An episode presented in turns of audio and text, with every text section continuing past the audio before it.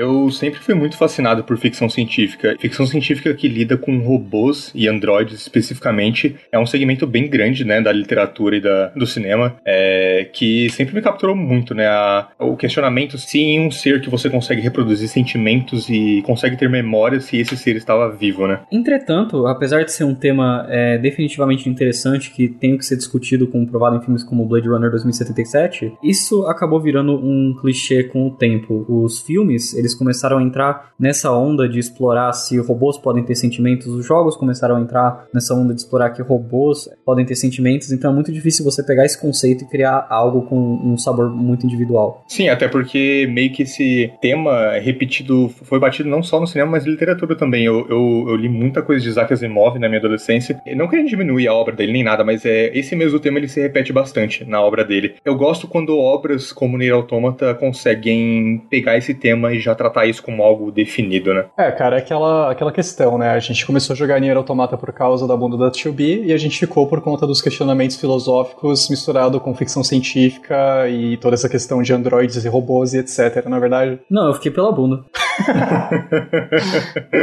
fiquei pela bunda é ótimo.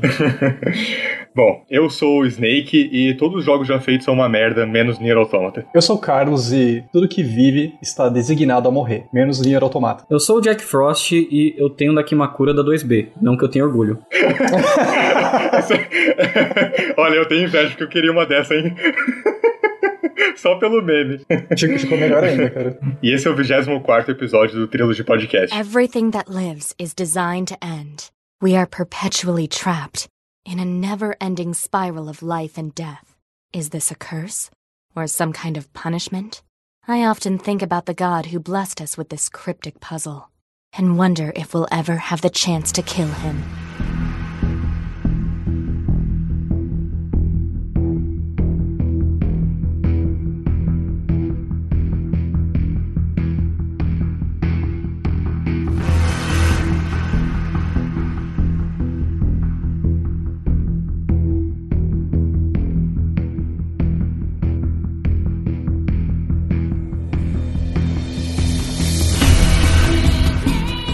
Estamos aqui mais uma semana com o Trilogy Podcast, é o podcast que é patrocinado pela Trilogy Games, é www.trilogygames.com.br, então visitem lá, que essa é a loja que faz tudo isso aqui acontecer. É, a gente também tem um canal na Twitch, twitch.tv barra Podcast, que costumamos fazer algumas lives lá. E seu sub ajuda muito, caso você queira deixar seu sub lá com a gente, a gente fica muito agradecido. E hoje temos é, numa data especial, porque recebemos um convidado muito especial para falar sobre um tema especial. Olá, Jack Frost. Oi, eu sou o Frost, né, do canal Jack Frost, que não posta seis meses porque eu sou uma pessoa incompetente, não sou o Quintaro Miura do YouTube. E, nesse sentido, eu faço vídeos é, de jogos, é, especialmente quando eles vão para um jogo de nicho japonês, como a própria franquia Nier. Às vezes também falo de anime, às vezes também falo de um jogo popular ou outro. Dá pra dizer que aos poucos o canal tá virando uma coisa que nem eu reconheço. Eu também às vezes faço jogos, eu tô no momento desenvolvendo The Coneflower Dilemma. Vão lá no meu Twitter, arroba Frost canal, que tá na descrição até o arroba do meu joguinho. Dá uma pesquisada lá. Visitem lá, que tá ficando muito legal, viu? Tem saído bastante updates recentemente e tá ficando top. Total respeito pelo, pelo Frost por fazer um trabalho super bacana no canal dele. Também tá desenvolvendo um, um jogo que eu tenho bastante interesse em jogar no futuro. É uma presença ilustre aqui pra gente, né? Eu tô muito honrado de tê-lo aqui no podcast com a gente. Sim, com certeza. Que isso, cara? Não tem valor nenhum, pelo amor de Deus. ah, parênteses, curiosidade aqui pros ouvintes, é que a gente tem falado sobre, bastante sobre Yakuza nos últimos programas, principalmente o último que foi sobre Yakuza Zero. Quem basicamente me, muito me influenciou a jogar Yakuza Zero e entrar na franquia foi o Jack Frost, quando ele fez um tweet lá falando que um dos jogos favoritos da franquia, é da, da, da geração dele, era Yakuza Zero. E eu fiquei, falei, caralho, esse jogo aí, porra, merece atenção, né? E foi um dos meus influenciadores, então, obrigado, Jack Frost. É o que tá faltando no Twitter agora é recomendação boa pra vida pessoal, porque a minha tá uma desgraça, viu, cara? porra. Mas é isso, é, como vocês já viram no, no título do programa, a gente tá aqui pra falar hoje sobre Nier Automata, e esse programa tá saindo na, na quinta-feira, dia 22, que é a quinta-feira que antecede o dia que vai lançar o Nier Replicant, a versão 1.222, sei lá o nome do o número, que é o, o, remaster do, do Nier original, e a gente decidiu essa data aqui para falar sobre o Automata, que é um jogo que ficou bastante popular na geração passada e meio que trouxe bastante, bastante atenção pro Yoko Taro e pra, pra franquia eh, Drakengard barra Nier, né? Eu queria só deixar muito claro que o jogo se chama Nier Replicant, versão 1.22474487139. Exatamente, é. Nome complexo aí, mas é, como eu tava dizendo, o Nier Automata trouxe bastante atenção pro, pro Yokotaro, né? Os holofotes viraram um pouco pra ele com o lançamento, porque chamou bastante atenção, né, por motivos que a gente já citou na abertura, como, como, é, como por exemplo a bunda da 2B. O Frost tem mais contato com a franquia desde o começo, né, desde o Drinking Guard e tal. Sim, né, o motivo que eu joguei foi é, especialmente quando saiu a demo do Automata e interesse também por causa de fóruns é, anônimos, né, o Forchan, por exemplo, eles falavam muito de Nier é, lá faz muito tempo, então eu já tinha essa curiosidade, a demo do Automata foi legal, e aí eu fui atrás na época que saiu a demo, que eu acho, creio que foi que em 2016 eu comecei a jogar Drinking Guard fui atrás de Nier também. 300 reais numa cópia original foi um cu. Eu trabalhava, então tava tudo bem. né? Agora não dá, pelo amor de Deus. Caramba, eu tô meio surpreso. Eu achei que você conhecesse Nier desde idos de 2010 e tudo mais. Não sabia que era relativamente recente. Conhecer eu conhecia, porque o pessoal falava muito em fórum assim, que tipo, porra, o jogo é uma obra-prima desconhecida, todo mundo deve jogar tal. Já tinha esse papo faz tempo. Uhum. Só que, apesar de ter esse papo, quando é, eu fui pra loja e eu vi o Metal Gear Legacy Collection por 50 reais e o Nier por 300, você sabe qual que eu peguei, sabe?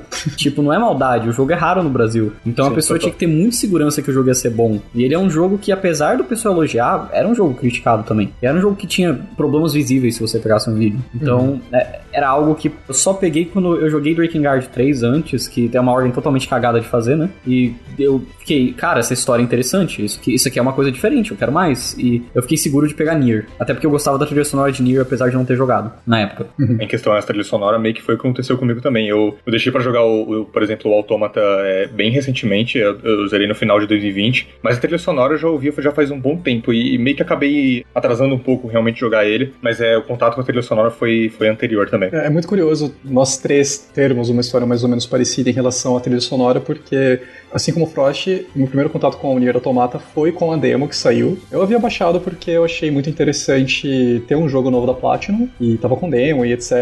Eu tava com o PS4 meio que parado naquele momento e falei, beleza, eu vou baixar, experimentar. Achei muito interessante e comprei o jogo no lançamento e tudo, mas eu não, não me casei muito bem com ele inicialmente, né? Acho que todo mundo que me conhece sabe dessa história, eu já, já comentei um pouco disso aqui também. Mas uma coisa que sempre foi constante foi a trilha sonora. Eu sempre achei ela fantástica e direto eu tava trabalhando ou tava fazendo qualquer coisa em casa ou andando por, pela cidade, etc. E eu ouvia a trilha. Cara, é, assim, se o seu primeiro contato com o Nier Automata foi com a trilha sonora, eu já digo que é uma das melhores coisas dele, né? Mas fica melhor ainda quando você tem o contexto do jogo. Eu só queria adicionar um PS, porque é, haja amor pela trilha sonora, no caso, o meu foi o primeiro Nier, porque é, o que acontecia na PSN não vendia o Nier original por algum motivo. Acho que foi direito de música, eles tiraram porque o jogo vendeu mal mesmo, foda-se, né? É, era 300 reais a cópia física porque basicamente todo mundo queria jogar, tinha que usar a cópia física que nunca foi trazida oficialmente em massa pro Brasil. Era uma situação zoada. Até, até hoje, né? Cópia de Nier no Mercado Livre tá quantos? 300 reais também. Eu não, eu não acho que mudou muito. Uhum. Uhum. Não, eu nem sabia dessa, dessa parada retirada da PSN do, do Nier original por causa da DJ da trilha. Por isso que a cópia ficou cara, sabe? Ficou bem mais escasso, né? Ficou difícil o acesso, etc. Então... Que é o motivo que o Replicant agora, o remake que vai sair, entre aspas, remake, entre aspas, remaster, né? Ele é um trabalho também de preservação.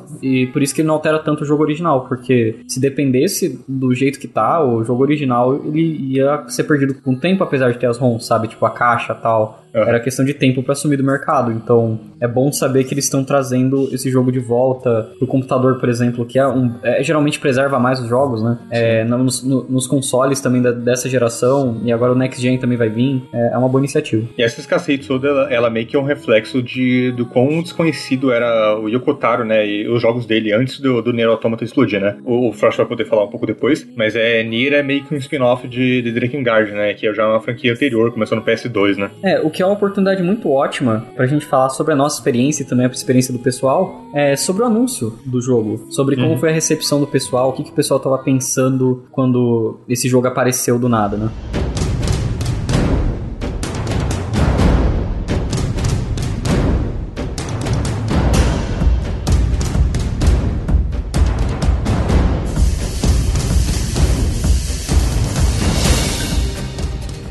Basicamente não tive muita reação na época, porque eu não acompanhava tanto cenário de tanto de videogame assim na época, cenário novo, né, de lançamento. Eu não tive reação quase nenhuma ao anúncio e tal, então eu não posso falar muito sobre isso exatamente, mas uh, vocês podem falar mais. Cara, é, no meu caso, tipo, a primeira impressão é Platinum, né? A Platinum é bom, tá ligado? Uhum. A Platinum teve aquela onda de jogos ruins na época, um pouco antes, que era o, o Teenage Ninja Turtles lá, o Tartaruga Ninja Zoadão, o Transformers Devastation, que pegava a mecânica de outro jogo e tacava lá preguiçosamente. A gente tava com um monte de jogo preguiçoso é, da Platinum, mas eu ainda botava fé na Platinum, porque, pô, os caras fez Bayonetta, fez Vanquish, tinha muito jogo bom deles, de ação. Pô, é capitaneado pelo, pelo Kamiya, que não só fez esses jogos, mas ele é diretor de Resident Evil 2, ele criou Devil May Cry, Assim, fez Okami, né, Beautiful Joe, é, é, gente de muito calibre, então... É o pai do Hack and Slash, né? É, então. Sim, com certeza. É o próprio Metal Gear Rising, né? O Metal Gear Rising, né, que mostrou o gênio do Takehisa Taura, que é um cara que vai ser importante pra gente falar de Nier também, Automata no caso, que é um dos caras mais jovens da Platinum que dirigiu lá o... dos diretores, né, um dos diretores mais jovens da Platinum que dirigiu o Metal Gear Rising. Uhum. A, a, Platinum, depois do Metal Gear Rising, pegou muita, muita é, confiança do público, incluindo eu. Eu botava fé neles. E nisso, quando anunciou o jogo novo da Platinum, eu lembro que um amigo meu encheu o saco pra eu jogar Nier. Eu falava, cara, Nier vai virar seu jogo favorito, as coisas que você gosta, pelo amor de Deus, joga Nier, joga Nier.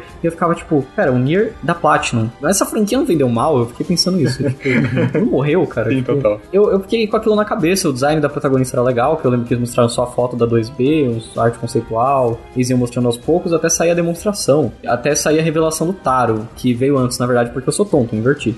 é, vocês lembram da revelação do Taro, que era, era o Taro aparecendo publicamente com a máscara dele? Vocês lembram desse, dessa época? Eu lembro bem vagamente. Isso eu lembro. Foi meio que é uma, uma excentricidade do caralho naquela máscara. Me chama muito atenção, né? Porque é a máscara do, do Emil, do, do primeiro Nier, e, e é ele com a máscara, né? Tipo, é muito, muito diferente. E a questão dele não querer mostrar o rosto dele e ser muito aberto sobre a insegurança dele, eu sinto que adicionou uma questão de humanidade, né? No jeito corporativo que a indústria funciona. E, e eu acho que isso acabou até atraindo um pouco de, de, atenção por conta disso. Um exemplo que a gente tem é, por exemplo, o, o Suda. O Suda 51, ele é um cara que ele é muito pessoal com as coisas que ele faz, mas ele tomava uma pose corporativa. A EA e ele estavam quebrando o pau ele tava tendo problema pra cacete no desenvolvimento de um jogo de ação dele, que é o Shadows of the Damage, e ele tinha que ficar oculto e fingir que tá tudo bem e sorrir pra câmera. Ele fazia. O Yoko Taro, ele meio que não liga para parecer corpora corporativamente aceito, ele xinga Square Enix, seria honesto sobre a gente só liga pro seu dinheiro, sabe? Ele, é, é, é uma atitude bem bizarra que foi vista. Eu lembro que confundiu a máscara dele com a lua do Majora's Mask, uhum. porque ninguém conhecia o cara, ninguém conhecia o Emil.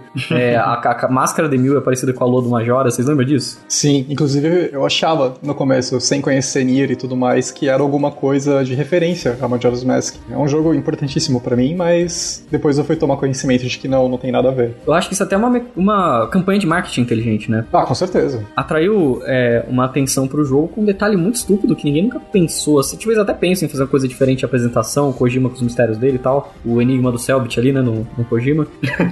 eu acho que essa questão da pessoalidade tava faltando muito na indústria grande, apesar dos indies sempre ter, sabe? De não pessoalidade no jogo, mas sim na, no PR, no marketing. Uhum. Você sentir que é, é, um, que aquele cara tá tendo dedo até no marketing, sabe? Exceto Kojima, eu não lembro de muitos que focam nisso. É uma coisa bem rara. Sim, é muito autoral, né? É o que você falou, a forma como a indústria tá estruturada meio que não dá abertura para isso tanto quanto a indústria de filmes, por exemplo. Nos jogos, é, a indústria de games, né, é muito mais atormentada por questão de NDAs, né, aquela coisa de você assinar um, um termo e não poder dizer muita coisa, né? Inclusive até hoje a gente não tem muita informação, por exemplo, da, de toda a briga que teve com o Kojima e a Konami, provavelmente por conta disso. A Amy Hennig, quando ela saiu também da, da Naughty Dog, também não se diz muita coisa sobre isso. Então, assim, a gente tem inúmeras provas de que tem alguém com essa atitude mais excêntrica, de certa forma, mais de tipo, foda-se, eu não, não vou me dobrar essas é, demandas corporativas da indústria, é, é, de fato muito raro, né? E eu acho que chama muita atenção, tanto pro próprio diretor, né, quanto pro, pros produtos dele, né? Porque você vê que ali tem alguém que é autêntico. É, qualquer, qualquer indústria assim, de produção cultural, no geral, tem essa parada de quem detém o dinheiro e quem detém a criatividade, né? E a, a parte artística. E muitas vezes é, esses dois lados não se conversam. E é uma porrada de ator de Hollywood, diretor, já se roteirista se fudeu porque, né, saiu falando mal do estúdio e nunca mais consegue consegue trabalhar na indústria, né? Então isso, isso é realmente algo diferente de ver, principalmente em mainstream, assim, né? Uhum. Que isso tem raiz até na época do Nintendinho, não sei se sabia. A Konami não deixava você assinar seu jogo nos créditos dos jogos antigos deles, porque Sim. eles não queriam uhum. que contratassem os funcionários deles, os bons que estão ali fazendo os jogos principais. Uhum. É, a indústria, eu acho que por ter essa raiz, né, que era vista como coisa de malandro no Japão, fazer videogame e tal, é, acaba tendo essas irregularidades em relação às outras mídias, que é um problema de anos, assim, né, de décadas já.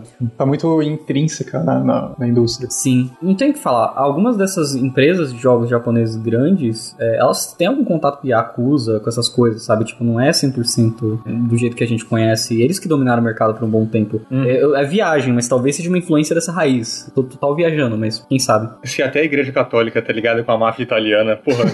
quem, né? Então imagina a indústria de games japonesa que, assim, foi responsável por renovar, né? Nos anos 80, que tava tudo meio cagado depois da crise e tal. Nintendo foi lá e dominou o mercado por anos por conta do, do Nintendinho e tal. E com um grande poder que vem disso daí, com certeza vem muita gente em cima, né? E é, eu acho que não dá para você escolher uma coisa da outra. Uhum. E até a questão do patinco, né? Muita empresa de é, jogo japonês trabalha com aposta também, sabe? Uhum. E é normal lá para eles. Eu acho que o Yokotaro era um pouco tapa, de, tapa na cara nessa cultura toda, é, só do jeito que foi feito o marketing. Não sei se é intencional, não sei se a empresa quis que ele se aparecesse desse modo. Eu acredito que foi um misto dele com total descaso, porque era um jogo que a gente vai comentar e não era de orçamento tão grande, quanto o fato que a empresa começou a ver isso e começou a se aproveitar com o tempo, vendo que aquilo estava tendo uma boa recepção. Uhum. O que, aliás, é interessante a gente falar que na época também estava tendo Scalebound. Todo o esforço da Platinum estava no Scalebound, que era um jogo que foi cancelado, que, porra, você subia em dragão, você quebrava as coisas com aquela ação legal da Platinum. O dragão também era um companion seu, era um jogo bem ambicioso que é, foi cancelado pela Microsoft depois. Mas até então, esse jogo era o foco da Platinum. O Nier, ele não era o foco é, da empresa. O Nier era um jogo secundário, de menor orçamento, que a Square não estava botando tanta fé e que a Platinum tratava como projeto secundário. E o irônico dessa história é que, beleza, o Scalebound foi cancelado, a gente viu que a Platinum, numa sequência ali pós Metal Gear Rising, tava mal das pernas, e o Nier Automata acabou tendo um papel meio Final Fantasy, né, pra Platinum, porque o jogo, de uma maneira um tanto quanto inusitada, fez um sucesso estrondoso, né, pra um título com esse histórico que ele tem, e a gente vê hoje gente como Hideki Kamiya, né, que é uma figura importantíssima dentro da Platinum, falando que é um jogo que salvou o estúdio. Sim. É muito, muito curioso esse, é, essa reviravolta que teve. Sim, sim. Mas tem uma coisa também, né? Eles não podiam botar tanta fé naquela época, eles não tinham essa noção que era tudo isso, porque Nier Automata era a sequência de um jogo que era uma, basicamente uma tentativa de franquia que fracassou muito feio, uhum. que foi o primeiro Nier. O que é engraçado é que quando o Automata saiu, o primeiro trailer que era só arte conceitual, não tinha, tipo, não tinha jogo. É, você tinha um vídeo que popularizou que era um alemão que ficava, eu acho que era um alemão, ele ficava gritando Nier, Nier, chorando. Absurdos que ia ter o Nier Automata. Tinha uma dose emocional muito grande, você ficava, tá, cara, qual que é o hype do cara com esse jogo, tá ligado? Aí o diretor chamou ele, gravou um vídeo lá de marketing junto com ele, mostrando a, a live que ele chorou e tal. E ficou essa questão no ar, né? O que que é Nier? Por que que Nier comoveu tanto o cara? O que que tem? Que apesar desse jogo não tá, tipo, direcionado à massa, o pessoal que tava curtindo, o pessoal que tava hypado, tava com hype, assim, descomunal. O que que tava, o que, que tem nisso? O que que é diferente de Nier, né? Tinha sido uma parcela pequena de pessoas que realmente jogaram primeiro, mas quem jogou é fã fervoroso, né? É uma fanbase muito, muito leal e muito fiel que é meio que garantida já é de ser comprada logo com um trailer já, né? O que significa que pra gente examinar isso, a gente vai ter que falar um pouco do histórico, né? Dos jogos passados do Yoko Taro. Porque ele é um autor. Para saber o padrão de um autor, a gente vai ter que analisar pelo menos os jogos principais dele.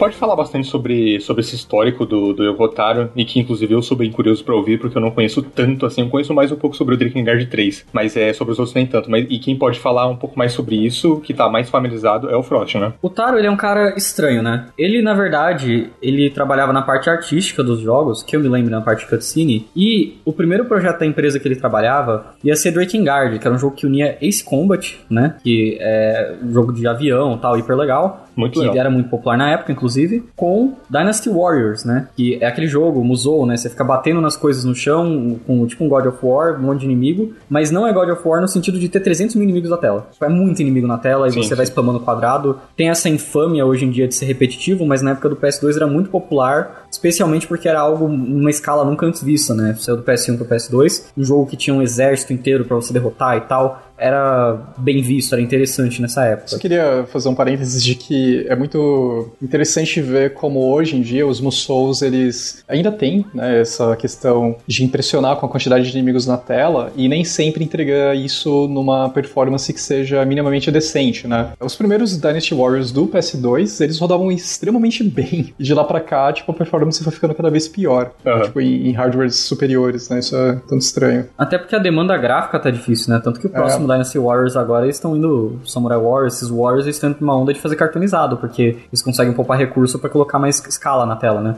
Sim. E o fato da TV CRT também ajudava, né? Então, tipo, eles disfarçavam muita falta de detalhe, muita coisa assim, porque o CRT não tinha tanta resolução. Agora, quem criou Drakengard, na verdade, foi o Takamasa Shiba e o Takuya Iwasaki. E o Shiba, no caso, ele era o diretor principal da Cavia e ele não ia conseguir dirigir o jogo porque a Cavia, que acabou de formar, acabou de ser formada, tava cheio de serviço e jogos e tal. Então ele pegou o cara que ele confiava, que é o Yoko Taro, não foi uma boa ideia. E falou, cara, não, faz, faz aqui, você consegue dirigir o jogo. E o Yoko Taro, e o que, que ele tinha que fazer era simplesmente o seguinte: ah, você tem um Musou medieval padrão, cria uma história ali que justifique você meter a porrada, foca no game design, faz um bagulho apresentável ali, porque a gente quer um Musou, né? Que é a Square que tava contratando a Cavia. A gente quer um Musou que dá pra competir com o Dynasty. Então a gente quer um, jo- um mundo medieval, num- nos modos da Square Enix, que dê pra você bater nos inimigos pra caramba. E é isso, a gente não quer algo muito diferente. E ele pegou e ele olhou o mercado. E ele olhou que tinha Final Fantasy, ele olhou que tinha Dragon Quest, ele olhou que tinha. Porra, tinha uma geração imensa de JRPG, sabe, na verdade. Sim, total. Eu peguei os dois exemplos principais, mas se você cavar, vai desde Chrono até franquias tipo é, e tal. Eram jogos que tinham essa pegada medieval, mas eles tudo seguiam um padrão de high fantasy, que é esse estilo de fantasia medieval que magia e dragões e tal. Às vezes você até tinha um Fire Emblem, que era,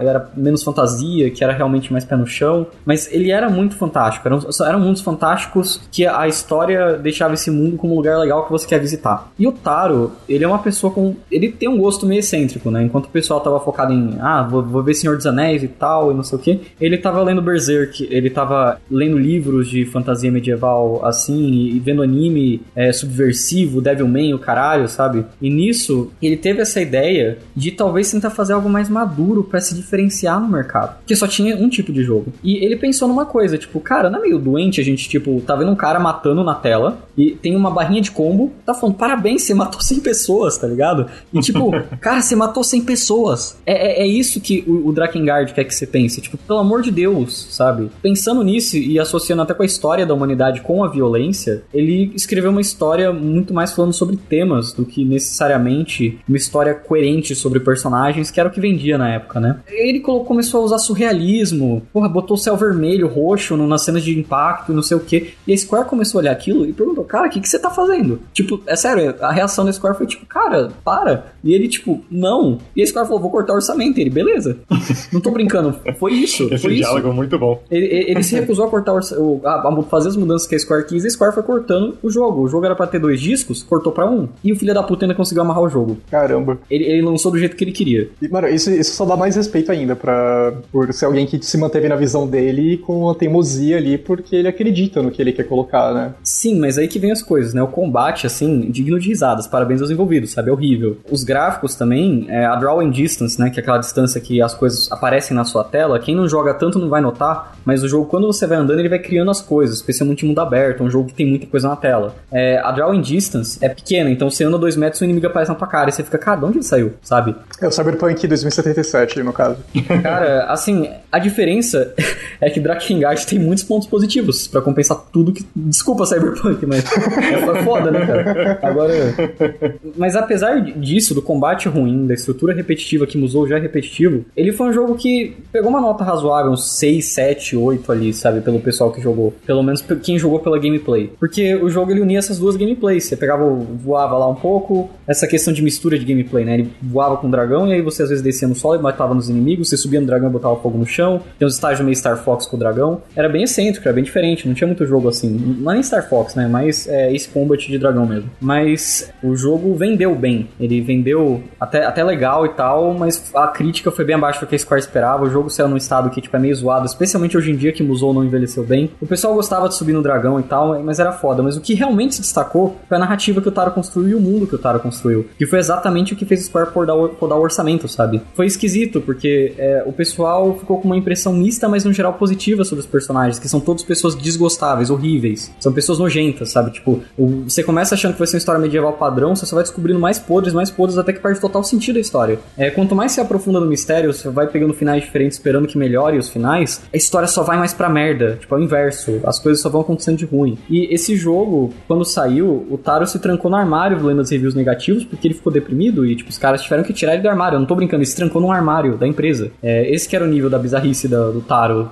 como pessoa, né? Era um jogo totalmente cético, ele não ligava de quebrar padrão de game design para contar história. Se, se fosse relevante colocar um pico de dificuldade para expressar o que o jogo quis, ele colocava. O final D, para quem não liga para spoilers, procurem Drakengard Ending D, final D. É uma das coisas mais bizarras já vistas no videogame, tipo, pelo amor de Deus. E tudo em prol de uma crítica ao jeito que os videogames funcionavam. Ele era um jogo que ele te castigava, tanto na narrativa, até no game design, por estar jogando aquele jogo e por você estar aprofundando, né? Eu acho muito interessante você dizer isso, porque já mostra uma coisa que o Yokotaro já tinha desde essa época e que ele leva como verdade até hoje. É, existe uma entrevista, é, inclusive eu mandei para vocês em, em, off ontem, em que o Taro diz que ele, ele não gosta muito do padrão de jogos que a gente vê geralmente né, nessa, nessa linha mais AAA, de que você pode ter momentos interessantes ali por 20 minutos e os 20 minutos seguintes vão ser mais do mesmo, sabe? Tipo, não, não tem nada ali que subverta a sua expectativa ou que traga ideias novas que sejam interessantes. E eu acho que uh, se a gente pegar os jogos do Taro, dá pra gente ver que ele sempre tenta misturar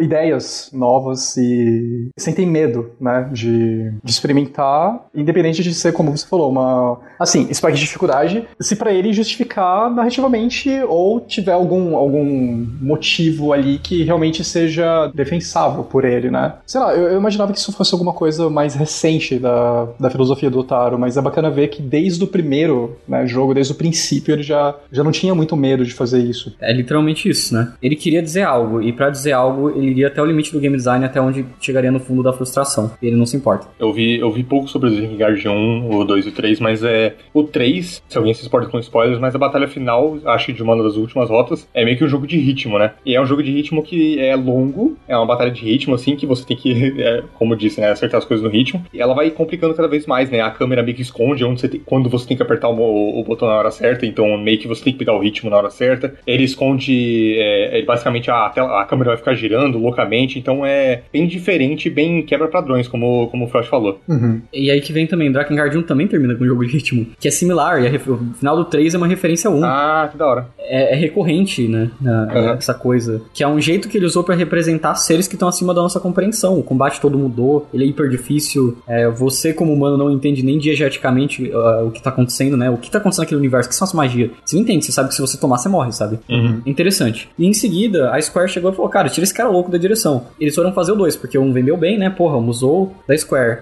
E o, o diretor do 2, ele foi pressionado a fazer um musou da Square e o Taro foi renegado apenas para ficar na parte de cutscene de novo, mas mais obedecendo, os feedbacks, as ideias dele eram descartadas. E apesar do 2 não ser um jogo 100% ruim, ele é um jogo que descartou tudo que Drakengard 1 tinha de interessante e virou um musou medíocre. Ah, tem gente que até não gosta tanto da gameplay do 2, vocês acreditam? Ah, não sabia. É, no geral, eu vejo o 2 sendo bem renegado, assim, por todo mundo, né? É porque o Taro não dirigiu, ele não escreveu, ele tenta sim, continuar sim. o primeiro final do Drakengard, que é o menos trágico, e fazer uma história, tipo, tipo, mais, mais medieval padrão e tal. Eu acho uma história ainda interessante. para mim, como fã, eu não acho um jogo ruim. Mas ele ficou seco e o Taro ficou renegado. Só que Drakengard 2 vendeu mal ao contrário do 1. E nisso, ficou uns anos, uns anos, o Taro sem dirigir. Uns bons anos, né? Ele ficou de 2003 até 2010 sem dirigir. Caramba. É, ajudou no Drakengard 2, que lançou em 2006, então ele ficou esse período trabalhando no 2. E Nier foi a volta dele pro mercado de games. Nier foi motivado por causa do Yosuke Saito também, que é um cara que vai voltar nessa história do, da Automata depois.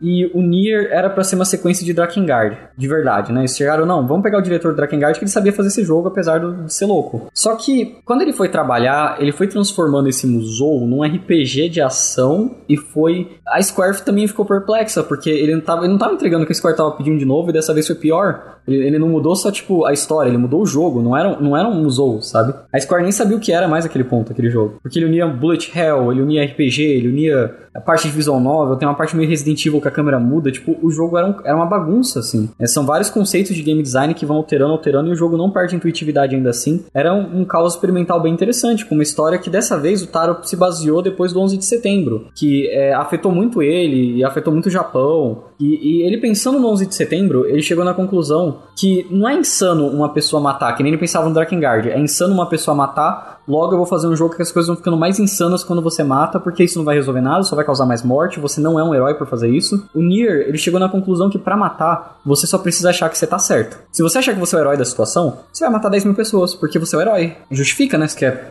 salvar mais pessoas com isso. Essa que é a pegada do primeiro Nier, né? Ele era um jogo extremamente experimental, extremamente diferente, com uma história muito impactante focada em temas. Uhum. E, e, é engraçado porque tem essa mesma ideia de subversão que Drakengard 1 tinha. Drakengard 1 fingia ser um jogo museu medieval padrão, virava um caos. Nier fingia ser um RPG padrão, estilo Dragon Quest, com uma história empática, né? Que é o, o irmão tentando salvar a irmã, porque a irmã tem uma doença crônica, ele quer encontrar a cura, e acaba virando é, um ensaio do porquê que a humanidade tem esse problema de diferenças éticas, de diferenças do que é certo e do que é errado, de povo para povo, de pessoa para pessoa, de perspectiva para perspectiva. E esse jogo tem uma história do caralho, papo reto. É tipo, é uma história bem impactante mesmo, sabe? Uhum. E a gameplay contribui também. Até, é, é, ó, vai ficar meio brega, gente, mas mudança de perspectiva. O jogo muda de perspectiva todas as horas, de gameplay todas as horas. É um tributo ao game design japonês, porque ele tá falando de jogos japoneses e como eles são estruturados, uhum. mas ao mesmo tempo ele é uma crítica, então faz sentido ele associar essas coisas, sabe? É, é bem interessante. Sim, é o que a gente vai falar bastante no, no Automata, né? E uma das coisas que eu mais gosto no Automata, como ele muda de gênero o tempo inteiro, né? O Automata, a primeira cena dele é um bullet hell de navinha, né? E eu fiquei surpreso, né? Porque eu não, não esperava que logo a abertura desse jogo é, seria assim. Mas é. E o jogo continua fazendo isso durante a duração dele inteira, sabe? Eu gosto muito disso e como é, é interessante saber que é uma, é uma crítica barra homenagem ao game design japonês, sabe? Ganha um puta peso, né? Ah, eu só queria acrescentar que é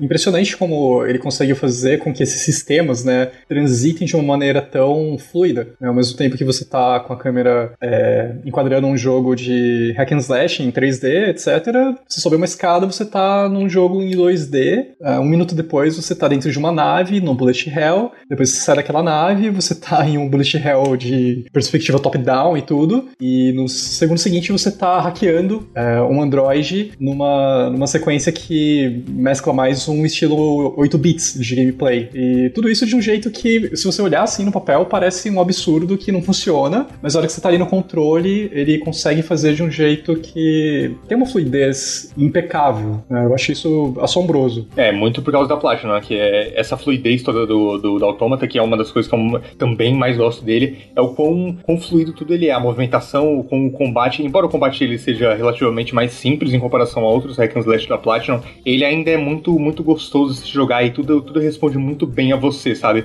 Eu imagino que não era tão, tanto assim em Drakengard, né? O no Nier original, a intuitividade não se perdia quando ele mudava de perspectiva, de câmera ou de gameplay, assim. Uhum. Realmente ele mantinha mais ou menos o esquema de controle e os ângulos você conseguia se virar. Mas a, o problema é que Nier era um jogo muito mal animado, em especial. As animações eram é, deploráveis, assim, de combate. É, o feedback dos inimigos era muito ruim. O jogo tinha um game design que às vezes falhava em criar dificuldade direito. Ele focava muito na narrativa e na experiência de, de tipo, experimentar e esquecia um pouco da parte de balanceamento, que é uma, um dos maiores pecados dele é isso, você tem que grindar muitas vezes. Uhum. Às vezes o jogo fica muito fácil, você sente que tudo, você mata tudo com hit. É um dos maiores problemas do primeiro jogo. E o jogo não vendeu bem, na verdade vendeu até pior que o Drakengard 2, foi horrível, foi um fracasso horrível de vendas. E a crítica, apesar de ter gostado em muitos aspectos, eles não entenderam uma coisa do jogo, que afetou muito a visão deles, que o jogo não acaba no primeiro final. É, tem isso. Muita gente pegava depois, quando acabava os créditos, e não via que tinha um pós-crédito avisando, joga a rota B. Então, muita gente pegava o final original e acabava, e nisso eles achavam que a história era incompleta, tipo, que o jogo tinha uma história boa, que os personagens eram legais, mas não tinha uma conclusão satisfatória. Enquanto a conclusão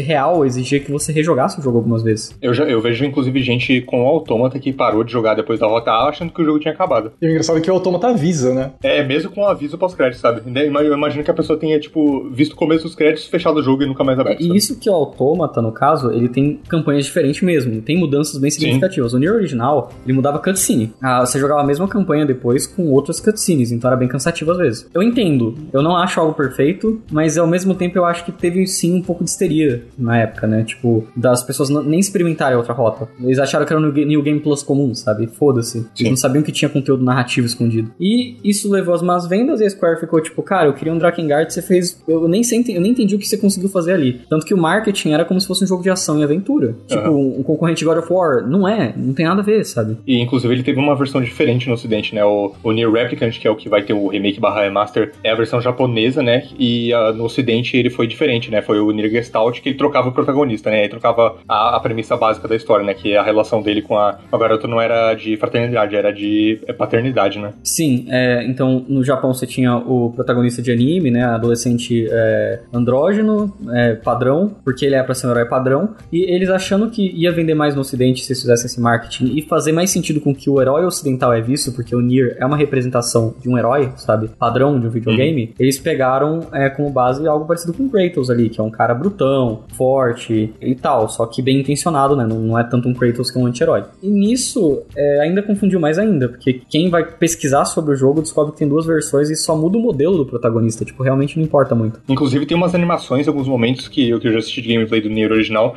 que fica bem tosco, né? Parece que não, não encaixa direito. Aquele cara não é pra estar tá ali, é pra estar tá alguém menor, né? Sim, eles só trocaram o modelo, mas eles, tipo, eles só jogaram os valores da animação em outro rig, entendeu? Eles não, uhum. eles não realmente se preocuparam em reanimar. Então ficou, ficou, ficou tosco. Eu, eu sinto a mesma coisa que você. Embora a, o protagonista, o Papai Nier, seja bem icônico, assim, eu acho ele visualmente, né? Não só a arte conceitual dele é bonita, se você pesquisar, você descobre que o modelador que ferrou ele, porque é muito feio o modelo dele também. Sim, a cara dele é meio feio. É, é muito meme. E, mas apesar disso, eu sinto que o carisma vem muito do dublador, que era o dublador do Sojiro do Persona 5 também. Ah, caramba, isso é legal. Ele é um puta dublador. Uhum. Talentosíssimo, cara. Eu acho a voz dele melhor do que a, a que tá no Replicant nos trailers, porque o cara é muito talentoso, é muito expressivo o que ele fala ali, e é uma história sim, sim. com muito sofrimento, então, realmente, mas o jogo não vendeu bem, e apesar de ter alguns artigos elogiando muito, falando que o jogo é incrível e tal, ele ficou meio ali no. nem no nicho, sabe? Tipo, ele fracassou no nicho, mas ele ficou uhum. meio escondido ali entre o pessoal que curtia. Sim, eu entendo. Passou, passou um tempo, a Square, né, cara? Você fez um jogo que eu nem entendo o que é. Eu não consegui fazer o um marketing, eu não entendi que porra você fez. Eu, você pode fazer o Drakengard, por favor? E o Taro, tá bom, né? Não tem escolha. e aí ele fez o Drakengard 3, que é um jogo que é uma carta de amor e ódio à franquia, é, ao fato que Nier fracassou. Ele é um jogo que teve muito controle da Square Enix durante o processo de fazer. Ele literalmente perguntaram para ele, por exemplo, ah, por que, que os protagonistas, né, que é a história sobre uma deusa chamada Zero, que tem que matar suas irmãs deusas, 1, 2, 3, 4 e 5, pra conquistar toda a Terra-média, basicamente, né, a, a, a, o continente do Drakengard, que, é, aliás, se passa, acho que mil anos antes do Drakengard 1, ele é uma prequel, e, e perguntaram por que, que você só pegou mulher como protagonista. Ele falou, porque é a única ideia que eu tive que a Square aprovou. Ele foi honesto. é um controle que tava muito limitador e tal, e ele ainda pega essa coisa dos humanos matarem. Isso é um tema recorrente na franquia, nunca vai sair da franquia Nier no geral e Drakengard, que é a mesma franquia. O Drakengard 3 ele pega essa questão do, dos diferentes motivos que a pessoa pode matar, porque ele acredita que matar é, significa que você está buscando algo. Cada uma das deusas tem algum, entre aspas, pecado, entre aspas, é, sabe, alguma coisa que elas querem a nível obsessivo, seja uma, deusa que quer que tudo fique bem, então ela acabou enlouquecendo nesse processo, ou outra deusa que, por exemplo, tem desejo sexual muito absurdo, ela tem vários escravos sexuais, ela deixa tudo submisso, ela tem muita ganância. Enfim, adivinha se Drakengard 3 vendeu bem ou mal? Apesar de todas as mudanças, ele agora é um jogo Musou de novo, ele mudou um pouquinho a gameplay, agora a jogabilidade do dragão mudou. Você acha que vendeu bem? Papo reto. Não. Não, nem fudendo, né? Drakengard é uma franquia da época do PS2. Não era uma boa ideia reviver ela no PS3 final da geração. E o PS4 acho que já estava lançado quando saiu no ocidente. Já é, jogo... ele é de dezembro, né? O PS4 saiu em novembro, se não me engano. Sim, e o jogo não era para sair no ocidente, porque o jogo foi mal no Japão. Ninguém gostou do jogo. O jogo é muito cagado. Ele é feito pelo mesmo pessoal que desenvolveu Deadly Premonition, né? Terceirizaram botaram o cara pra trabalhar com esses caras. E assim, apesar de eu amar o trabalho da Access Games como estúdio criativo, eles não são um estúdio tecnicamente bom. E eles fazer um Musou é a pior ideia possível. Porque os caras conseguem fazer Deadly Premonition, que é um jogo hiper bugado, hiper problemático, apesar de eu amar o jogo, é um dos meus favoritos, tá no top 10. Ele é um jogo cagadíssimo, eles não tem mão de obra técnica boa. E aí você pegou o Drakengard 3, ele roda que nem um slideshow no PS3. É, é, é tipo deplorável, não, tô, não tô brincando. Tipo, tá rodando em 30, 25 FPS, tá, tá aceitável. Do nada cai pra 2, 3, cara. Cara. É, é inaceitável, parece que o jogo trava. Às vezes é menos de 1 FPS por segundo porque travou, porque é muito efeito. E você fica tipo, caralho, sabe? É, é, parabéns aos envolvidos, né? Fazer o quê? A crítica não gostou, mas os fãs ocidentais de Drakengard pressionaram e Nier já tinha uma fanbase estabelecida, eu acho que foi 2014, 2013, 2014. Saiu o jogo aqui no ocidente, não vendeu espetacularmente, mas é, pelo visto foi o suficiente pra Square não odiar o Taro tanto assim. Aí que a gente chega no contexto de Nier Automata. A gente tem pessoas que estão acompanhando essa história, inclusive a de Drakengard 3, que apesar de ter problemas é uma história interessante também, é, desde o, de 2002, e é uma história longa, com um mundo muito complexo, que tem vários finais alternativos, e ao mesmo tempo de ter um mundo complexo interessante, são histórias trágicas que focam muito nos temas que querem dizer acima dos personagens, mas que tem personagens carismáticos, exceto o primeiro Drakengard, né? Esqueci de avisar que Nier tem um cast incrível de personagens, todos de começo você já gosta, é... e, e, e, eles querem mais, sabe, desse tipo de coisa. Porque o trabalho do Taro é excêntrico, você não encontra muita coisa igual. Desde o jeito que ele une diferentes gameplays, até o jeito que ele conta essas histórias usando a gameplay como plataforma, né? Ele é um cara muito ligado uhum. à mídia de jogo, tanto que ele tentou escrever o mangá ficou uma merda, ele faz jogos melhor do que ele faz mangá. É, é muito excêntrico, é tipo um Hideo Kojima. Eu acho que é a melhor Sim. comparação. Você pega um jogo do Kojima, você sente que é o Kojima. Sim, você pega, pega, um jogo do, do Yoko Taro, você sente que é o Yoko Taro. Por tudo isso que a gente falou, ele é um cara que ele realmente tá fazendo algo muito artístico ali, muito excêntrico, com um orçamento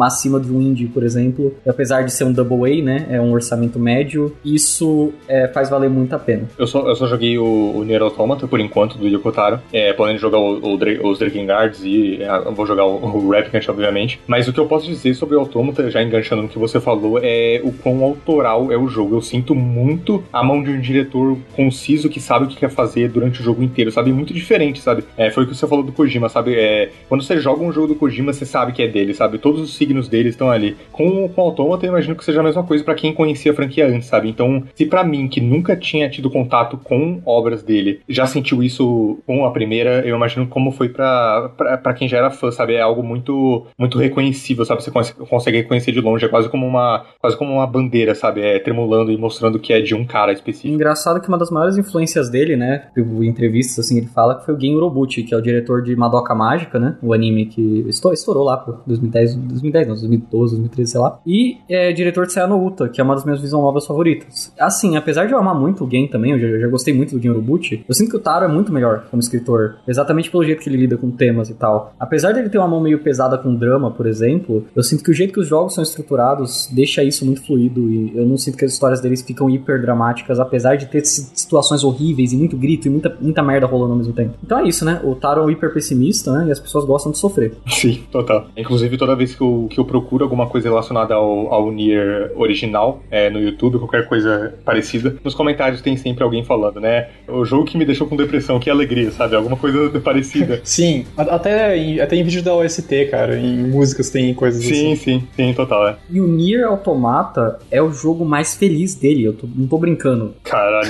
Você não tem noção do que o pessoal vai ver quando acabar o rap. Porra, se aquilo é feliz. É, não, tipo, já tô, já tô no hype por conta disso até.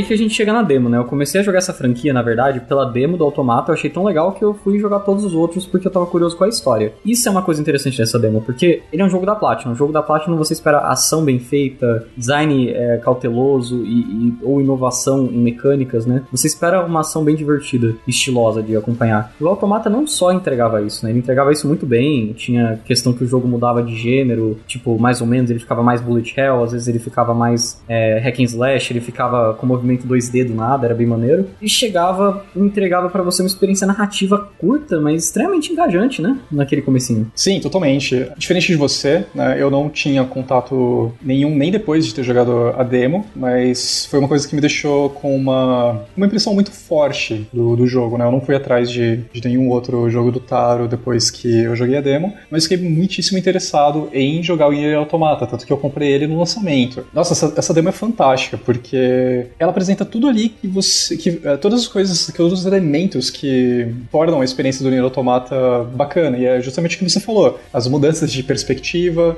o combate interessante de hack and slash, a, a música que toca nessa, nessa primeira parte do jogo, né? Inclusive a demo, ela é praticamente o começo todo do, do Nier Automata, o jogo finalizado e tal. É, é ele entrega uma das músicas mais marcantes do, do jogo. Inclusive, a gente já tocou ela aqui no, numa das transições do, do podcast. É bacana como ela termina com um ponto extremamente forte, narrativamente falando, e foi, na verdade, o que me fez me interessar mais ainda por jogar o game, né? De ir atrás e, e comprar ele e tudo mais. Porque não só tinha toda essa finesse, né? De, de ser jogo da Platinum, como também parecia trazer uma história verdadeiramente interessante. E, sei lá, eu acho que é uma das demos mais uh, impressionantes que eu já joguei. Eu imagino que seja assim com muita gente. Se o, se o Snake tivesse jogado essa demo na época, ele provavelmente não teria enrolado para jogar o, o Nier Automata. Sim, sim. Eu não joguei na época, eu joguei ele mais ou menos no ano, a demo no ano passado, antes de, de, jogar o jogo mesmo, porque eu ainda não tinha comprado o jogo, na verdade. E eu queria ter uma, ter uma noção de como era o jogo. Me deixou, assim, bem, bem curioso, porque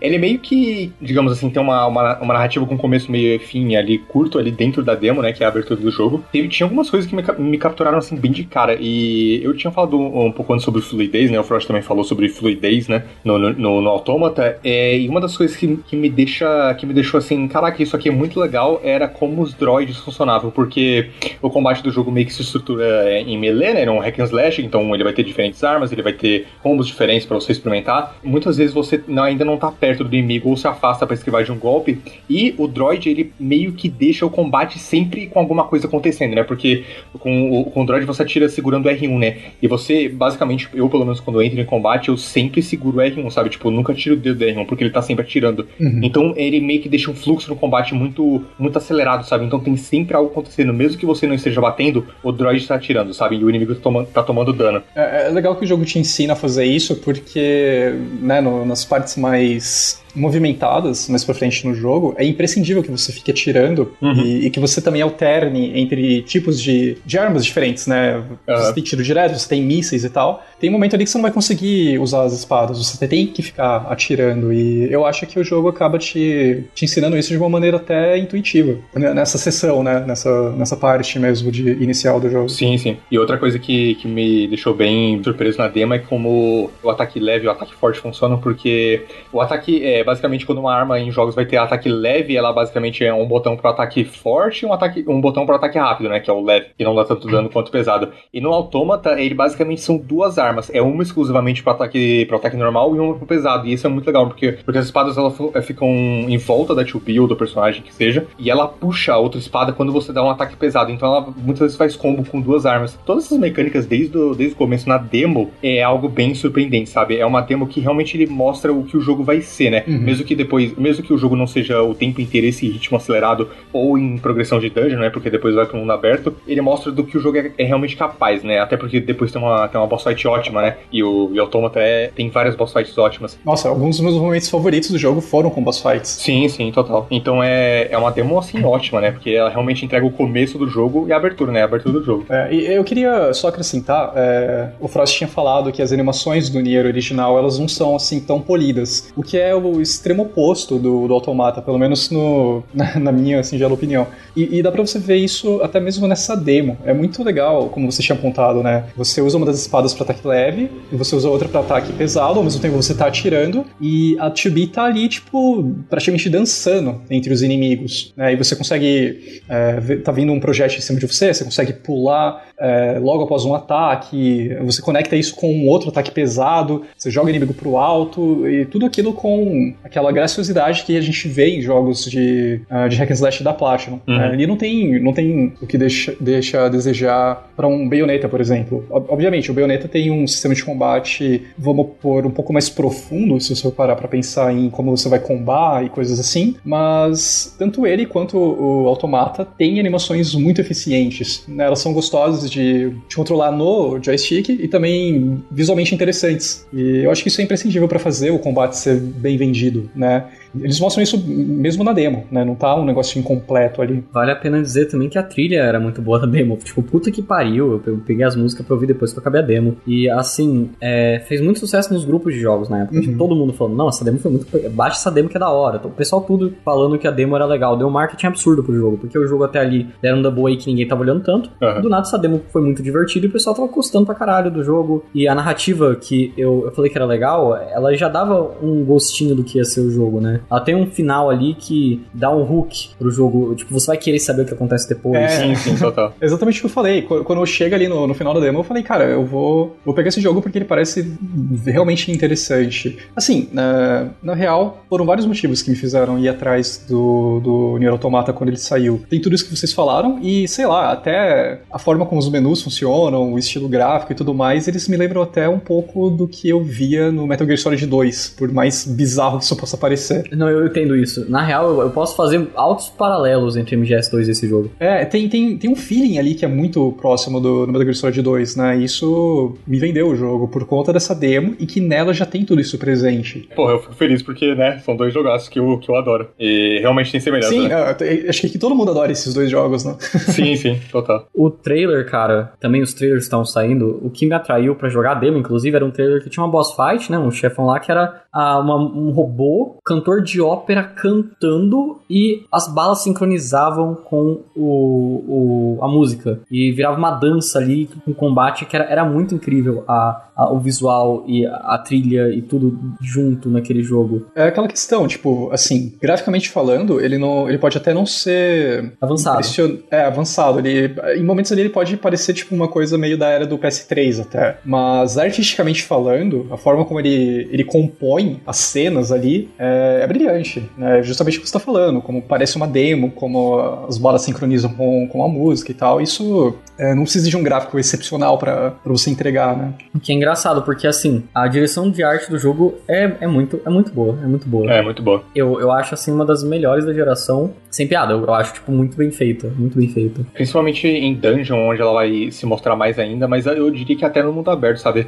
Eu, mesmo que o mundo aberto ele não seja, digamos assim, é tecnicamente impressionante ou mega populado, porque nem é esse o objetivo, o sentimento que eu tenho com, com o mundo aberto é muito parecido com o que eu tenho com é, o mundo aberto Shadow of the Colossus. Uhum. E quando você tá cavalgando para um colosso, você meio que tá sozinho ali com a agro enquanto ela tá cavalgando e você e seus pensamentos. Atmosférico? Enquanto... né? Exatamente, muito atmosférico. Exato, é muito atmosférico. É, a comparação com Shadow of the Colossus é, é bacana porque você tá ali num lugar que tá desolado, destruído. E que você sabe que existem, é, existe um traço de uma civilização que morou ali antigamente, Sim, né? E, e ao redor é da natureza, né? E uma natureza bastante forte. Eu tenho algumas coisas para falar em relação ao mundo aberto. Eu acho que dá pra gente comparar com o Shadow of the Colossus e às vezes até mesmo com o próprio Dark Souls 1, se você for parar pra pensar que antes de você ter a habilidade de você teleportar para outras áreas, né, você tem que ficar revisitando. Sim. Você precisa passar de novo por Firelink Shrine, você precisa passar por uma outra região que vai ter uma transição para um outro, um outro mapa e tal. E o Nier tem isso, o Nier Automata tem isso, só que a forma como ele usa esse mundo aberto dele, eu acho que é bastante única, porque você tá sempre naquele mesmo mapa, mas ele, ele não fica cansativo porque as histórias que ele vai contando vão variando. E isso vai dando muito contexto para aquele mapa, né? E eu, eu, acho que é a união de, tipo, ter uma, um, um, lado artístico bastante forte ali e também saber usar o mapa que você tem de uma maneira bastante inteligente e, e que fica marcante. Sim, e eu diria que não fica cansativo até pelo lado mecânico, porque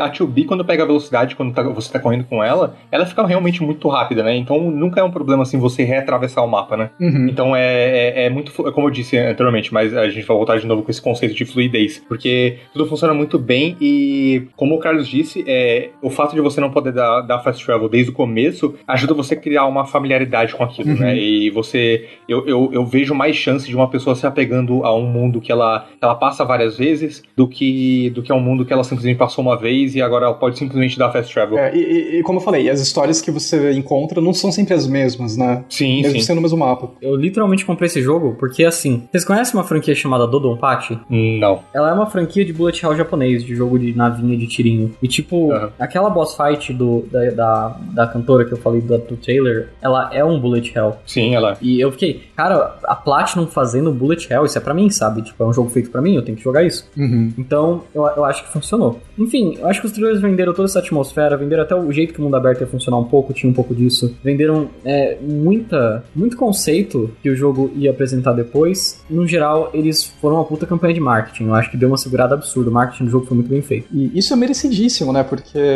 eu acho que o Nier Automata, antes da gente poder entrar em sessão de spoilers, né? Se você ouviu até aqui e tem algum mínimo interesse, cara, tenta ir atrás, vê esses trailers, baixa a demo, experimenta, porque é facilmente um dos jogos mais importantes a saírem né, nessa última geração, nos últimos 10 anos. Tanto por, pela força do Yoko Taro como diretor, pelo talento da Platinum em cima, né? Do, do lado mecânico do jogo, quanto pela, pela trilha sonora. Cara, se você não viu nada do jogo ainda, ouve as músicas, sabe? Vai atrás, pesquisa. É, é bacana. É, eu, eu diria que pra mim é, é facilmente o melhor jogo da Square Enix dura, é, na última geração, sabe? Uhum. É, não que tenha sido uma geração mega forte pra Square, mas é uma, é uma empresa que foi muito importante, né? Durante os anos 90 e começo dos anos 2000. Sim. Existe, um- existe um nome ele, sabe? E pra mim ele, ele é facilmente o melhor, sabe? É, ho- hoje, assim, é, eu tenho um histórico de não ter dado a devida chance ao Nier Automata até o começo desse ano. Né? Eu comprei ele no lançamento, como eu já falei aqui, mas eu fiquei quatro anos enrolando pra jogar ele. Eu só fui jogar agora no, no PS5. Inclusive, eu acho que eu fui feliz em fazer isso porque o jogo roda melhor. Tipo, ele, ele não roda mal no PS4. Tem queda de frame, etc., mas ele roda melhor ainda no, no PS5 e com uma resolução um pouco melhor. Né? Enquanto no PS4 ele roda com 900p, no PS5 ele vai 1080. Não é assim uau, mas já, já faz uma diferença. Anyway, Vamos ser honestos, o jogo precisava ter esse marketing bom. e- exato. Por que, que ele precisava? Que a Platinum tava falindo. Porque, eu não sei se vocês lembram, a Microsoft tinha cancelado Scalebound, né? Tipo, no meio do desenvolvimento automata. Sim. E, e, tipo, nisso que cancelou, a Square se fudeu. A Square não, desculpa. A Platinum se fudeu. E o que, que ela vai fazer, sabe? Tipo, a Square ajudou muito no orçamento. Com certeza, eu acho que o trabalho dela de publisher com esse jogo foi muito bem feito, apesar de eu odiar a Square. Apesar da Square ter ferrado o Yoko Taro inúmeras vezes, dessa vez ela foi muito de boa com ele. E foi muito legal isso, porque a, a Platinum não precisava. A Platinum tava sem dinheiro, sem o Scalebound. Se Nier Automata não vendesse bem, que era o que eles não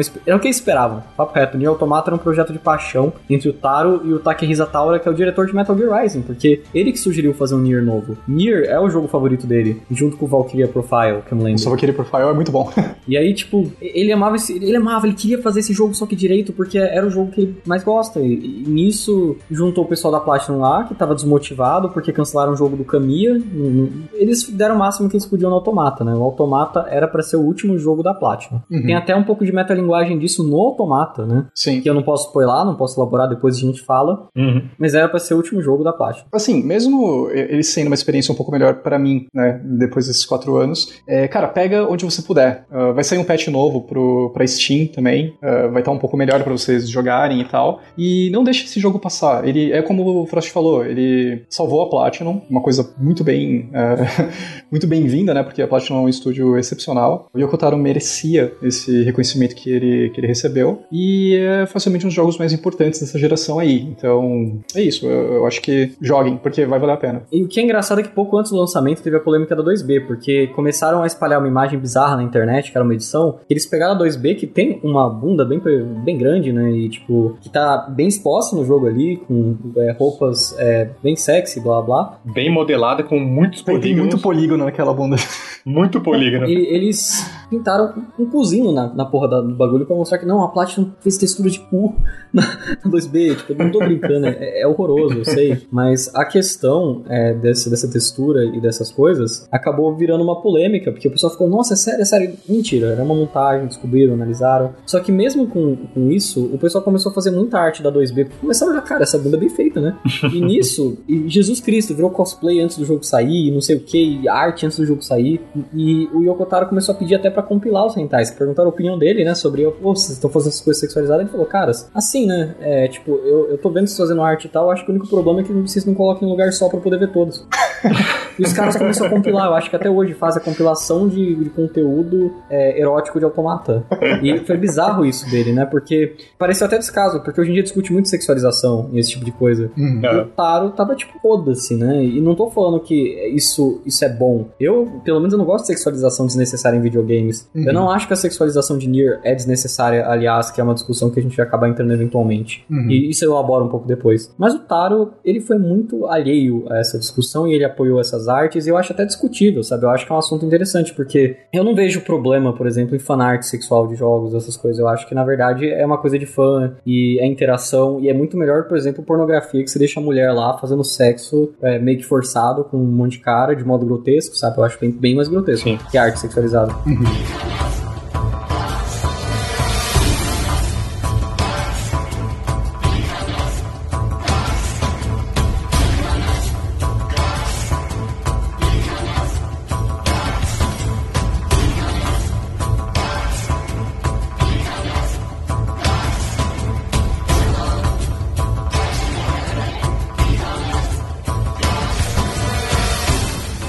Uma das coisas que a gente falou bastante, na verdade, que o, que o Frost falou bastante sobre jogos anteriores do Taro, o Drakengard e o primeiro Nier, é que nenhum deles vendeu muito bem, né? Tirando o Drakengard 1, nenhum deles vendeu muito bem. O primeiro Nier foi um mega fracasso e ele ficou mega decepcionado, né? E o- depois que o, o próprio Drakengard 1 não, não vendeu o que ele esperava, ele trancou no armário. Mas o, o Automata foi diferente, né? Esse jogo vendeu bem. Bem, é até um, um eufemismo, né? Esse jogo vendeu tão bem que ele salvou a Platinum da falência. Sim, É, e só, só pra ter contexto, em números de 2021, o Nier Automata já passou de 5.5 milhões de unidades. Parece pouco, mas ele pensa que é um jogo Double A, orçamento médio, assim. É, então, é.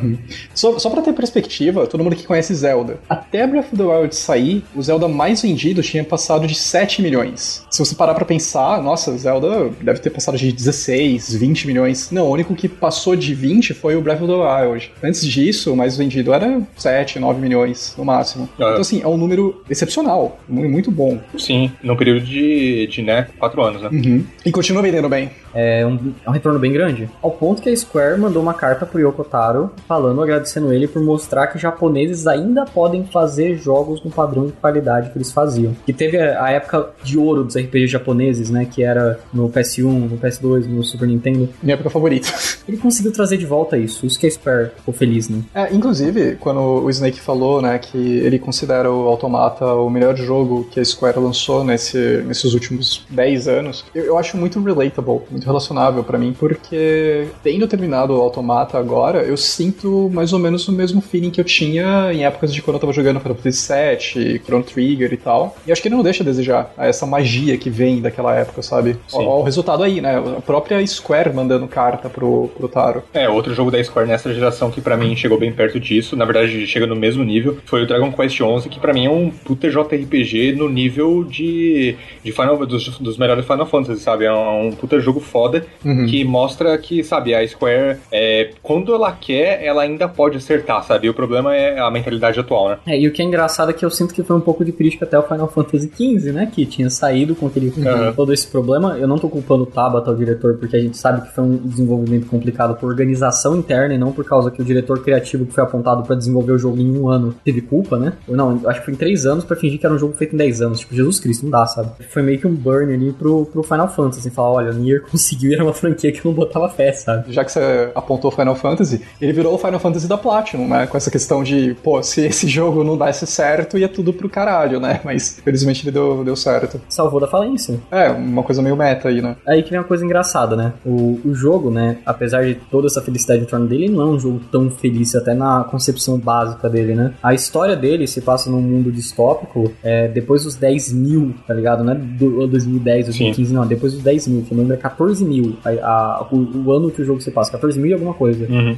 Que, tipo, a humanidade foi toda pra lua porque os alienígenas invadiram, basicamente exterminaram a Terra e o que sobrou são, tipo, os androides que os humanos deixam na Terra pra tentar reconquistar o planeta e robôs que os alienígenas botam pra lutar por eles. Os alienígenas não se deram trabalho nem de lutar por eles mesmos ali, eles nem chegaram a, tipo, matar humanos, eles botaram os robôs pra matar todo mundo. E nisso é uma guerra de androides né, humanoides, né, feitos por humanos e robôs feitos por aliens. E a protagonista que é a 2B, que fica num ciclo eterno de vida e morte por ela ser um robô, por ela ser imortal, no meio de uma guerra infinita junto com seu amiguinho que depois vai virando seu seguidor, que é o 9S, em um mundo é, melancólico de guerra. E esse ponto que o Flash falou do ciclo, né, de vida e morte, na verdade é a frase que abre o jogo e, assim, Nier Automata, ele é muito quotable, né, ele é muito fácil você encontrar citações ótimas dele. E a primeira que você ouve no jogo já é brilhante, né, a gente colocou no começo do, do podcast, cara, é, às vezes lembrando dessa, dessa fala dá até um arrepio, porque realmente é muito, muito bem feito. É, inclusive ela vai fazer um foreshadowing pra coisas que vão acontecer mais na frente, né, que a gente não vai dar spoiler por enquanto. Uhum. É, mas é realmente ótimo, assim. E é, e é um puta começo impactante, sabe? Você ouvir aquilo da, da boca de um, de, da personagem principal, sabe? É, de matar Deus, é algo, algo muito, muito impactante, que é o que a gente falou que tava na demo, É, né? e, e já casa também com, com o lado filosófico do jogo, né? Sim, sim. É, mas aí que vem a coisa que é legal, né? Ele subverte muito, porque a- o início do jogo e muito do que a gente tinha liberado, apesar de um trailer ou outro ter uma coisa mais atmosférica, o jogo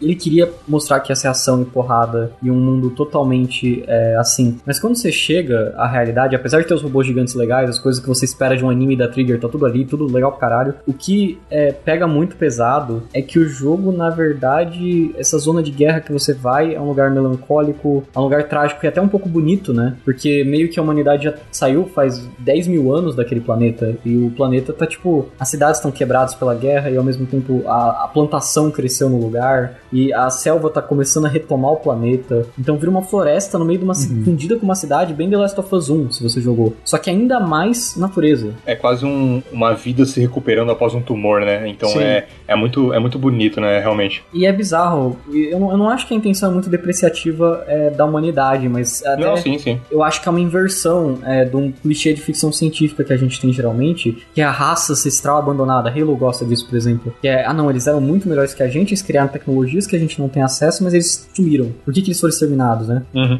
A humanidade é essa raça que sumiu desse planeta. A gente tá vendo o jeito que os humanos viviam e eles estão tipo, nossa, eles entravam em prédios pra comprar, que legal, a gente não tem tempo pra isso, a gente só luta. Mas é, é interessante que as pessoas viviam aqui. E nas sombras da humanidade, né, esse- esses seres é, robóticos vivem tentando descobrir o porquê que eles vivem, como se divertir, o que, que a humanidade fazia e redescobrindo alguns prazeres subjetivos que o humano tinha, né, de se divertir, ter algum sentido na vida, de beleza, o que é beleza. É, é bem, é bem bizarro. Você entra no jogo, na primeira vez que você entra no mundo aberto dele, e, tipo, você acaba a missão introdutória, você vai pro mundo aberto. Na hora que você entra no mundo aberto, você espera que vai ter combate, um mundo aberto mais padrão. Você vê os robôs que eram pra ser seus inimigos de boa, eles não estão te atacando, na verdade. E, e o jogo começa a subverter. Você fica, tá, então os robôs não são exatamente do mal. Então, alguns robôs são do mal. E, e eles, na verdade, são indivíduos também. E os androides, né, nós aqui, a gente que é robótico também, também nem todos vão ser 100% bons. E começa a criar uma unidade neles. Sim, é, é porque a própria abertura do jogo é muito frenética, ela é basicamente focada em ação, né? Ela não é tanto focada em contemplação e, e atmosfera.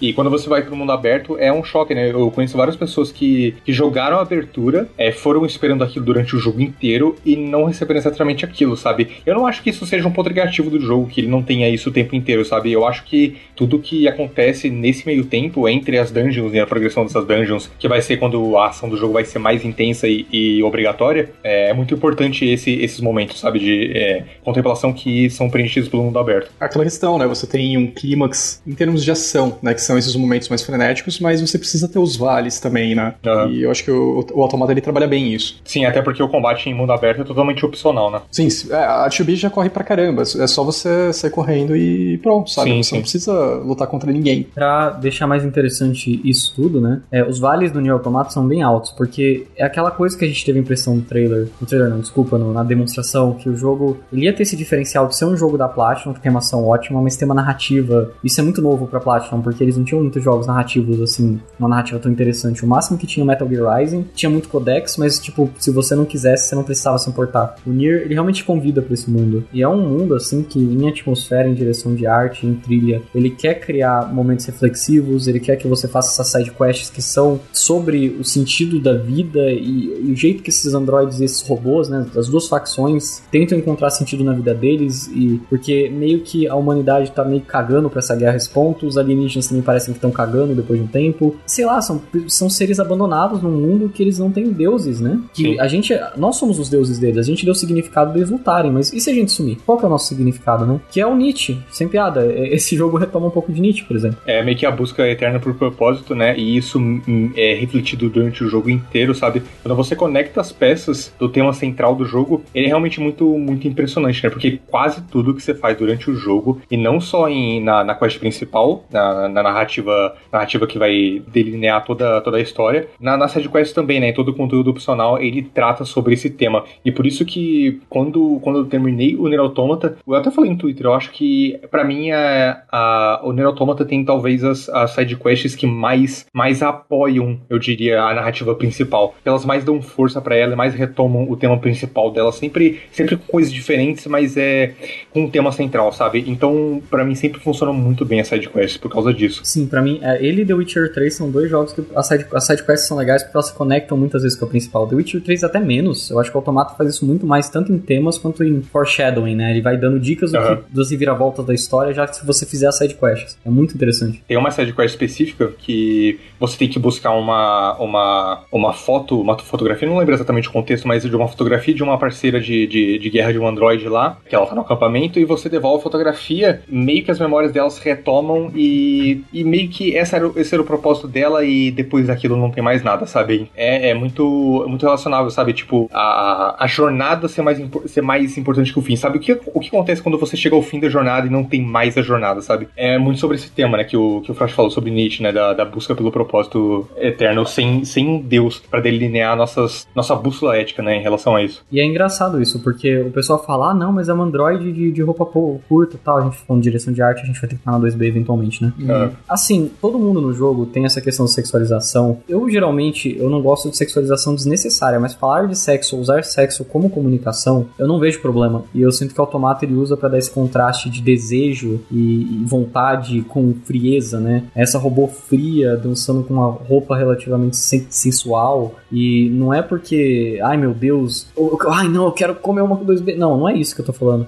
Eu tô falando que é um mundo que as pessoas, elas não têm muita. Elas têm uma apatia muito grande e tem esse contraste, contraste constante das pessoas com esse conflito interno. E sexo é uma coisa que a automata toma porque todo mundo tá reciclando e tá olhando e tá replicando o que os humanos faziam. E humanos fazem sexo. E sexo é parte importante de uma relação amorosa. E a automata, ele acaba falando disso, por exemplo, porque ele vai para todos os âmbitos, assim. É, a, a própria venda da 2B é uma metáfora ela estar cega sobre uma verdade do jogo que quando revela, ela perde a venda. É muito, é, é muito é, planejado, né? Tudo se amarra, por mais bizarro que pareça, por mais que pareça que foi só pra vender. E com certeza tem o lado comercial, não dá pra mentir. É, mas não é só isso, sabe? Tudo que se, se refere à decisão artística do jogo em design de personagem tem, tem um motivo, sabe? Mais pra frente a gente vai falar com spoilers, mas existe um momento específico no jogo que uma personagem faz algo específico de cortar os cabelos dela, que é muito, é muito representativo pra algo. Como o Frost falou e como eu tinha falado no começo, a direção é, é muito amarrada, sabe? Uma direção que tem uma mão forte ali que sabe o que tá fazendo. Então, isso é uma das coisas que, que eu mais gosto do jogo e com, dá pra perceber como o Yokotaro sabe conduzir esses elementos, né? Vale dizer que esses character designs, eles têm fetiche, né? Tem essa consistente repetição de fetiche. Fetiche, se você pesquisar, não é só fetiche sexual, é desejo. Sim, sim. O jogo é sobre essas pessoas nesse mundo frio tendo desejos, então é, é interessante. Até interessante notar também que ele subverte essa questão da ficção científica de robô tradicional, de será que robôs pensam? Automata, na primeira missão já confirma, eles pensam. Esquece isso. Eu, inclusive, retomar isso porque é algo que a gente falou na abertura do programa, né? Sobre como ficção científica é, constantemente retoma e trata sobre esse assunto de uma, uma máquina que consegue reproduzir sentimentos e, e tem, possui memórias. Esses sentimentos que ela está reproduzindo são reais mesmo. O que torna esse sentimento real ou não? O que, o, que, o que é estar vivo, né? Ela tá realmente viva, mas o autômata, ele meio que usa isso como base para falar sobre algo mais profundo ainda. E essa base é algo que já é conformado desde o começo, sabe? Tipo, é, não tem dúvida que aqueles, que aqueles androides eles realmente são seres pensantes e vivos. É, mesmo que a 2B, em vários momentos durante o jogo, questione isso, sabe? Não, não questione, mas é imponha pro 9S que eles não estão, sabe? O 9S demonstra uma emoção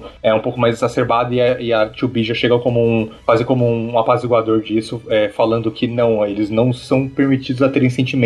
E ela, e ela negando isso em si própria, né? O que é engraçado porque é, depois você descobre que, assim, parece que é coisa de ficção científica tradicional, que a 2B tá falando de não, a gente é obrigado a não ter sentimentos. E você descobre que não, é uma escolha dela e que é mais complexo que isso depois. Uhum. Ela, ela, vai desenvolvendo isso, não é, não é algo definido. Os androids, eles têm sentimentos, os robôs têm sentimentos e o jogo não vai ficar questionando muito isso. Na verdade, ele prefere fazer o seguinte: ele pega os androids como uma metáfora para a humanidade. Há uma humanidade sem Deus. A gente é um, apesar de você acreditar em Deus ou não, eu tô falando de ter um sentido da vida muito definido e um plano de vida muito definido, que é o que Nietzsche queria definir com isso, né? É, a gente não tem, a gente nasce na Terra, a gente não sabe por que, que a gente nasceu na Terra, o que, que a gente vai fazer, qual que é o trabalho que a gente vai seguir, com quem que a gente vai namorar, qual que é o nosso objetivo final. A gente não sabe de nada. E esses robôs também não sabem de nada, esses androids também não, porque eles foram abandonados pelos criadores nesse, nessa guerra que na verdade nem, nem vira uma guerra mais, e começa a ter facções internas e civilizações começam a nascer dali com ideologias diferentes e vai virando uma complicação é, totalmente humana. E, e quem ainda tenta conservar esse laço com a humanidade. É, eu, eu, ia falar isso. Tá reforçando uma crença que é, é, é comparada com o jogo como uma religião, que é uma crença que eles nasceram para aquilo, e é isso. Eles são puramente humanos.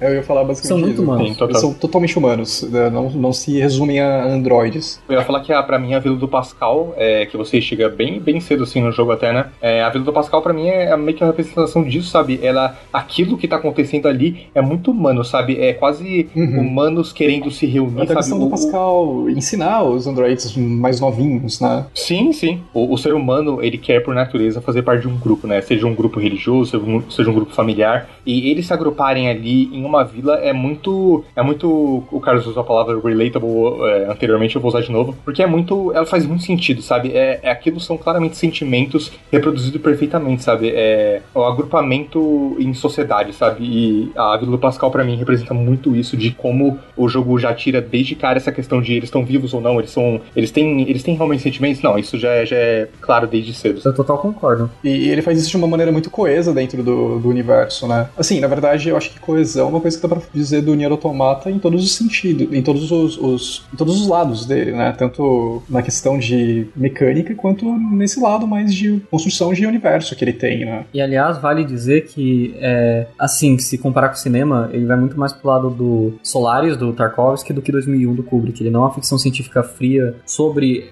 ciência. Não é sobre ciência o nível que a humanidade vai avançar e os problemas que podem surgir. Ele é muito mais um drama humano dentro de situações é, meio surreais. Uhum. Que, na verdade, ainda são metáforas para situações reais. Então, é, não é tão distante da nossa realidade, é muito relatable, de novo eu vou usar. É muito fácil de você se identificar e ficar, cara, não, eu sinto isso também. Não é algo é, tão distante, são conflitos é, muito pé no chão. E a trilha, eu acho que ajuda muito a comunicar isso. Sim, não, totalmente. Vocês já notaram que o Automata ele é meio que. Ele parece uma ópera, assim, parece que que a música tá acompanhando o jogo, porque Sim. ela vai indo, ela transiciona fluidamente, de modo bem sutil para outra zona. Até a forma como ele usa as próprias músicas que tem é, vozes, ele pega justamente isso. A música é tão, tão, tão boa e sabe te relacionar tão bem com o que, que tá acontecendo que a primeira vez que eu tava na. Não, não quero dar spoiler, mas na dungeon final da Rota A, e existem robozinhos cantando uma música específica, e aquela, aquela cantoria é da música, não são dos robôs, porque tá acontecendo uma outra situação ali. Uhum. E quando eu joguei pela primeira vez aquela sequência inteira, eu achei que era eles cantando ali no ambiente, mas na verdade é da música, né? E, cara, é, é maravilhoso, assim, como ela, como ela dá contexto para tudo que tá acontecendo. Isso é graças ao, ao, sistema de camadas. Eles fizeram até no GDC, né? Não, não foi GDC, foi, foi uma conferência de desenvolvedores japoneses que eles mostraram como eles trabalharam automata a música. E, tipo, eles vão tirando instrumentos e vão colocando dependendo da hora. E, tipo, uhum. é como se eles deixassem quatro, três músicas que são só os instrumentos rolando e separassem e vão diminuindo o volume, aumentando dependendo do que tá rolando no jogo. Então fica uma música assim, meio interativa. Muito legal. Sim, uma coisa que eu queria já, já apontar, já que a gente tá falando de música, é, eu acho impressionante como o jogo. E, assim, ele praticamente não tem uma música ruim em toda a trilha sonora dele. Ele tem sistemas ali dentro da, da trilha sonora que tornam tudo muito dinâmico, dependendo da ação que você tá fazendo. Cada música tem uma versão mais calma, uma versão mais intensa, uma versão com vocais, tem, uma versão, tem versões em 8 bits e tudo mais. E, cara, cada uma entrando no momento perfeito, né? Muito bem utilizado. Uhum. Sei lá, eu acho. Eu, eu não consigo pensar em uma outra palavra sem ser genial. É, casa muito bem com, com tudo que você tá fazendo dentro do, do game, né? Sim, é. Quando você vai hackear com 9S, a música vai pra 8 bits, né? Então é muito legal. É, e, e, trabalha toda essa dinâmica, né? Que era o que, eu, o que eu queria complementar do que o Frost estava falando. E a condução disso é inteligente, especialmente porque você acaba uma side quest triste, aí tem um diálogozinho, na hora que o diálogozinho acaba, começa a música com a voz. E você uhum. fica, tipo, com aquele silêncio, porque o jogo é aquele jogo que a gente falou que tem os vazios, não tem tanto combate quando você tá fora, e você fica com aquele, aquela música tocando depois de uma side quest triste e você pensando no que aconteceu, porque Sim. aquilo tem pitada de filosofia, então ele te incentiva a pensar. E o clima do jogo vira um clima de pensar propositalmente. Uhum. É, assim, realmente eu acho que é uma das coisas mais legais do Automata, que inclusive deriva do primeiro jogo. O primeiro jogo também, apesar de não ser tão bom no Automa- quanto o Automata com esse design, com essa programação de som, né? Essa programação musical, ele já tinha isso de ter transições fluídas de música, sabe? Vocês vão gostar bastante disso quando lançar o Replicant. Sim, sim. É, aliás, não sei se vocês notaram também, o Taro ele ama uma coisa na atmosfera que é o contraste entre humor e melancolia. Muitas vezes você tem momentos felizes e personagens têm um desenvolvimento feliz, você tá gostando desses personagens, vai acontecer uma tragédia. Ele ama fazer isso. Ou é, acontece uma tragédia, mas essa tragédia é tratada de modo meio humorístico, que faz você até ficar. Você às vezes ri, mas você fica desconfortável e você pensa. Eu sinto que nos dois casos o jogo sempre te força a pensar. Ele sempre te dá um choque emocional feito pra você pensar no que aconteceu e tirar alguma conclusão disso. E isso ajuda. Eu não quero falar que é o jogo mais inteligente no mundo. Até tem algumas críticas. Eu acho que é um jogo meio pedante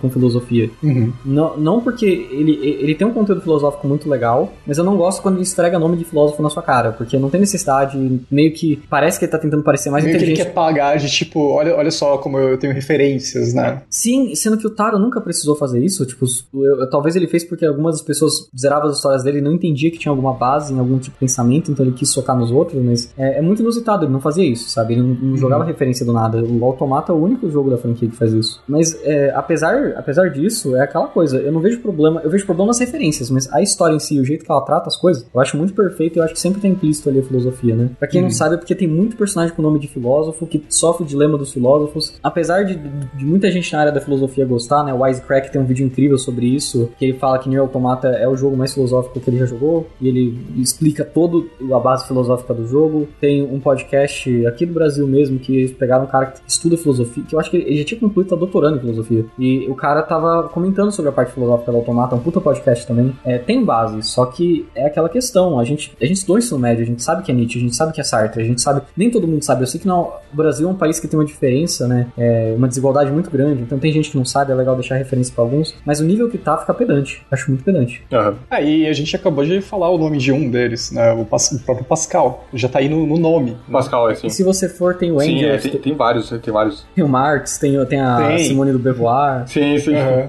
Muito- tipo, é muito escrachado, né? Muito na cara. E eu, eu também eu concordo com o Frost, é uma das coisas que eu acho um pouco desnecessárias. Porque, cara, o, o texto tá ali. Você não precisa mais do que isso, já, sabe? Já, já tá bem incluso, né? Então eu acho que fica um pouco pedante também. E a gente tava falando, falando sobre toda essa parte técnica do jogo, né, de, da trilha sonora. E uma coisa que eu gosto muito do Automata é que dá uma credibilidade a mais pro jogo é o voice acting, né? Eu joguei o jogo em inglês e, cara, é um puta voice acting que quando tem, quando tem momentos, assim, dramáticos, eles sabem, todos os atores sabem entrar ali com força, né? Puta merda. Sim, é, e, e, meu, até você tem os pods, né? Que são aqueles, aquelas maquininhas que ficam junto, elas que É. atiram e etc. É, até eles têm muita personalidade no voice acting. Eles. eu acho muito engraçado, já, já pegando paralelo, tanto visual quanto é, sonoro. Tem algumas transições do, do jogo em que você vê um pod falando com o outro. E eu acho tão fofo a forma como eles mexem os bracinhos assim pra falar, tipo, passar uma mensagem um pro outro e tal. É muito expressiva. E é, é muito expressivo com pouco, né? Sim. E é a junção de um voice acting muito bem feito, muito bem. O efeito que eles colocam em cima pra dar aquela voz robótica, ele é na medida certa. E a animação, ela é sutil o suficiente pra pra dar um. meio que mesclado assim de fofura com aqueles bracinhos mexendo, com também uma, uma personalidade. É, é justamente isso- isso que você falou. O voice acting, ele sabe entrar no momento certo e com o- a entrega certa, né? Tanto em momentos dramáticos, até como, tipo, uma simples transição de um, um pod falando com o outro. É que eu prefiro a voz em inglês, prefiro muito a voz em inglês. E é, Aham. por questão pessoal, é muito bem feita a dublagem. Mas literalmente não tem prejuízo de você jogar em inglês ou em japonês. É, realmente é, é muito boa as duas dublagens. E eu sinto que a dublagem, junto com a trilha, que a gente já comentou muito, junto com a atmosfera, junto com a gameplay, que é um aspecto importante que a gente já comenta, cria todo. Porra, o- a escrita do jogo às vezes é hiper melodramática, mas ela não sente, porque você, além de- dela tomar um tempo pra construir os personagens, construir o universo antes de realmente começar o drama a pegar, se não fosse pelos ato- os atores de voz fazendo toda aquela, aquela, aquela dublagem perfeita, se não fosse pela ambientação que eles criaram, eu não sei se ia funcionar tão bem. Aquilo que eu falei, o Taro é muito ligado à interação, então ele usa o máximo do meio do videogame, é, até no aspecto audiovisual, mas também no aspecto de mecânica, faz um- momentos impactantes, assim, que pega na sua emoção mesmo, né? Sim, total. Aliás, é, falando em gameplay, esse jogo, antes da gente falar, a gente fala muito do mundo aberto dele, tem um mundo aberto totalmente excêntrico, né? Eu diria que ele não é a coisa tecnicamente mais impressionante, mas toda a parte criativa e artística dele é muito incrível, né? Uhum. E ele, ele sabe pegar também pontos bastante diferentes e cada um ser marcante, né? Porque você tem, você tem floresta, você tem deserto, você tem um parque de diversões, e todos eles podem não ter, como o Snake falou, toda aquela. Não é, a coisa, não é a coisa mais polida do É, mundo. podem, podem não ser as coisas mais polidas do mundo, mas tem muito, muita personalidade. E aí que vem uma coisa interessante, né? Porque o design desse mundo aberto, no geral, ele toma como base o Zelda Ocarina of Time, né? Que é um mundo aberto que, assim, hoje em dia o pessoal pode falar que tá à toa e não sei o quê. Eu, eu ainda acho que o design dele é muito eficiente é, para fazer um jogo redondo, sabe? Ele não precisa ser enorme, ele, ele é um mapa que tem várias. é, Essa, esse paralelo com o Ocarina of Time é perfeito, porque tanto o Automata quanto o Ocarina, eles têm um mapa que não é gigantesco, não é o mapa mais impressionante que você vai ver na vida, mas ele serve. ele cumpre o papel dele muito bem e tem essa variedade de cenários e tal, e não precisa mais do que isso, porque o, o que se passa dentro daquele cenário é o suficiente para te carregar por ele, sem ficar maçante. E não é só um paralelo, é curiosidade. O Nier original, quando eles foram fazer o mapa, eles calcularam o tamanho do, do overworld do Ocarina pra fazer um overworld igual. Caralho. É tipo, é descaradamente referência mesmo. É uma referência descarada mesmo. Tanto que o primeiro Nier tem até uma referência a Zelda, tipo, na, na Main Quest tem uma referência grande a Zelda. Zelda sempre foi algo que o Taro olhou. por, por que você não falou isso antes, velho? Eu, te- eu teria jogado, tipo, 50 anos atrás. Cara, a trilha, a trilha do, do Nier tem inclusive uma faixa extra lá, que é da trilha sonora extra do primeiro jogo, Aham. que se chama The Legend of Nier, que é tipo só as músicas em 8 bits do Nier original, sabe? que legal. É, então é bem descarado, ele sempre gostou de Zelda e, e- e- e é bem Zelda o Nier Automata, tanto quanto o original. E eu prefiro, eu até gosto dessa coisa de ter um mundo central que você passa de um pra outro, né, para outros é, pa- partes do mapa e todas as partes ser muito variadas, totalmente diferentes os temas. É bem confortável, você não fica atravessando longas distâncias que nem às vezes um jogo da Ubisoft, apesar do Fast Travel ele te força a passar longas distâncias em lugares muito similares, você vai direto no ponto, num, num lugar e é um lugar brutalmente diferente e é provavelmente bem interessante. É, mas ajuda que a mobilidade dos personagens também é muito eficiente, né? Então, nunca fica maçante você passear pelo, pelo mundo do, do automata. Inclusive, é engraçado, porque quando começou a ficar maçante pra mim, eles liberam o Fast Travel, né? Uhum. Tem gente que não gosta do fato que não tem Fast Travel porque é um padrão da indústria. Mas eu vou falar, tenta dar um esforço, até porque parece besta, mas realmente tipo, te joga no mundo daquele jogo naquele momento que você ainda não tem o Fast Travel. E quando você tem, é por um bom motivo que ele já desbloqueou cinco lugares e às vezes fica um saco ser de um lugar pro outro. É, é literalmente como a gente falou, é quase o sistema do Dark Souls 1. Dark Souls, né? Eu acho importantíssimo não ter Fast Travel desde o começo pra você se familiarizar com aquele mundo, Sim, pra sabe? você aprender como ele funciona também. Sim, e aquele mundo dá uma base a mais pra narrativa, né? Então transitar por ele é importante. Até porque tem muito atalho, muito lugarzinho. Sim, Tem, sim. sim. É, da, da vida do Pascal pro, pra área central ali, você não precisa ir pro Amusement Park pra chegar lá depois. Aham. É, é- é bem conectado.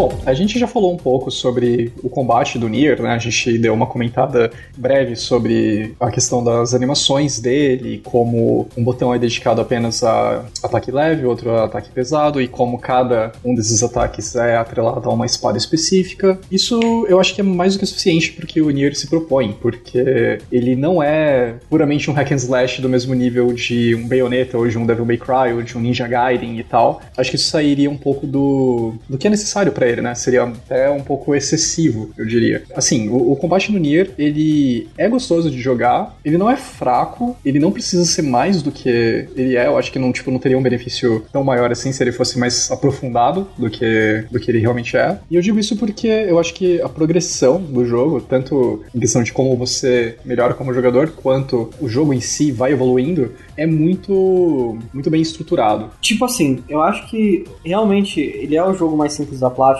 Né? A gente repetiu várias vezes nesse episódio porque é algo importante no, de notar, né? Uma empresa conhecida por isso que fez algo diferente, mas eu não acho que é de todo ruim, porque ele ainda é um RPG acima de um jogo de ação. Uhum. A ação tá ali pra dar feedback satisfatório, é, você vê um combate estiloso, que é o que a Platinum é especialista, e você entregar um game design que, além do feedback tá legal, você sente que tá em situações diferenciadas, interessantes, mas com certeza, o fato que ele é stat-based é um bagulho que importa muito pro jogo, né? É baseado em status, em pontuações, essas coisas. Uhum. Você tá level muito baixo, não é legal você enfrentar um inimigo alto, por isso existe uma contagem de nível. É, você tem um, um sistema complementar de chips que, apesar dele ser desnecessário se você tá jogando o jogo, tipo, é, no normal sem se importar tanto e evitando inimigos de alto nível até você ter alto nível. Aí você não precisa usar tanto. Ele realmente é muito bom se você sabe usar. É um sistema que é muito underrated. Eu que o pessoal, tipo, ignora total e ele, ele funciona bem, saca? Eu, eu ia apontar isso. é, eu, nas primeiras duas rotas, aliás, vamos colocar assim, na rota A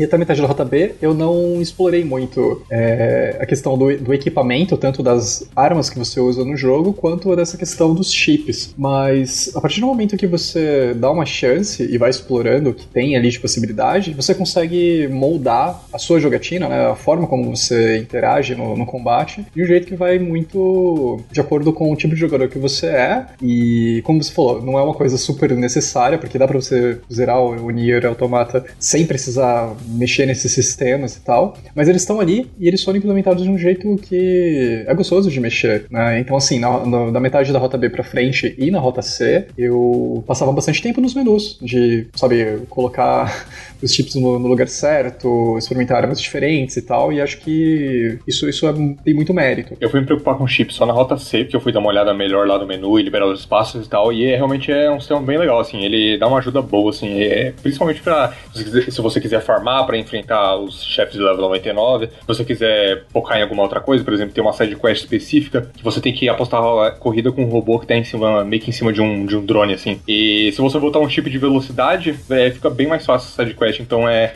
é legal brincar com ele, assim. Eu diria que sem usar um chip bom, a última parte dessa sidequest é impossível. É, então, e, é. e, tipo, é, a única coisa que eu tenho de crítica ao sistema de chip, pessoalmente, é que eu não achei ele bem introduzido. Tanto que eu, você e o Ashen, a gente só foi usar no, metade, no final do jogo, metade pro final. Sim. É, ninguém, eu nunca vi ninguém que começou a usar desde o começo do jogo, apesar do jogo avisar que tem e apesar dele sempre ser útil. Aham. Ele pode ser. Eu, eu acho que a parte que mais incentiva a usar são os chefões extras, se você for além querer, querer matar eles. Sim. Fica praticamente obrigatório. Porque os chips, melhores, eles quebram o jogo. Eles realmente fazem o jogo muito fácil. Mas esses É. chefões, eles são quebrados. Então eles são feitos pra você usar o máximo que você puder. Uma coisa que eu acho legal dos chips é que é, dentro da proposta do jogo tem até umas certas. Eu não sei se dá pra chamar de piada, mas um dos, dos finais né, extras do, do jogo tem a ver com o uso dos chips. Eu achei isso muito genial. Porque assim, tipo, é, você não tem só, só chip pra melhorar o seu ataque, melhorar a velocidade, chip que quando você tá seguro, né, o seu HP recupera e tal. Você tem inclusive chip para que tá lá atrelado à sua visão, chip que tá atrelado ao sistema operacional do Android e tal. E eu achei que isso foi um toque bastante inteligente deles colocarem,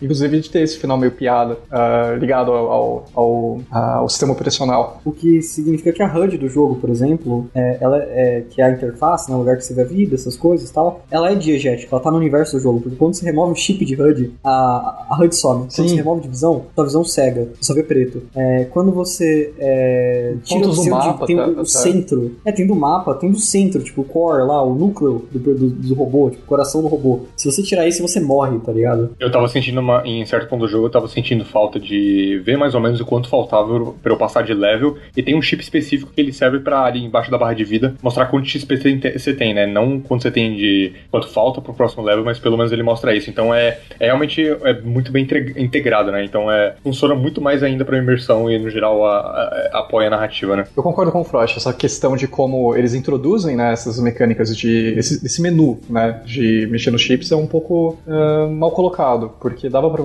pra eles introduzirem de uma forma um pouco mais eficiente e mostrar que tem tipo um aspecto ali que é bastante divertido de mexer, né? E como você falou, tem uma coisa que é, aumenta a imersão no jogo. É uma pena, né? Porque a gente só foi mexer no, no fim do, do game e acho que muita gente nem vai mexer. Eu acho que acaba perdendo um pouco por isso. E pior que aí que parte do combate automata brilha, né? Papo reto. É... O sistema de chip é muito legal. Ah, sim, com certeza. Sim, e não só isso, até tem os chips e a questão de como você organiza os seus pods, né? Qual tipo de arma que você vai usar, qual tipo de, uh, de equipamento e tal. E, nossa, isso, isso muda muito o combate, deixa muito mais, mais gostoso, muito mais legal, até visualmente falando, né? E, e variado, né? Porque o sistema de chip, ele pode ter um chip que recupera sua vida por segundo, ou um que aumenta sua velocidade. Então ele, você vai criando um estilo de jogo que é totalmente seu, e o jogo tem, tipo, uhum. vários tipos de arma, equipamento e, e, tiro que você pode Sim, usar. E, e junta tudo isso, é uma capacidade de personalização e expressão muito grande, que eu acho que é onde o jogo acerta. Você tem vídeo, às vezes, de youtubers que, tipo, tem essa coisa que a gente fala, e é verdade, que o Nier Automata, ele não é o jogo mais bem amarrado da Platinum com mecânica, especialmente por isso, porque ele foca em status, em número, em ser um RPG e não em ser um, combate, um jogo de ação, mas apesar disso, ele tem uma profundidade mecânica, o skill ceiling muito alto, só que nunca te obriga realmente a explorar. Você vai ver aquele cara, o Donguri, eu acho que era o nome, que é o cara que gosta de vídeo, faz os vídeos de combo. Uhum. O Automata é o jogo que ele faz coisas mais absurdas, porque o Automata deixa você cancelar muita animação. Então quando você mastera o sistema, você consegue, tipo, voar de um lado do mapa pro outro só usando ataques específicos, sabe? Tem muita, muita coisa assim que parece que é só. É, ah, não, olha, é, o, jogo, o jogo nunca te obriga a usar essa maioria dessas coisas, mas elas estão ali em algum lugar. E tem uma profundidade que é meio inexplorada pra gente que é humano e não vai ficar testando coisas absurdas como o Dunguri faz, né? É, é, na verdade, é uma coisa que eu gosto bastante em, em, jogos que se propõem a ter um sistema de combate desse jeito. Óbvio, eu não, não tô no nível dele, nem almejo estar, mas eu, eu vejo com muitos bons olhos essa questão de você conseguir explorar os frames de animação mesmo e onde você vai cancelar para você conectar com outro golpe, para sabe, fazer um espetáculo mesmo, né? Você acaba jogando com uma elegância muito é muito pura. Né? Eu adoro quando jogos fazem isso. Desde de platformers, tipo Mario, acho espetacular quando vejo gente que consegue jogar aquilo lá com elegância e tipo é. seguindo um ritmo de velocidade dos movimentos bem constante, sem tomar hit nenhum e tipo pulando em inimigo de inimigo em inimigo e de um jeito muito gracioso. E quando dá para fazer isso em jogo de ação com, com golpes assim e, e, combos e tal, acho que é muito bem-vindo. Só é papo reto que eu não acho que é intencional. eu acho que eles não, eu acho que eles fizeram a mecânica e eles não sabiam que ia ter tantas possibilidades dentro dela. É, é um happy accident. Sim, sim, sim que eles tinham muitas mecânicas do Nier original que eles queriam adaptar e melhorar. Nisso virou um, tanta mecânica que é muita mecânica. É tiro e o tiro tem tiro secundário é. e a arma tem dois combos uhum. e você pode trocar de arma e tem quatro tipos de ataque diferentes para cada arma e velocidade de ataque diferente para cada arma específica do jogo. E tipo, Jesus Cristo é muita coisa, sabe? Então eu acho que na hora que foram amarrar tudo isso, eles deixaram muita brecha de você fazer coisas absurdas no sistema de combo que eles não sabiam, mas já que existe uma habilidade grande para executar, não é algo necessariamente errado. Não foi a intenção do desenvolvedor, mas acabou sendo um acidente feliz, né? E eu gosto tipo disso. Tipo Bunny Hop, né? Que era um bug do Counter-Strike que o pessoal conseguia aumentar a própria velocidade pulando de jeito específico uhum. e virou uma mecânica de jogo depois, sabe? Tipo, eles consertaram no Counter porque no Counter não rola, mas o pessoal reaproveitou e ligou, fez servidor de Bunny Hop, virou um gênero dentro do jogo, sabe? Sim, é muito brilhante isso. É, no geral dá pra ver o quão, quão profundo e bem amarrado um combate é quando você pega um cara muito foda que masterizou ele, jogando ele, com quão visualmente incrível ele consegue deixar o próprio, cada momento a momento do combate, né? Então dá pra pegar vídeos assim incríveis, sei lá, de Devil May Cry 5, do, do cara fazendo absurdos com o combate. Então é, no geral, uma boa, uma boa métrica para ver quão bom é aquele combate, né? E mesmo achando ele realmente simples comparado a, a outros combates hack and slash que eu já joguei, ele funciona muito bem e uma das coisas mais satisfatórias que, o, que tem né, ali no, no, no, no flow do combate, para mim, é a esquiva. A esquiva, ele meio que funciona uhum. como uma esquiva no tempo certo, e quando ela tem a esquiva no tempo certo, ela dá um... É tipo baioneta, e, a, e ela, ela basicamente tem ali um frame que fica parado, né? Fica, ele meio uhum. que trava o frame, e aí ela dá um, um, um, mortal por cima, e é muito satisfatório quando você acerta isso, né? É, é aquilo que eu falei, é a questão de você assistir a pessoa e você vê que tem um gameplay elegante ali, uhum. e isso que você tá falando é uma coisa que eu prezo muito, de o game feel mesmo, a sensação de você tá no controle, mexer o personagem, até a simplicidade de você pular o boneco e, e dar uma esquiva certinha, é, é gostoso. Isso eu acho que é imprescindível para um jogo que propõe ter um combate como o Nier Automata tem. Foi o que eu disse antes, é, não só dentro do combate, todo, todo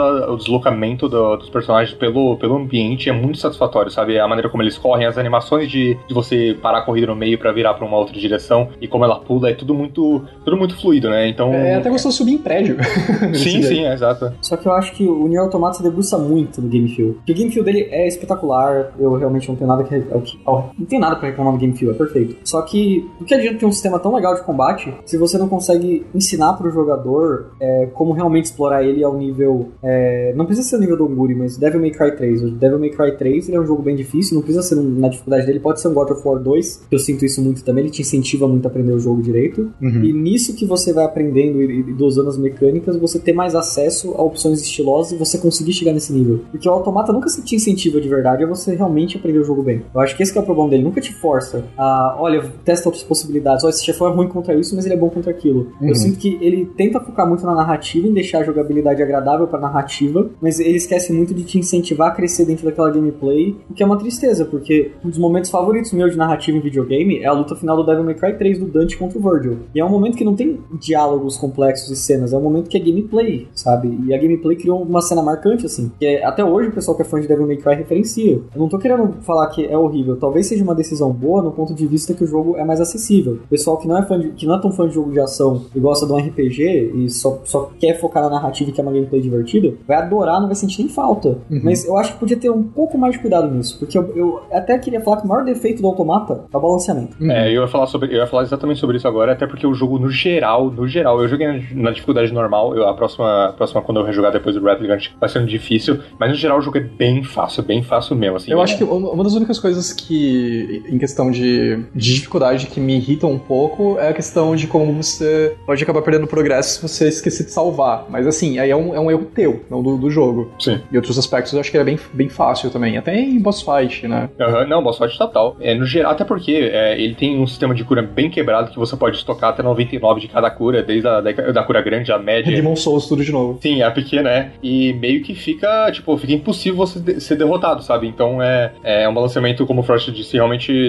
não de- longe do ideal, sabe? É, na verdade, é um dos motivos eu não dar 10 pro jogo. É, são esses pequenos detalhezinhos. É, tá, tá ali em cima pra ser, pra mim, uma, uma nota 10 perfeita, mas acaba perdendo um pouco de ponto no, no meu livro por, por ser um pequeno deslize pro meu gosto, sabe? Aham. Acho que talvez nem, acaba, nem acabe sendo um, um problema. É mais questão de como eu gostaria que fosse, sabe? Mas. é, enfim, eu acho que, que vale destacar, sim. Eu, eu, eu acho, não vou mentir, eu acho o balanceamento muito problemático. Muito, muito. Você chega lá no final do jogo, no, no Rota C, mesmo se você tiver feito ou não feito as sidequests, a torre do final você quebra o jogo, você mata tudo com dois hits e, tipo, tá acontecendo uma situação épica na história e realmente você quer saber o final, e realmente você tá ansioso. E o combate realmente tá com ideias muito legais ali. Você vê ideias, você não vê, tipo, realmente rolando, sabe? Porque Uhum. você tá matando tudo com dois golpes, os chefões você não tá tendo muita dificuldade, e as partes que ainda segura, muitas partes que é só bullet hell, ainda tem um- um- uma curva de dificuldade legal, apesar de ser simples. Hum. Sei lá, cara, eu, eu realmente queria que isso fosse corrigido, até porque é um problema consistente do primeiro jogo. O primeiro jogo era a mesma coisa. Você chegava no final dele, o último boss você solava, assim, obliterava. Não- não dava graça, nenhum dos dois Nier, essa, essa coisa. E é estranho, porque o começo do jogo é bem balanceado. Sim. Começo muito bom. Inclusive, eu- conheço gente que acha o começo um pouco difícil. Tem um amigo meu que jogou a demo é, uma vez. é, eu tinha levado, né? Na verdade, o meu PS4 na casa dele. E ele chegou até a morrer na, naquela última boss fight da, da demo, sabe? Uhum. É uma coisa que, tipo, comigo não aconteceu em mais nenhum momento. Mas é possível ver de onde sai, né? É, sim, exato. E sobre essa questão da dificuldade, eu sinto que vem da deficiência da Platinum com sistemas de status, né? Já eles estão fazendo RPG, eles estão mexendo com o número. Uhum. É, Eu acho que pela falta de experiência deles com isso, pela boa experiência deles com o combate, eles conseguem fazer chefões legais, situações legais, mecânicas legais. Mas na hora que os valores estão contando e você upou muito, e eles não conseguem balancear o combate pra ficar divertido pra aquele momento. E isso estraga muito pra mim. Eles não tiveram tempo de. tanto de saber o número que eles iam usar ali pra escalar conforme você progride, né? Quanto por eh, inexperiência mesmo. Como você falou, eles estavam acostumados a fazer jogos que você não precisa se preocupar com os, com os status. Você precisa se preocupar com a sua habilidade mesmo, a sua habilidade mecânica ali, né? De saber realmente dominar aquele, aquele combate, né? Saber ah, observar os movestats do, dos, dos chefes e dos inimigos e tal. Isso não precisa de número, necessariamente. Pode ser até indício dos problemas de desenvolvimento, porque geralmente a maioria dos desenvolvedores bons o que eles fazem é pagar playtest, né? Uhum, Chamam uhum. um pessoal que é playtester, muitas vezes a gente que é game designer também, ou pelo menos já trabalhou com o jogo, ou fez uma faculdade, que seja. Eu tenho amigo que é playtester, né? Uhum. E tipo, ele testa o jogo e ele diz: Não, cara, tá muito fácil, não, isso aqui não tá funcionando. Eu acho que qualquer playtester ia falar que realmente ali não tava tão funcional se ele pegasse pra jogar o jogo todo. Que é raro na indústria, na verdade. Geralmente eles jogam por fração, que eu saiba. Sim, sim. Só que é- era um sinal bem claro, sabe? Era, eu acho que se eles tivessem um orçamento maior em tempo maior, daria pra polir melhor isso. É, eu não, eu não duvido. Sim, eu sinto que o Automata ele seria um jogo melhor ainda com um orçamento maior, porque ele tem pro- problemas técnicos bem óbvios que a gente já tinha citado antes. Principalmente no mundo aberto, tem algumas. Tem, tem o draw distance é, é, não é dos melhores, é, tipo, em texturas assim horríveis, principalmente quando você vai chegar em, em bases assim de prédios demolidos que,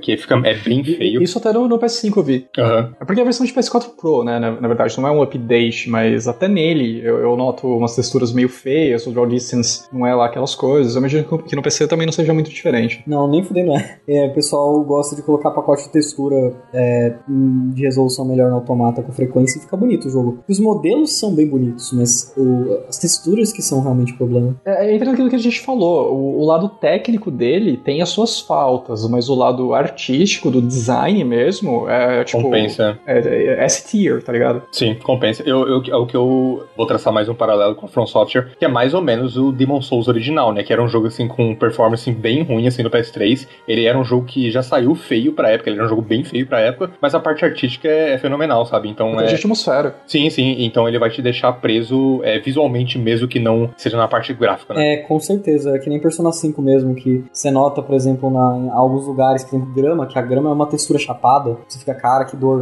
Uhum. Mas, tipo, o jogo no geral é tão bonito em relação à estilização que você meio que taca foda-se, sabe? Sim, sim. É, o, o, lado forte dele é justamente esse estilo bem demarcado, né? Ele, ele compensa todos esses outros pequenos defeitos, né? Se aqui dá pra, pra chamar exatamente de defeito. No caso uhum. do Persona 5, eu acho que é até melhor, porque ele não depende tanto de fotorrealismo quanto o Nier. Uhum. O pecado do Nier talvez seja depender mais de fotorrealismo que o Persona, que o Persona é tão estilizado que mesmo quando tem uma textura zoada, você não se importa, não, não muda nada. Sim, uhum. sim. Eu acho que assim, essa questão do balanceamento, apesar de ser problemática, não atrapalha o principal do jogo, que é a questão da subversão constante, né? E da especialmente de ser quase que um parque de diversões, né?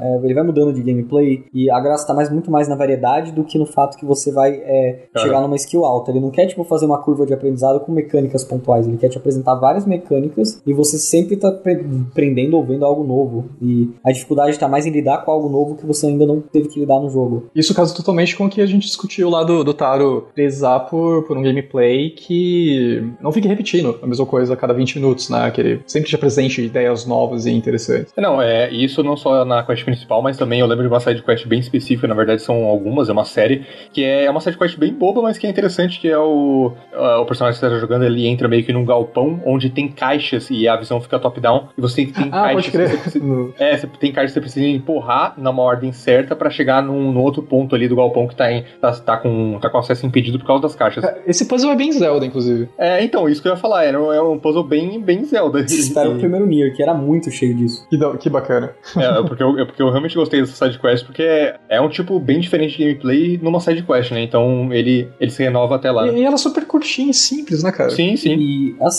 eu concordo que a side quest tem, mas eu acho que a main quest ainda é onde tem a maioria dos momentos interessantes nesse sentido. E pelo menos por ela eu não tenho muito que reclamar, o que reclamar em relação a isso, exceto que talvez no final fique muito fácil. Mas ele desbloqueia uma mecânica nova que eu não posso falar que é spoiler, que muda muito sua perspectiva do jogo, apesar do jogo ficar fácil. E é uma mecânica que pode te matar muito fácil. É, é tipo muito filha da puta. E apesar de eu estar tá xingando a mecânica, ela é boa. Eu não posso descartar que é uma boa ideia e é uma boa execução dela. Sim, até porque se você souber usar bem essa mecânica, ela pode ser muito útil pode te ajudar muito, né? Com certeza, com certeza. Essa coisa da subversão é muito legal, porque se estende desde o jeito que o mundo aberto funciona, de às vezes você tem um mapa do mundo aberto, você já explorou ele mais ou menos inteiro, e aí do nada uma zona inteira é destruída ou é alterada de algum modo que você desbloqueia outra parte na mesma zona, e você nunca sabe exatamente o que vai acontecer no jogo. Sim. Sai de boa, começa uma guerra no mundo aberto. Você, você entra numa dungeon, você descobre que tem muito mais coisa lá dentro, e quando você faz, se modifica a parte do mundo aberto. O jogo ele sempre vai quebrando sua expectativa, e isso, o Taro mesmo falou numa GDC, né? Que o automata foi feito com esse design de subversão. Ele sempre quer te mostrar, finge, te dá uma zona de segurança falsa para quebrar. Sim, total. E tem, tem um certo momento na história que eu não vou dar spoiler, mas meio que o mapa inteiro. É, tem um ponto específico do mapa que ele é meio que modificado completamente, né? Depois de, um, de uma batalha. Cara, isso meio que revela coisas novas, é, coisas novas, o terreno é, é,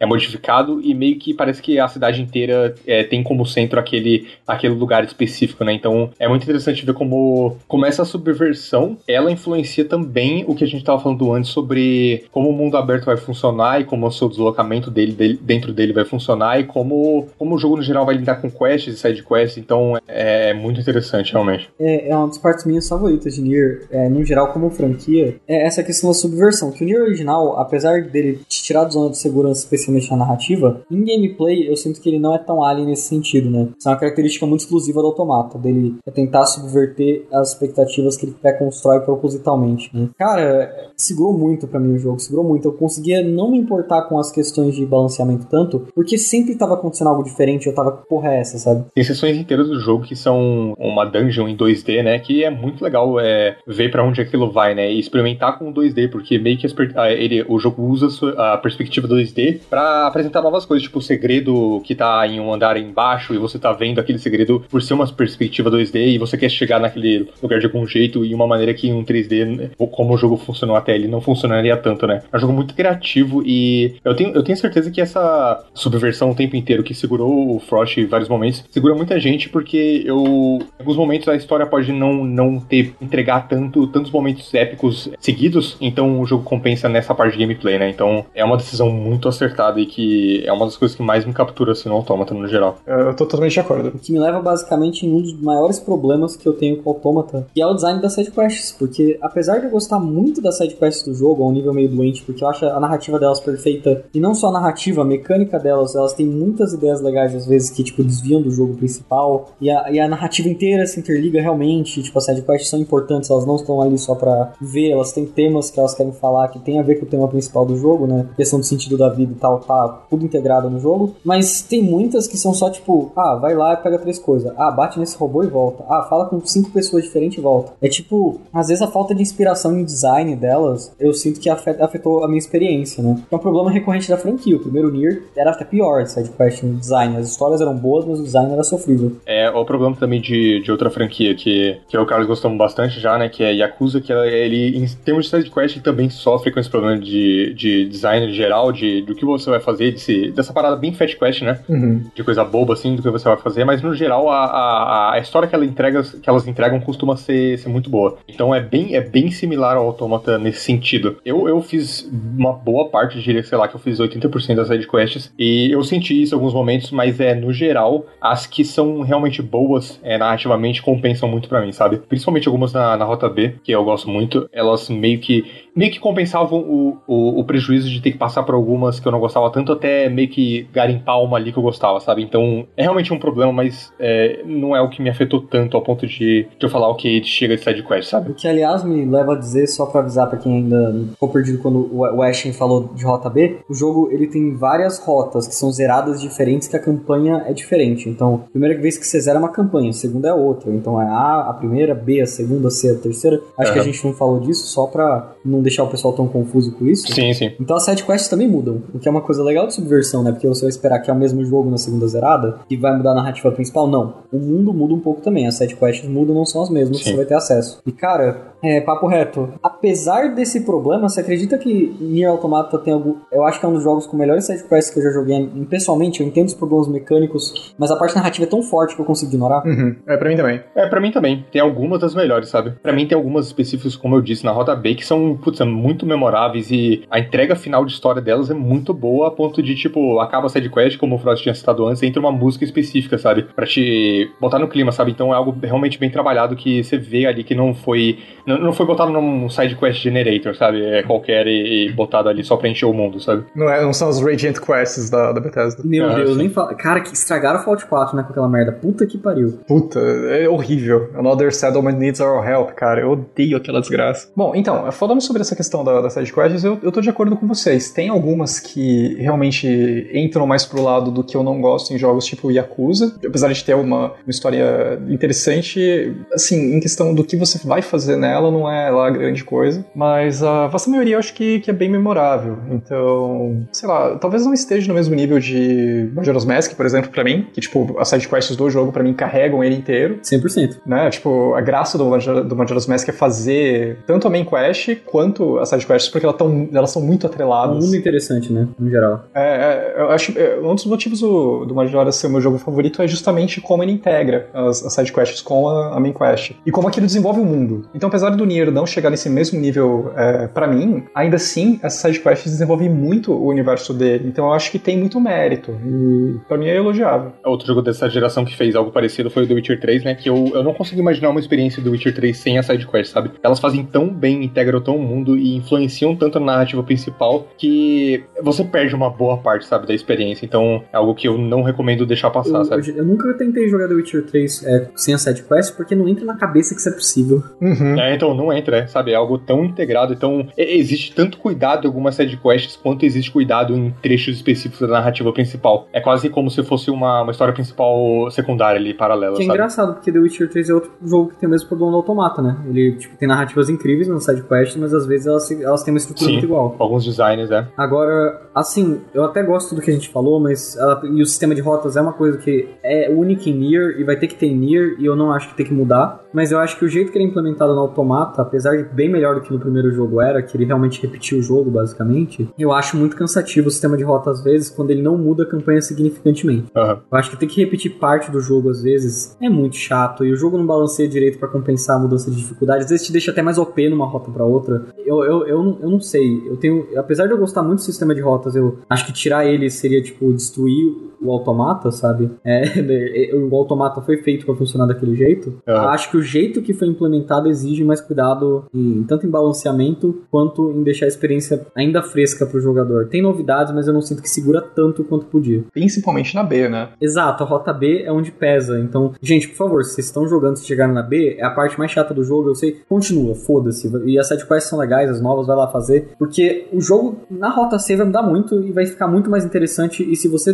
dropar na B, você vai se arrepender absurdos, porque a história que o Taro quer contar tá na rota C. Sim, é isso sim. que eu queria dizer. É, o, o, grande feeling que tem é que as duas primeiras rotas são um, um grande prólogo mesmo, uma grande preparação pro, pro show, né? É tipo a banda de abertura. E, e, é engraçado que é disfarçado, porque a história é boa o suficiente, não é incrível, uau, meu Deus, melhor história que eu já consumi, mas ela é boa o suficiente para disfarçar que ela só tá ali para construir o universo e te apresentar os personagens, porque é uma história complicada que ele vai querer contar. E o que acontece na C, tipo, totalmente justifica que, que seja desse jeito, porque não teria nem um terço do impacto se não tivesse sido feito dessa forma, né? Ah, não, com certeza. E não fica chato na A e nem na B, porque a história é interessante o suficiente, apesar de realmente ser uma introdução, que você não nota que é uma introdução se, ninguém, se alguém não te falar diretamente. Não é um spoiler, é algo que é meio que, tipo... É, é, é igual saber que a Aerith morre.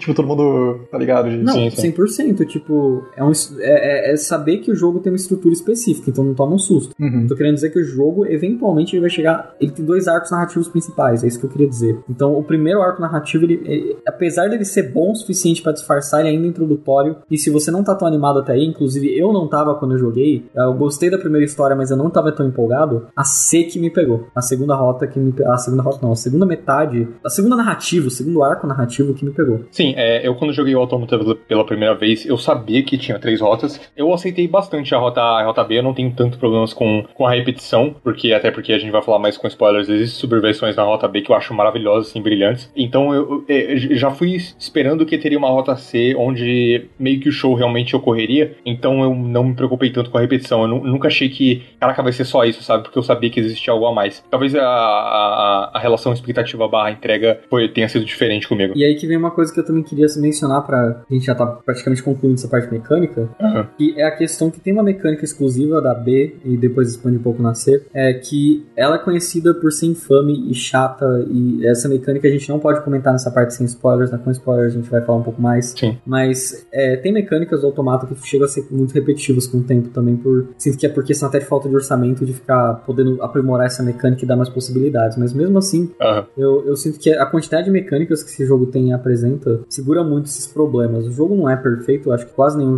nenhum jogo é perfeito, na minha opinião. Eu acho que qualquer coisa, se você tiver a capacidade de pensar e raciocinar e forçar, você consegue encontrar algum, alguma coisa que você não gostou. É muito. É, eu acho que, inclusive, eu acho mais defeito em coisa que eu gosto do que coisa que eu não gosto. É incrível. Ah, sim, porque você se importa mais com você. Você a gente destrincha. É, exato. A gente destrincha tanto que a gente acaba achando os defeitos e, no geral, eu sinto que defeitos no geral em obras, é um parênteses aqui, em obras que eu gosto e amo, assim, fazem, me fazem até admirar mais ela, sabe? Me fazem admirar mais o, os acertos dela, no geral. Então, é eu, eu, gosto de eu gosto disso, sabe, de, de achar defeitos em obras que eu gosto que elas eles elevam mais ainda os acertos. Que me leva também a dizer uma coisa sobre Nier no geral, né? Tipo, eu acho que as qualidades que Nier Automata tem são muito únicas a ele. Você não vai encontrar um jogo que tem as mesmas qualidades que ele do jeito que ele faz, porque é, é realmente é um conjunto muito único de escolha de design. E eu acho que apesar dos problemas que a gente falou, tudo que ele faz de bom é tão único, tão excêntrico que é uma experiência meio que imperdível em mecânica. Sim. Você pode achar defeitos, mas você tem algo tão único ali que você tem que dar uma chance de dar uma olhada. É, é interessante no ponto de vista de game design você dar uma olhada. sabe? É, é um jogo que, que ele arrisca tanto que ele acaba errando por consequência disso, mas onde ele acerta, ele acerta muito, né? Exato, exato. Eu ainda sinto que ele até, ele arrisca, ele tem um risco bem menor que o primeiro jogo, que o primeiro jogo veio com todas as mecânicas, sem ter noção de como implementar elas. Ele já é um Ah. polimento do primeiro jogo. Só que ele ainda tem muito que melhorar, até porque o orçamento não foi tanto, os playtests não foram tanto. Eu queria que o próximo Nier, se chamar de Nier 3, ele focasse um pouco mais nesse aspecto, porque eu acho que eles têm uma fórmula muito boa ali, e eles só precisam, tipo, aprender a lidar um pouco melhor com ela. Mas, cara, é tão único e tão interessante que isso- não atrapalha nas coisas principais do jogo, que honestamente é o storytelling, que usa as mecânicas, né? A narrativa usa as mecânicas, a narrativa, a atmosfera e o, a subversão mecânica. Acho que são os três pilares do Nier, né? Sim, E, sim. e- então nada atrapalha isso e isso continua muito marcado e ainda fica um jogo muito marcante. Esse é um jogo que eu dou 10, pessoalmente, assim, se for dar nota, sabe? Mas é, que, é aquele 10 que eu aceito 500 defeitos, mas eu acho que eles não importam o suficiente porque esse jogo fez. É isso que eu queria dizer. Pra mim é a mesma coisa. Porque pra mim a- eu dou 10 porque a experiência geral ela meio que supera muitos erros, sabe? Ela abafa muito, muito dos erros que eu sei que eu tenho noção que o jogo tem. É, mas é, é muito é muito su- superior a- àquilo, sabe? E, e eu consigo admirar o jogo por ele tentar essas coisas diferentes e acabar errando em algumas, e deslizando, tropeçando em outras. É exatamente por ele estar tentando algo novo, sabe? E por isso que eu consigo admirar mais ainda dele, mais ainda ele conseguir dar um 10, sabe? É, eu, eu sou talvez o único que não dá nota 10, mas isso não é demérito, porque,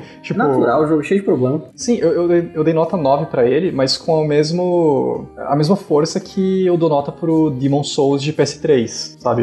Os dois jogos são jogos que pra mim são 9 de 10 e só, só não recebem 10 porque tem alguns probleminhas ali que eu vejo muito mais por questão de problema no desenvolvimento e de falta de, de orçamento e de tempo e de coisas assim, do que, sabe, por, por estar com o coração no lugar errado. E então assim, meio que pra fechar o meu ponto, né? Eu acho que o resultado final é muito maior do que a soma das partes né, do, do Nier Automata. Eu acho que a experiência, como vocês falaram, o, o que ele entrega, a inventividade dele, a inteligência que ele tem como jogo, é, é o que realmente destaca pra mim. Eu não dar 10 não, não, dem- não é um demérito. É realmente porque tipo, eles têm alguns problemas, problemas que pesam um pouco pra mim, Não, mas, total. cara, é uma experiência sensacional, sabe? E antes da gente ir pro bloco dos spoilers, a gente não pode deixar de falar do port de PC infame, né? Que ficou reconhecido por ser péssimo e rodar terrivelmente e até hoje não ter recebido nada, nenhum tipo de patch ou atualização pra fazer rodar melhor, né? É, não é segredo, até pelo que a gente já falou, que o Automata ele é um jogo relativamente mal otimizado em todas as plataformas.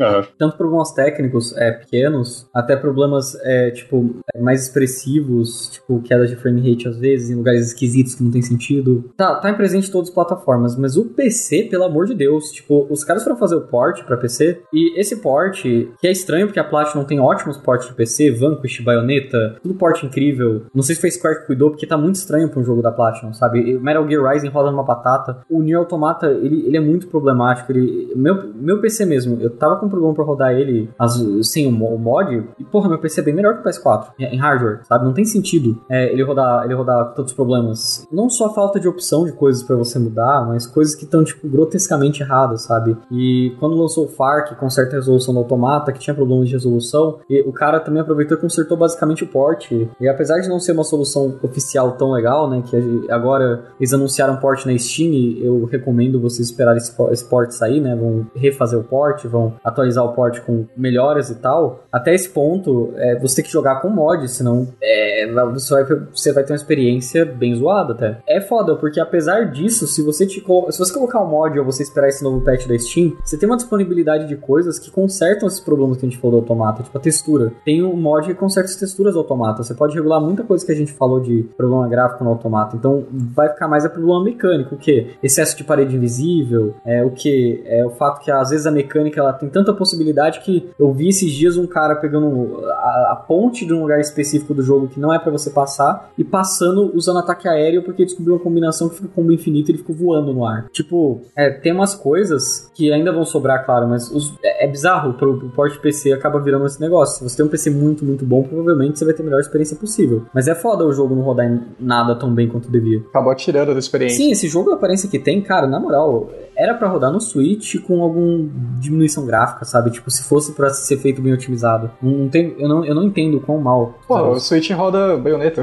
Sim, o tá Switch roda baioneta e o próprio Nier Automata, tipo, não é um jogo pesado. É, assim, conceito, sabe? Tipo, se você pegar um, uma boa equipe de engenharia, é, de software, os caras conseguem adaptar. Nesse aspecto, eu acho que talvez eu tenha tido a melhor experiência, porque eu, eu não notei praticamente nenhuma queda no, no, PS5, só aquela questão mesmo de das texturas, do, do draw distance e tal. Então, assim, eu, eu posso dizer que ele rodando bem é transformador, porque o jogo fica realmente ainda mais incrível de você jogar. Né? Então, espero realmente que esse, esse novo patch aí pro, pro PC deixe o Nier do jeito que é pra ele ser jogado mesmo, do jeito que, que ele foi planejado, né? Que conta muito, conta muito, muito mesmo.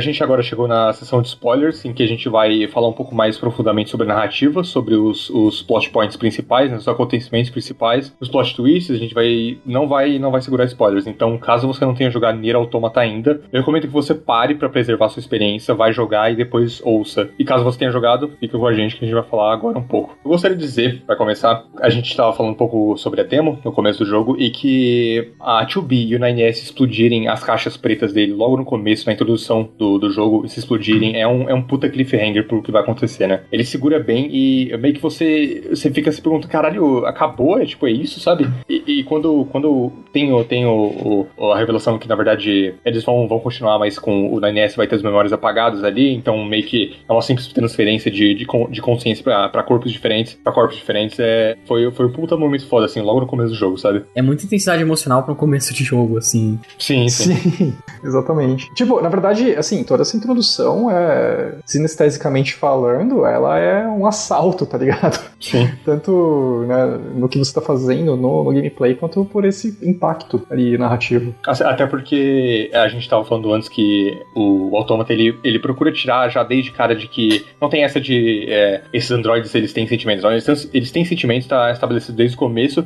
e já, nesse, já nessa introdução, a Shubi mostra muito isso, né? Ela já começa a se importar com o 9S ali, sabe? Ela, ela, quando o 9S toma aquela porrada do, do Goliath e. Não é do Goliath, é do, da outra máquina gigante que, é o chefe o chefe final da, dessa introdução. Ele toma essa porrada e cai lá todo ferido, sem, sem a perna, ela fica meio chocada e, e, e fica puta, né? Então é, é, já é demonstração de sentimento desde o começo, né? Com certeza, com certeza. Essa introdução ela é muito interessante porque ela consegue vender o Nier como jogo de ação. Sinto isso. Até. Não só em motivos, tipo, artísticos, porque realmente é uma parte emocionante, mas também até um motivo de venda, porque dá para você fracionar vender como demo, que é o que aconteceu, né? Tipo, pegaram o começo e fizeram uma demo incrível e funciona muito bem. Passa o fio que o jogo quer e você fica totalmente satisfeito. O que me leva até a levar uma coisa que, tipo, ele esconde o fato que o Nier Automata, apesar de ser um jogo da Platinum, ele é um Nier, sabe? Ele é muito mais um jogo do Yoko Taro do que um jogo da Platinum, apesar de ser a Platinum que fez. No sentido de, tipo, ele ainda é um RPG com esse mundo aberto estilo Zelda Ocarina of Time, é, e ele ainda vai brincar com as mecânicas de modo diferente, ele ainda vai ser focado em narrativa e ambientação, que é uma coisa que a Platinum, ela tem atmosferas legais nos jogos deles, mas não é o foco. É, é tudo mais, tudo muito mais cool pra dar espaço pra ação, sabe? Tudo legal, maneiro. É, é, engraçado, porque até na parte, tipo, a mecânica a gente já falou que é muito derivada do Nier original, porque o Nier original você também podia atacar tiro, né? Os tirinhos, a magia, atacar. Você não podia atacar ao mesmo tempo, uhum. mas agora no Replicant consertaram, provavelmente, no remake, pelo que eu vi, dá pra fazer os dois. Só que, cara, assim, sabia, não sei se sabiam, mas a estrutura de rota A e B, onde a A é, é uma visão da história e a B te dá acesso a informações que você antes não tinha, é repetir, é coisa do Nier original, sabe? É, é. O Nier original ele brincava com essa estrutura de vamos primeiro te apresentar a história e depois você vai rejogar essa história sabendo de umas coisas a mais que vai mudar a sua percepção dela. Então, puta trabalho de escrita. Eu acho difícil fazer isso bem, porque você vai ter que adicionar informações em uma narrativa. Você vai ter que fazer uma narrativa boa, em primeiro lugar. Tipo, é, uhum. esse arco aqui tem que ser maneiro. Tá, o arco fechou, emocionante. Se for legal, você vai ter que adicionar um arco separado, complementar, com informações complementares a isso. E você vai conseguir ter que juntar os dois e não só juntar os dois bem, mas tornar os dois engajantes. Você precisa fazer a pessoa rever a história ficar interessante. E o Nier, os dois, tanto o primeiro quanto o Automata, eles têm uma proeza muito grande nisso. Eu posso dizer que o original ele era muito melhor que o Automata, entretanto. Eu não sei se eu gostei tanto do jeito que a Rota B expôs as informações comparado ao original. O original, quando você descobria a verdade que estava acontecendo, você ficava tipo, puta que pariu. O Automata eu senti que era mais uma side note, tipo, era um negócio assim, essa notação, tá, esse cara não era tão ruim assim, tá, esse cara também não era, não era tão ruim assim. Enquanto o Nier original era, era, tipo outra coisa, realmente mudava a sua perspectiva da história. É, inclusive esse. É, é, a gente volta pra questão da subversão, né? Que é, que é algo que define muito o Automata. E um dos meus momentos favoritos do jogo inteiro é quando você vai fazer a dungeon do, do Rei da Floresta lá da, na Rota B. Ele, ele muda a sua perspectiva sobre o que tá acontecendo, enquanto na Rota A era um puta momento, entre aspas, heróico, né? E épico. Não heróico, mas mais épico, né? Eles invadindo o castelo, derrotando uma porrada de robô, que tem muito robô naquela parte. Ainda mais que a perspectiva do DSD fica mais fácil de, de lutar contra eles. E é para ser um momento nesse nível, enquanto na Rota, é, na rota B é pra ser algo mais. Mais não, né? Bem melancólico, né? Porque você começa a questionar as coisas que você tá fazendo, né? Então, é, eu gosto muito desse momento. E não funcionaria sem sistema de rotas, né? É, até porque quando você tem um momento específico na Rota B em que ela se difere bastante da Rota A, né? Que é quando, quando o 9S, ele, ele. Depois daquela batalha naval né, contra o, o robô que sai debaixo d'água lá, a máquina gigante, a, a 2B e o 9S ficam separados. É onde as duas rotas se destoam mais, né? Porque o 9S ele vai para aquele mundo, mundo digital lá, descobrir a verdade e tal. Enquanto a, a 2B na rota A ela tá procurando ele. Essa diferença, ela é tão legal que ela meio que leva a um dos plot twists que eu sei que surpreendeu pelo menos o Frost sobre a humanidade já tá meio que toda morta, né? Sim, sim. Que é uma coisa que, inclusive, pra quem jogou o primeiro Nier, é esquisito, porque a gente, no primeiro Nier, a gente sabe que a humanidade tá em extinção. É meio estranho eles conseguirem ir pro espaço, sabe? É, é confuso. Então, quem jogou o primeiro Nier ia ter um estranhamento inicial que na hora que tem aquele plot twist, você ficava, ah, faz sentido, né? Uma boa conexão com o jogo original, para quem é, já tinha jogado o primeiro Nier. É. E eu queria dizer para quem tá ansioso pro Nier Replicant aí que vai sair, que é o remake do primeiro Nier. Cara, se vocês gostaram da side da, da questline, o jeito que a Rota B integrou a side quest do, do Rei da Floresta, espera que todas as vezes que a Rota B vai integrar informação nova nos chefões e nas coisas que você fez, vai ser esse nível. Esse que é o primeiro Nier, é isso que eu sinto, tipo... Porra, isso até arrepia. Não, eu não tô brincando. O jogo vai fracassar muito em gameplay em alguns aspectos, se ele se mantiver muito fiel. Mas é tão, é tão absurdo o que ele fez com a narrativa ali que eu fiquei, cara, para, sabe, para, por favor. Eu não quero mais, sabe? para disso. É, não, você acaba, assim, você acaba uma situação, você fica, cara, por que, que você fez isso, sabe? Tipo, dá vontade de bater no diretor, para.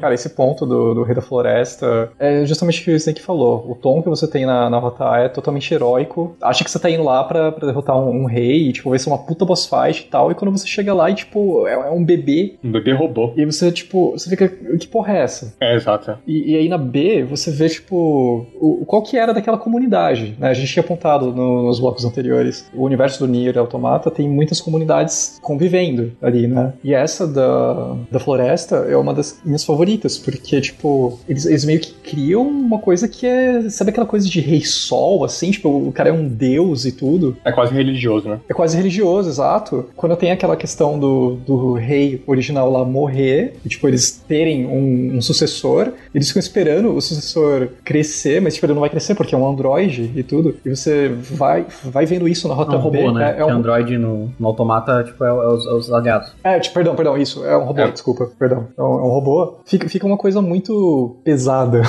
né? Porque você, tipo, vê que, assim, você sabe que ele é um robô e ele não vai crescer. E eles ficam, ficam naquela fé de. Eles têm esperança de que vai ter a mudança, ele vai chegar no, no nível que tava aquele robô anterior. E nunca acontece. E, tipo, você vai lá e ataca todo mundo. E é, é muito pesado. E caralho.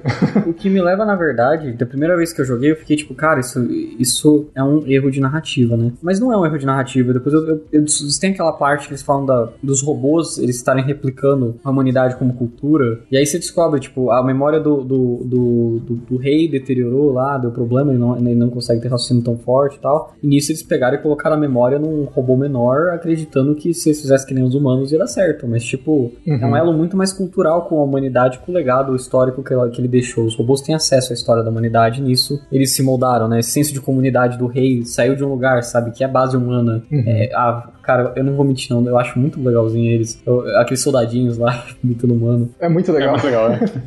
eu, eu, gosto bastante também. E falando sobre esse, sobre esse plot twist da humanidade, eu particularmente não me surpreendi tanto quando ele veio, quando a comandante conta pro Nanies a verdade, né? Porque eu meio que, no começo do jogo, aquele papo da humanidade ter ido pra Lua me parecia muito... Suspeito, né? É muito suspeito e é muito uma, uma distração para o que realmente aconteceu, sabe? Quando veio uh, o twist, não foi tão surpreendente para mim, sabe? É, o que mais foi surpreendente para mim foi ver que os alienígenas estavam mortos. A gente descobre na hora, ah, isso foi... É, essa parte aí eu não gostei muito. eu, inclusive, eu te falei na, na, na época, sim, né? sim. Eu falei, é... Mas, o, mas o que você não gostou? Ah, eu não senti... Pra mim não teve impacto. Uhum. Tipo, foi, foi, pra mim foi tão, foi tão impactante quanto saber que a humanidade já não existia. Tipo, fiquei meio, é, whatever. É porque não tem muita build-up pra, pra essa parte dos aliens, né? Tipo, é uma surpresa que tá muito na cara. É, né? Exato. muita... A da humanidade, eu queria falar que eu acho até mais fácil de adivinhar, porque eles dão um foreshadowing, as, as gravações repetindo, bugando, você fica meio, o quê? Uhum. E eu achava que tava repetindo essas coisas, às vezes era meio repetitiva por conta do jogo ser de baixo orçamento, ou por conta de, tipo, sei lá, programaram pra repetir. Mas depois que você descobre, faz, faz sentido, é um foreshadowing. Tem alguns jogados no jogo ali, tipo, cara, a humanidade não vai voltar. E é pior ainda, Sim. quando você percebe isso e repensa várias sidequests que as pessoas estão, tipo, ah, quando os humanos voltarem vai ser tão legal, né? Tipo, não. É triste, né, cara? É, eles, eles nutrem uma esperança, né? Então, mas uh, em relação a essa questão aí do, dos aliens, eu, não gosto muito por conta do que o, o Frost falou. É realmente porque não tem muito build-up ali pra mim. Então, quando, quando entregaram, eu fiquei meio, eh, whatever. E tipo, eu, eu também não, não gosto tanto da luta que tem ali quando eles dão essa, essa revelação. Pra mim é um momento um pouco mais fraco, né? Por isso aí que teve bastante A trilha é impacto. boa. É, não, a trilha, a trilha, a trilha é É, é excepcional. muito Tekken, né? Que, inclusive, o Okabe, né, que é o compositor de Nier, ele é o compositor de Tekken também. Então, que faz sentido. Sim, sim. Ah, que legal. É, o nome da música que toca durante essa batalha é End of the Unknown. Unknown. É, e é uma música ótima, puta merda. Ainda mais que a primeira batalha contra chefe em 2D, né? É, perspectiva 2D. Você está se movendo uma linha reta e o chefe também, e você usa muito, muito dessa mobilidade da, da 2P pra, pra transpor ele, né? Então, você usa muito pulo, muito, muita esquiva, então é, é um momento legal. O, o que é um demérito, né? Porque, papo reto, eu acho assim,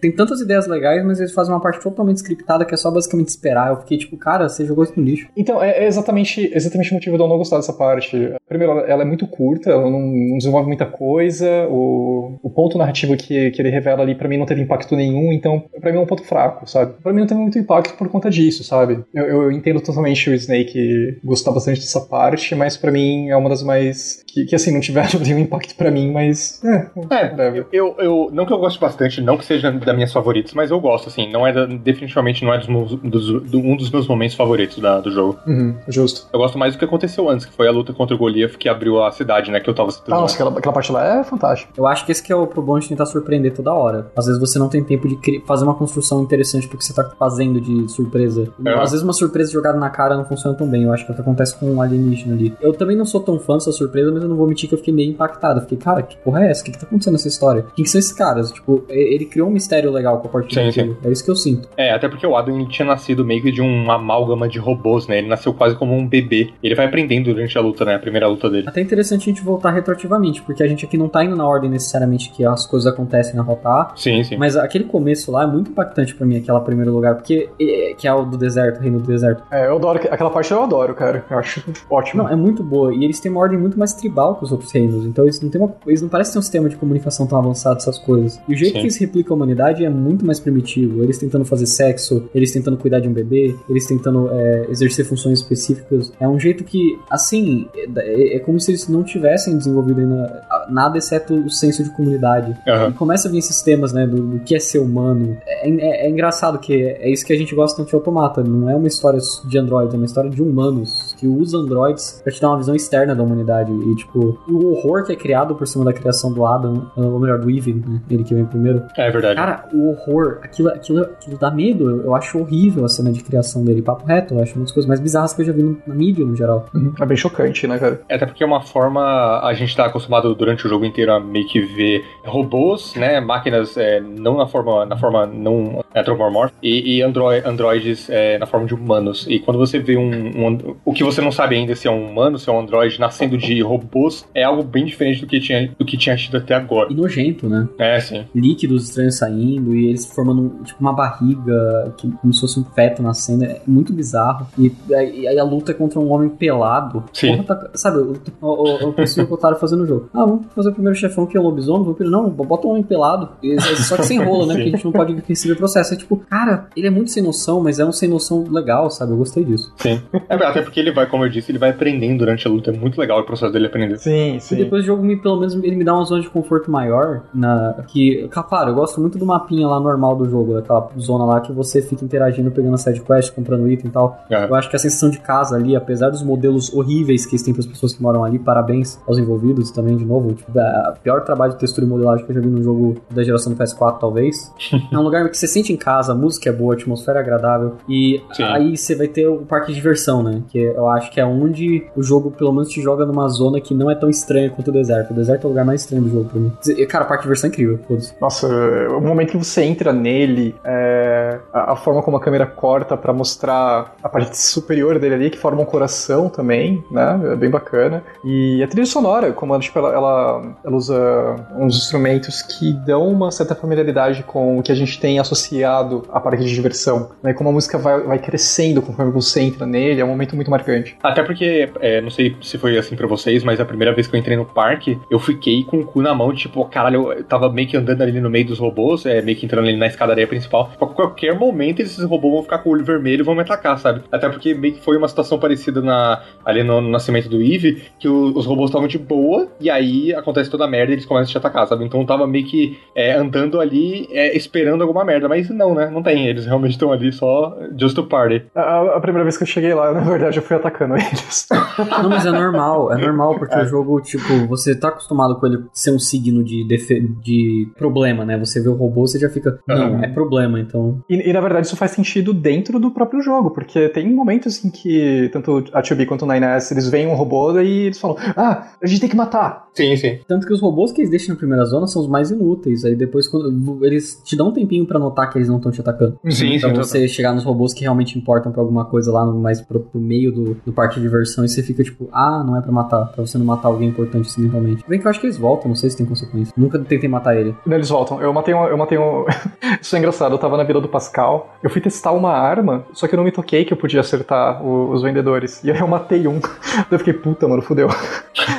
Não- vai ser que nem Dark Souls, eu não vou conseguir comprar mais nada. Mas aí, tipo, eu resetei, os- eu saí da, da, daquela área, voltei e ele tava lá de novo. Ah, legal. Eu achei aquele momento é, é mágico, assim, tipo, se você não foi convencido que os robôs podem, tipo, eles têm mais personalidade do que parece, eles não são uma ameaça que, tipo, o pessoal, os comandantes estão tentando te construir, é naquele momento que você nota isso, porque você chega naquele lugar, os caras literalmente só querem espalhar felicidade, eles estão de boa. É, eles, eles não são irracionais, né? Não, eles não são irracionais. Eu acho que eles complementam muito. Não, total. E o que vem logo em sequência é talvez a minha boss fight favorita do jogo, que é a da Simone. É a minha, é a minha favorita. É, então é um puto espetáculo do caralho, né? Ainda mais. Tem, tem, tem também subversão com a Rota B, né? Quando você descobre mais ou menos o porquê ela ser daquele jeito, porque ela tá ali, né? Que ela basicamente busca o propósito dela na beleza dela, dela ser vista ali pelo por aquele, aquele robô intelectual da Vila do Pascal, o Jean, Jean, Jean Paul, é como é que é? Sartre, é, é, o Sartre. é, Sartre, é isso. Essa vontade de, de ser enxergada por ele é, faz ela virar uma maluca, né? E é uma puta boss fight, caralho, velho. Que momento, assim. É, ah, desde a introdução deles caindo do telhado e pousando e ela, ela saindo, tipo, as cortinas abrindo, ela aparecendo. E ela meio que veste uma saia que é feita de corpo de androides, né? E constrói um puta clima pra uma boss fight é incrível. Engraçado, que a primeira vez que eu fui lá eu só tive a impressão que ela era louca. Eu fiquei, caramba, é um robô louco que tem muitos poderes e eu não sei por que ele tá fazendo essas coisas sem sentido de ter corpo e vestido, eu não entendo. Só que aí, tipo, quando você chega na, na Rota Base e descobre esse contexto do Sartre, que inclusive é baseado na vida real, que eu me lembro, o Sartre realmente teve envolvimento com a Simone do Beauvoir, né? Os filósofos são baseados. Aham. E eles, eles criaram meio que uma historinha de amor, onde o padrão de beleza, né? Ela querendo ser bonita pra atrair a pessoa que ela gosta. E o padrão de beleza é uma coisa que a Simone do Beauvoir critica- criticava, né? Uma filósofa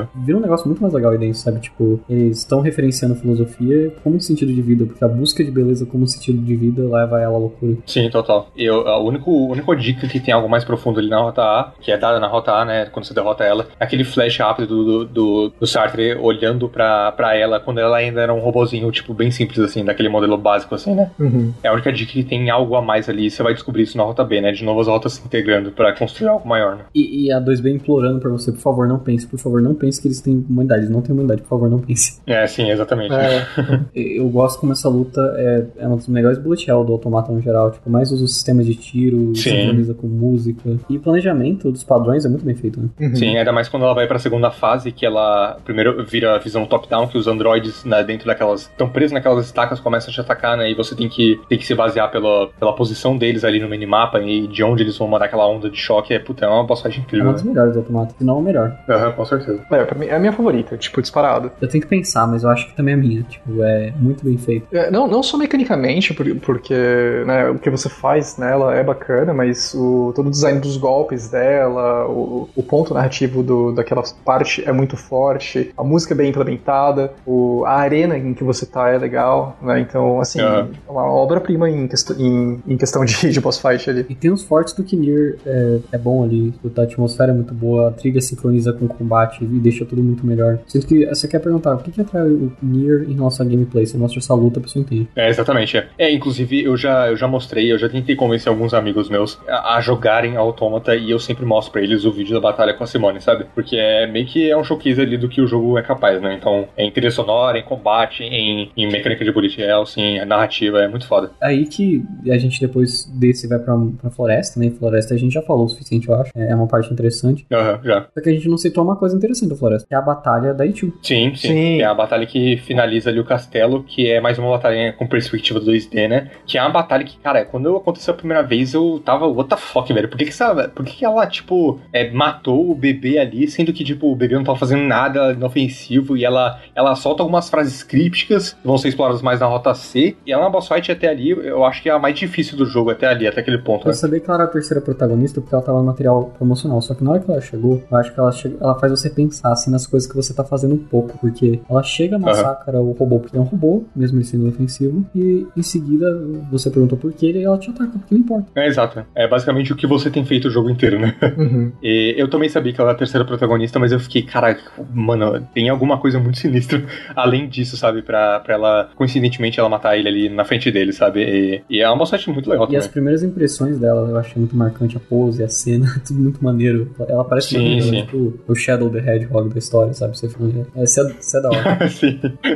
Totalmente. Qual que depois vem? Vem a batalha naval, né? É, vem a Batalha Naval e depois vai pra cidade. ah, Cidade copiada. Alagada, é. Nossa, aqu- aquela minha área. Eu preciso pensar um pouco, mas quando eu cheguei nela pela primeira vez, foi minha área favorita. Mas enfim, vamos, vamos em, em a cidade ordem. alagada, que é que vem depois, né? Cara, Blooded City. e lugar massa, assim, tipo, eu não esperava que fosse virar full bullet hell. Eu entendo quem reclama que é quem não gostou da parte bullet hell, mas pra mim foi um prato cheio, assim, foi muito divertido. Eu, eu É adoro muito legal. parte. Foi um dos primeiros momentos que eu usei o sistema de chip, aliás. Agora eu lembrei, esse momento também, tipo, ele, tipo, ele te incentiva a pelo menos colocar algum chip útil. Sim, total. E ainda mais que nessa área tem bastante daqueles, daqueles inimigos robôs que eles estão em navinhas e eles, e eles basicamente baseiam, é, servem de base pro Bullet Hell, né? Eles atiram muita coisa, eles ficam Uhum. longe. Então é, é realmente uma par- puta parte foda com. E aí volta logo em seguida o gameplay de navinha que a gente teve no começo do jogo. Teve mais um pouco lá na, na luta com, com o Golif, na, na- no meio da cidade, e volta mais um pouco. Eu adoro, eu adoro minigames de navinha do jogo. Que é integrado aos sistemas principais. Então você basicamente já tá jogando esse jogo indiretamente quando você tá jogando normal. Porque você tem o sistema de tiro, você- você- só que você tem lock-on, né? E você, você tem que ficar desviando das balas. Só muda que ele trava alguns controles a mais, ele tira o lock-on. Então é muito, tudo muito fluido sem perder a intuitividade. E acima de tudo, eu sinto que essa parte também usa muito bem na música, porque é tudo sincronizado também. Sim, total. E o, e o, o controle das naves, no geral, ele é bem parecido com o controle do hack do NS, né? Que você controla mais um cursor, com, com o analógico é, esquerdo você controla o movimento e o direito você controla a direção, né? Então, bem similar das naves. E tudo é muito bem integrado porque eles tentam deixar os controles todos muito. É, o que você espera que acontece vai acontecer do mesmo jeito que acontece no, no jogo normal. É, o que é tiro vai sempre ser tiro, o que é movimento sempre vai ser movimento. Então é, é bem intuitivo, realmente. Tem uma, tem uma. É o que eu falei, é aquela questão da coesão. Até nisso o jogo é coeso. Uhum. Que leva geralmente da gente à parte final, que eu acho que é onde o jogo começa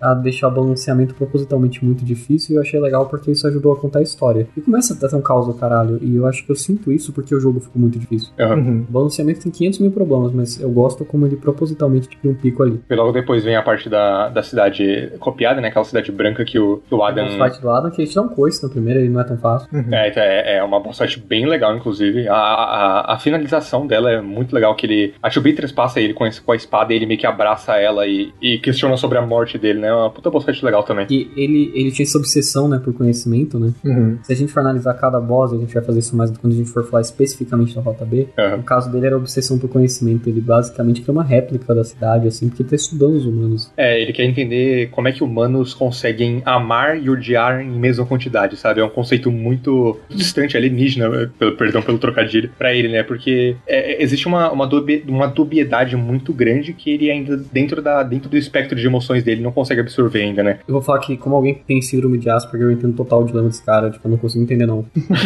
Sim, eu entendo. Pra mim, você gosta ou você não gosta. Ou é zero ou é 10. É, então, Uhum. é. Ele se, ele tá se questionando sobre isso, né? E é, depois da boss fight vem a. O, o Eve, né? O, entra em desespero, né? E ele jura destruir tudo por causa da morte do irmão. E é basicamente a set piece final do jogo, né? Que é a boss fight com ele, que meio que se estende pela cidade inteira, né? Ela meio que destrói tudo, né? Ela, ela começa ali mais ou menos na frente do acampamento, ela vai pra cratera e, e é, e é um, é um cenário bem apocalíptico, né? E é, é porque realmente, né, o Eve ficou puto e ele começa a influenciar todas as máquinas da rede. Começa a acontecer coisas bizarras, tipo, as máquinas começaram a atacar os acampamentos que estavam de boa. E Aham. aquela cena do canibalismo é muito bizarra, das máquinas comendo máquina e máquina comendo android. Sim, é muito bizarro. Até porque eles atacam a vila do Pascal, né? Que é, um, é, um, é uma parada bem desoladora. E a vila tava lá de boa, na, na paz, e, e quando você chega, ela tá toda em chamas, né? E as máquinas atacando Isso, e tal. isso é na rota B, eu acho. Ah, é na rota C, Na é verdade. É, Mas eles é atacam rota o C. acampamento do normal. É verdade, é, sim, sim, é verdade. Eles atacam o acampamento Só normal. que é interessante que eles não conseguem nem comer, eles não têm canibalismo, eles meio que criam bocas surrando eles mesmos, né? Tipo, eles abrem uma boca pra Sim. poder dilacerar os outros. É tipo um, é um bagulho muito estranho. Um negócio grotesco, né, velho? Não, é muito, muito bizarro e dá medo. Eu realmente fiquei, cara, que porra tá acontecendo com isso? Sim, é muito E a grotesco. dificuldade entra num pico ali que todos os NPCs normais tipo, viram um caos lá, um bullet hell imenso, Sim. no mundo aberto, assim, meu Deus. E os, as boss fights ficam difíceis, aí tem a fábrica, e a fábrica tem aquele culto. E o, e o 9S meio que termina por, pela consciência dele entrar naquele robô, né? E é meio que onde acaba a rota, a rota A. E nesse ponto a gente ainda não sabe que o, que o 9S basicamente conhece a verdade inteira, né? A gente não tem nem noção, né? Porque a, a 2B mata ele ali no final, que é o, o propósito dela, a missão dela, né? Inclusive por isso que ela não, não sempre procura não se apegar muito ao, ao, 9 ao 9S durante, a, durante a, a campanha inteira. E aí ela mata ele e ele vai pro, pro grupo do robô e, e acaba ali a rota A, né? E, e, tipo, eu imagino pra quem terminou ali e dropou o jogo, caralho, é só isso, tá ligado? É, mas eu ainda vou falar que é um ápice emocional muito grande que tem aí perto mesmo. Além da luta do Eve, né? Que você descobre que já é o primeiro indício grande que, ó, esses robôs, além de eles terem humanidade, eles têm sentimentos muito mais complexos. Eles são quase que. Eles são humanos, basicamente. Sim, sim. Que é quando o Eve fica puto com a morte do Adam, ele começa a fazer o xilique, ele basicamente criou esse apocalipse que a gente falou. Aham. Ele vai com ódio, ele vai com tudo pra te matar porque vocês mataram o irmão dele. E é total compreensível. Eu empatizei mais com ele do que os protagonistas. E pra piorar, a parte da indústria, que é, que é tem um culto lá e o culto. Eu acho que é uma das partes mais tensas do videogame, que eu fiquei olhando aquela merda no culto acontecendo. E, tipo, aí na hora, na, na hora que se descobre que é um culto de morte, que nem eles têm muito no Japão, então talvez pra gente fique meio alien, mas pro japonês eu acho que eles entendem que, tipo, Ah. religião é associada com morte a algum nível, porque eles têm esses cultos de morte bizarro. É, é mais comum lá, né? É, é, tipo até popular isso lá, tema de filme e tal. Os, os- caras começam a se matar e você começa a ver os robôs falando com a mesma. Eu não quero me matar. E, e, tipo, sendo forçado a se jogar pra se matar. E eles se matando porque o grupo tá se matando e tentando te matar junto porque eles querem que você conheça o Deus deles e te abençoar com isso. É um negócio que é humano, mas é tipo, é um lado da humanidade que é muito assustador. É impossível não ficar chocado naquilo lá. porque Se você parar pra prestar atenção, Quem, quem que foi a pessoa na classificação indicativa brasileira que falou que esse jogo dá pra pessoas de 14 anos? não faço ideia. Sei lá. Classificação indicativa é muito louca. Tipo, o cara leu, realmente, não tem sangue, não tem essas coisas, mas você, você viu o que tá acontecendo, sabe? Suicídio, cara. Logo no começo da Dungeon eu tenho algo que o Frost tinha falado um pouco antes, que era sobre como o jogo mescla um humor meio, meio fora de tom ali, um humor com coisas horrorosas, né? Que é quando a A2 e o Pascal eles estão indo para estão indo se encontrar com o líder lá do culto, e eles falam, é aqui, o líder do culto, e a cabeça dele rola assim pro chão, sabe? Tipo, é, é pra rir nessa parte, tá ligado? Eu também ri pra caramba nessa parte. A, a 2B, na verdade, né? A 2 depois. É a 2B, sim, é. a sim, é a 2B. 2B. Mas, assim, é, tu- apesar disso, aquela coisa que você falou do, da Rotak, depois da boss fight final, tem aquela ceninha muito bem feita, né? Do, no NES. Sim, é, sim. Possui na máquina pra ficar vivo, que ele transferiu a consciência dele. Bonita cena. É, ele carregando a 2B na, na mão, né? É muito singela a cena, sabe? E é estranho, eu vou falar uma coisa que eu posso ferrar com o podcast, eu posso falar? Aham. E é interessante porque o Voxel, por exemplo, eles têm uma review deles que, pelo que eles falaram, indica quase claro que eles não terminaram depois da Rota B. E Ah. eu não acho incompreensível isso acontecer. Porque, tipo, aquele finalzinho é tão bonitinho, tipo, apesar de você perder uma quantidade de conteúdo tão extensa aí depois, aquele finalzinho é tão bonitinho, fecha tão bem que eu fico, tipo, ah, eu, eu aceitaria isso como final, sabe? Se fosse um jogo padrão, eu só não ia dar uma nota muito alta, mas, tipo, é um final bom. Cara, de- desse final, é, eu tinha até falado pra você, né, Snake, quando eu terminei pela primeira vez. Aham. Sim. E, cara, ver a 2B chorando ali, achando que o, que o Nenés estava morto e tal, ela já toda, né, quebrada de ter apanhado e tudo. Mano, quebra o coração. É, quebra. É muito. dá, dá muita dó dela. E aí, quando você vê que o Nenés tá colocando a consciência, né, naqueles robozinhos ali e tal, e ele retorna, é muito bonito. É. Né? E é o que você falou, pega aquela coisa singela, né, dele, dele pegar ela com a mão, a mão gigantesca Aham. lá e tal. É um final muito legal. Sim, total. E aí entra na, na, na música, né? É, Weight of the World, sim. Que é a E, puta cara, música. nota sensacional ali. É um puta fechamento mesmo. E o interessante a gente falar da Rota B é que é basicamente a Rota A. A você, tipo, vai ter essa mesma história. Algumas cenas a A mais, gente né? pode até focar mais nos bosses e nos, nos passados desses chefões, tem os passados legais, sabe? É, mas a diferença principal é que você controla o 9S no lugar da 2B, e algumas partes narrativas vão mudar drasticamente porque você tá na perspectiva dele, se libera uma série de quests novas, como a gente já disse. Mas ele apresenta uma mecânica nova que é o hacking, né? O que vocês acham? Eu, no geral, eu durante a minha, a minha run pela Rota B, eu balancei bastante hack e combate melee. É, o combate melee do, do NES, putz, não chega nem, nem aos pés do combate da, da 2B, em termos de, de profundidade, complexidade, até porque o moveset das armas dele é bem limitado. Mas é, eu balancei bastante combate melee e o hack não ficou tão chato, sabe? Tem umas partes que, puta, mano, hack de novo, sério. Não, não me afetou tanto ao ponto de eu, de eu desgostar, no geral, da- de tudo que acontece na rota, sabe? Mas eu acho importante o nerf dele do, do combate melee, porque a- o combate corpo a corpo da 2B, ela é o, ela é o brutão. Engraçado, né? Porque Sim, sim, ela é, ela é de combate, é né? uma subversão do que você espera, porque geralmente nesses jogos a mulher que é mais a healer, ela é o suporte, e em Nier é o inverso, né? O, o, o, dois, o 9S ele é fraco, enquanto a 2B ela é o tanque da, da party, né? Sim, sim. O, o, a 9S ele é muito suporte, então a mecânica de hacking ele vai influenciar os inimigos. Porque eu vou falar uma coisa, primeiro que eu acho essa mecânica de hacking muito OP, muito OP. É, Ela é. Ela é muito, muito, muito mesmo. Você oblitera, né, os robôs. Porque você oblitera facilmente com um ou dois hacks os robôs mais fortes. Exato, porque assim, pra quem não sabe como funciona, você tipo segura um botão, e aí segurando esse botão você ataca as bolinhas de hacking. Quando você chega num nível específico é rápido, não demora muito se não for um chefão. Você é, entra no minigame, que é um bullet hellzinho, que se você completa o minigame e acerta, você dá um dano massivo, porque é um dano calculado em porcentagem total de dano do inimigo. Então não importa o número de vida, importa. Vai tirar 20% da vida do inimigo de uma vez. Aham. Cara, é. Assim, eu abusei. Eu não vou. Eu não equilibrei porra nenhuma, eu abusei daquilo até o final. sim, sim.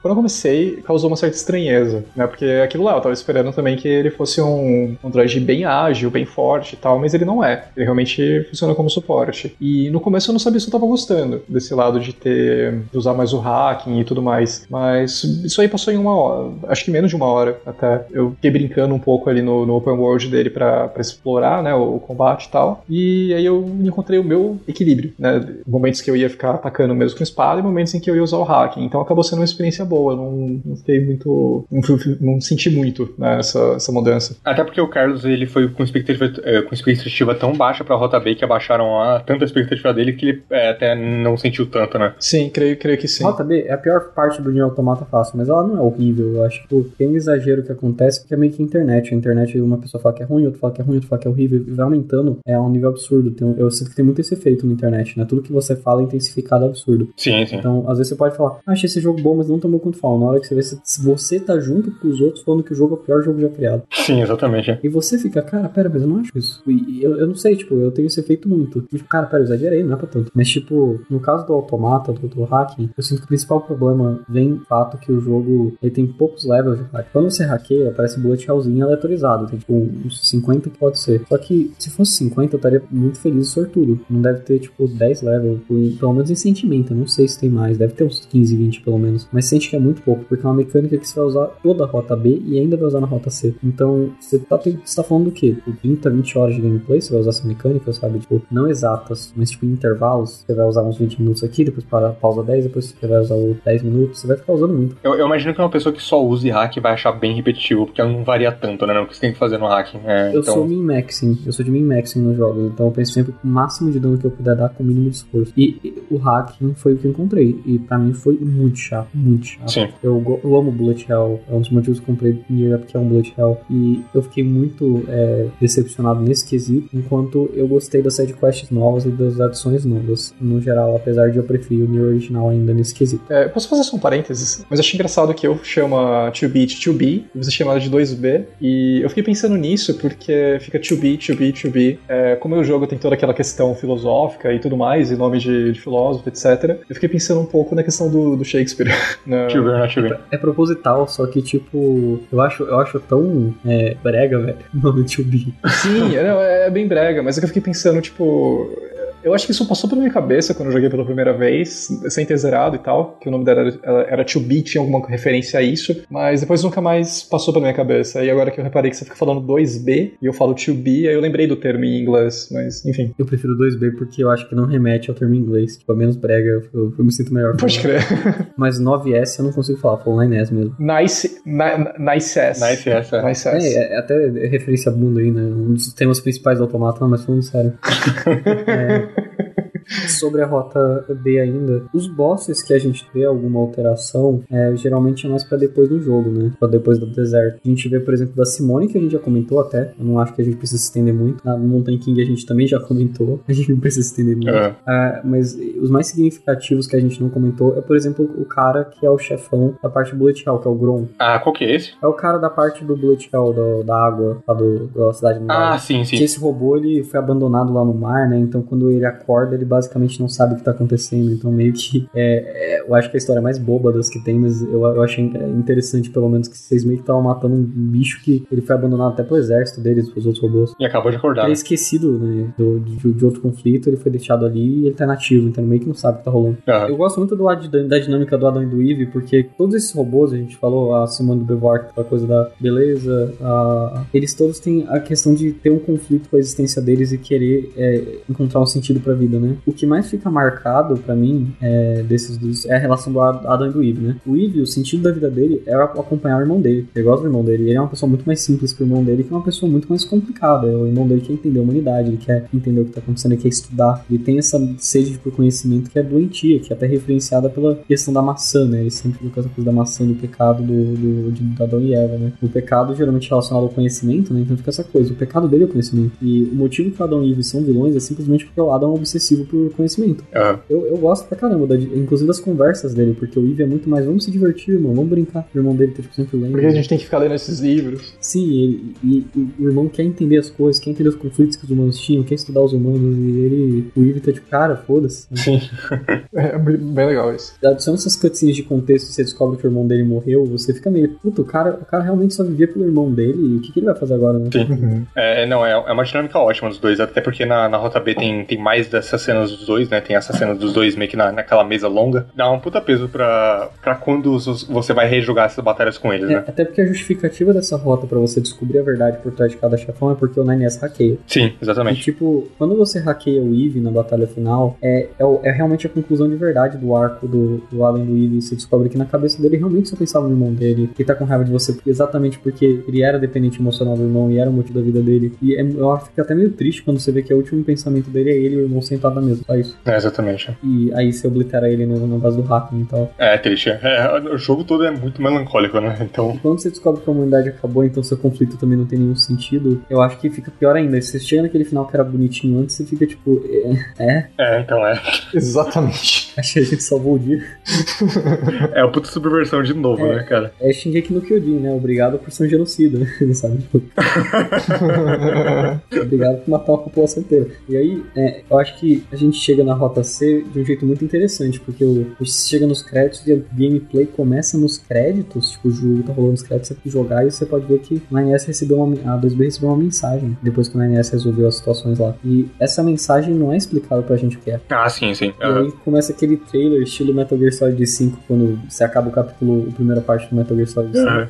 Que é tipo, Sim. ó, você chegou na história de verdade, agora vem a história de Automata. Agora vai ficar foda. Inclusive, o título do jogo aparece só na rota C. Sim, é. É, Além do jogo, do título do jogo aparecer e ter um trailer de verdade, que é uma intro pra o que vai acontecer na narrativa, eles anunciam que vai começar a guerra de verdade contra os robôs, porque meio que a guerra não tinha estourado ali, pelo que eles estão falando, tipo, o conflito de verdade, de vamos tentar exterminar todos. É, e essa intro meio que te dá um puta hype pra, pra caralho, a guerra, né? Que vai acontecer, mas não, vai tudo pra merda nos primeiros, na primeira meia hora, E sabe? O Nier Automata, até por ele ser baseado, o Taro ele gosta de VN, tanto que a- a- o sistema de rotas é coisa de VN, sabe? Aham. Gosta de um artifício que muita VN famosa, tipo Move Love usa, é, que é o Diablos Ex Machina. É tipo, é o inverso do Deus Ex Machina. Enquanto Deus Ex Machina tudo vai dar certo porque deu certo, Diablos Ex Machina, tipo, tudo vai dar errado do nada do pior jeito possível, sabe? Aham. E como Deus Ex Machina pode ser útil se, tipo, usado tematicamente coerente e tiver uma build-up boa, sabe? Tipo, porque o problema do Deus Ex Machina é que ele invariavelmente é usado do nada. Mas se tiver um motivo temático pra ser usado, tipo, o poder da amizade no geral é isso, é, eu não vejo muito problema. E eu vejo a mesma coisa pro Diablos Ex Machina, é o que o Automata fez. As pistas, apesar de, apesar de não ter uma construção tão grande pros merda que vai rolando, as pistas sempre tiveram ali. Depois você rejoga o jogo, você nota que ele que tinha dado muito indício que ia dar merda tudo. E meio que te dá um impacto emocional absurdo, porque você tá conectado umas 25 horas naquele mundo e naquelas pessoas. E eu não tô brincando, né? O mundo acaba. Sim. As facções principais são exterminadas no primeiro momento de jogo. E aí que vem a questão, né? Se o o 9S e a 2B eles tinham essa segurança de estar num mundo que eles tinham o objetivo de limpar aquela terra. É relevante o 9S saber a verdade e, e apoiar Yorha. Mas e agora que ele não tem nem comando e pra piorar a 2B morre no começo da no- numa set piece que também Sim. subverte a mecânica do jogo, né? Que é a 2B infectada. O jogo fica hiper impossível pra demonstrar que ela tá muito vulnerável qualquer coisa matar ela. Aham, sim. Essas lutas são muito legais, com a câmera mudando de, de filtro e você não consegue enxergar nada. É muito esperto como eles fazem isso, aproveitando o sistema que já tava lá implementado. O né? inimigo agora te hackeia e isso usa o sistema de chip, por exemplo, que antes, ah não, chip de visão vai tirar minha visão. Pô, Agora eles podem zoar sua visão também. Aham, exatamente. É tão letal, né? Porque você, eu, no começo da rota, eu comecei a morrer muito porque, por causa desses caras, os hackers. É, sim, eu, tam- eu, eu também. Eu também eu morri bastante. Esse começo da rota eu acho bem complicado. Mas é porque você tá lutando contra outros androids logo no começo, né? Então é objetivamente mais difícil por causa disso. E o jogo quer deixar mais difícil. É, mais uma vez, né? o- a narrativa sendo apoiada pela, por, esse, por esse pico de dificuldade. Essa entrega emocional toda, esse, esse- essa montanha russa toda do começo da, do começo da rota, assim, é muito, muito impactante. É, eu, não, eu não fazia ideia que a, que a 2B ia morrer ali na mão da, da, da E2. E, cara, é uma puta cena porque o 9S ele, ele fica destruído, sabe? Ele, ele era a única coisa que ele ainda tinha depois dele saber da verdade, sabe? Depois da verdade. É, Era amor, basicamente. É, então, é depois da verdade, quando ele sabe que ele não, não existe humanidade como propósito pra ele, meio que a única coisa que ele pode se agarrar é a 2B, e isso é tirado dele, né? Então, é, é uma puta dilema, é um puta dilema, porque logo, logo em seguida você começa a jogar com a A2, né? Então, é, você fica, você fica curioso pra onde o jogo vai levar aquilo, né? Porque existe um dilema moral ali entre os dois. Não tem rumo. É esse que é a questão. Não tem rumo visível. Não- você não sabe o que vai acontecer. É, exato. é. E assim, é,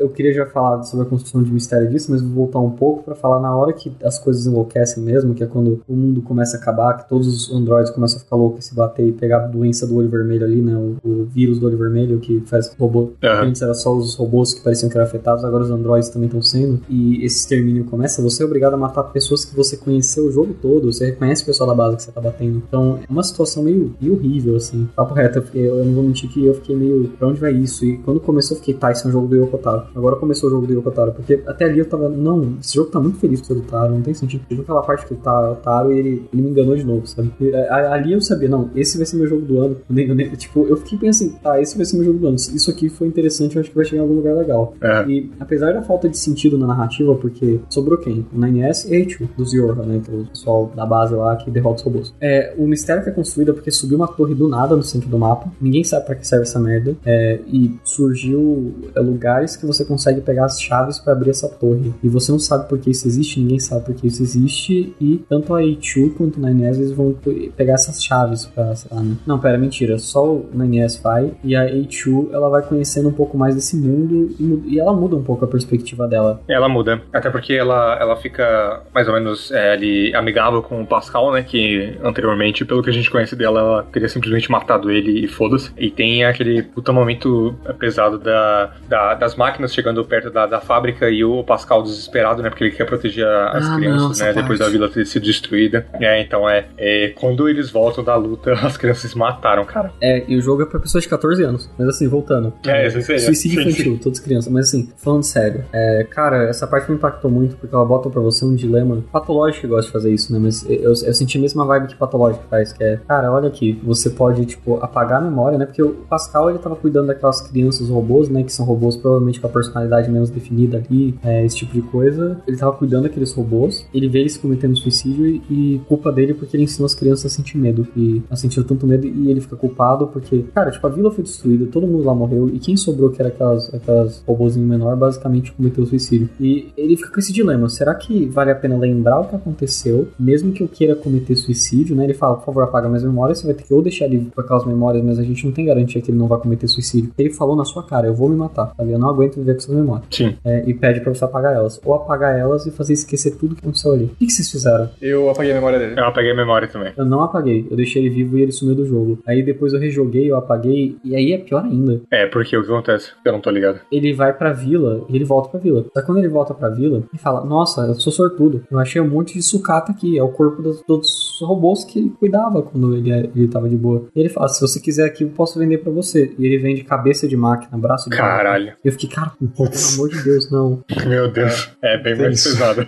Não, eu achei, eu achei horroroso. E, enqu- enquanto a Ichu tem sua aventura, é, a- as aventuras bizarras de Ichu, né? Que envolve venda de braço, venda de cabeça e as coisas horríveis. E, e ela vai aprendendo mais sobre os robôs, porque ela odiava os robôs até aquele ponto. Sim. É, o 9S vai desbloqueando as chaves. E os robôs, assim, a inteligência por trás dos robôs, é, do vírus e tal, dos robôs, é uma das coisas mais sádicas que eu já vi. Ele vai torturando psicologicamente o 9S nessas chaves. Sim, vai. É, ele, ele é obrigado a matar a Ichu, né? Tipo, a, uma projeção digital da Ichu e, e é uma cena terrível, né? E o 9S tá enlouquecendo porque ele não tem sentido pra viver. E o objetivo dele agora é matar a Ichu, porque a Ichu matou 2B na cabeça dele. O que na verdade é até um blefe dele mesmo pra ele, né? Sim. É, é bizarro porque ele não tem sentido pra viver. Então ele prefere se convencer que a 2 é culpada pela morte da 2B, sabendo que não foi ela, do que aceitar que não tem sentido mais a vida dele. Ele, a, a Ichu não é um objeto de ódio porque ela matou 2B, e sim porque ele encontrou um jeito de, viver. Ele precisa de um objetivo e esse foi o sentido da vida dele. Aham. E, e não tem mais nenhum motivo pra ficar feliz, ele só pode se entregar pro ódio e, e piorar e piorar. E, e, assim, aquele cara que era empático, que gostava de todo mundo no começo, ele vai virando um monstro. O, o 9S, o 9S é meu personagem favorito do jogo, principalmente por causa da Rota C e a transformação que ele passa é, é um puta desenvolvimento de personagem foda, né? Durante, durante essa rota aí, e o como ele se transforma e o quão, o quão muita gente entende, interpreta errado que é uma história de vingança, né? É, essa, essa parada da, dele ir atrás da, da Ichu. E não é, né? Não, não é exatamente isso, é muito mais do que só isso, né? E- história de falta de sentido. né? De não ter propósito, né? é, exato. Por isso que o 9S é o meu protagonista favorito do jogo. Eu acho ele o person... eu acho ele o protagonista verdadeiro do jogo. Mas É, assim, eu também acho. É engraçado que ele subverte que a gente entende o 9S como empático, mas ele é empático porque ele tem equilíbrio. A 2B, ela sabe uma verdade que o 9S sabe, não sabe, que é o fato que, tipo, se ele descobrir alguma coisa nociva, ela tá ali simplesmente pra executar o 9S, porque não teria sentido mandar os dois pra uma missão junto. Sim. Tem porque a 2B é feita pra executar ele, só isso. E, tipo, é, é- é interessante como a 2B, ela tá camuflando os sentimentos dela o jogo todo, não porque ela odeia o 9S, mas é porque ela não quer ter apego com ele. Exatamente. Ela cria do mesmo jeito, então na hora que dá aquela briga inteira do vírus, ela prefere morrer e deixar o cara vivo. Uhum. E isso descumpre total as ordens que ela recebeu, mas ela foda-se. E você vai descobrindo que o jogo todo, quando você tava, tipo, achando, ah, no SB é mó durona, nossa, esses três pontinhos ela não responde na Nunca foi maldade, sabe? E, É, nunca foi. e sei lá, mudou minha visão do 2B. A 2B pra mim é muito mais uma, uma personagem que tem um conflito entre amor e obrigação do que uma pessoa, uma personagem fria que não quer ter sentimentos. E não- aí, aí vem aquele pessoal que às vezes no Twitter fala, não, mas o jogo é sobre androides tendo, pegando inteligência, robô pegando inteligência e, e é tema batido. Não é sobre isso. Você interpretou isso? Uhum. Você caiu na bait do jogo, na verdade. Que o jogo quer te induzir a pensar isso pra você não descobrir que a 2B só tá reprimindo os sentimentos dela por motivos muito mais externos. Exatamente. É, a, a Tibia,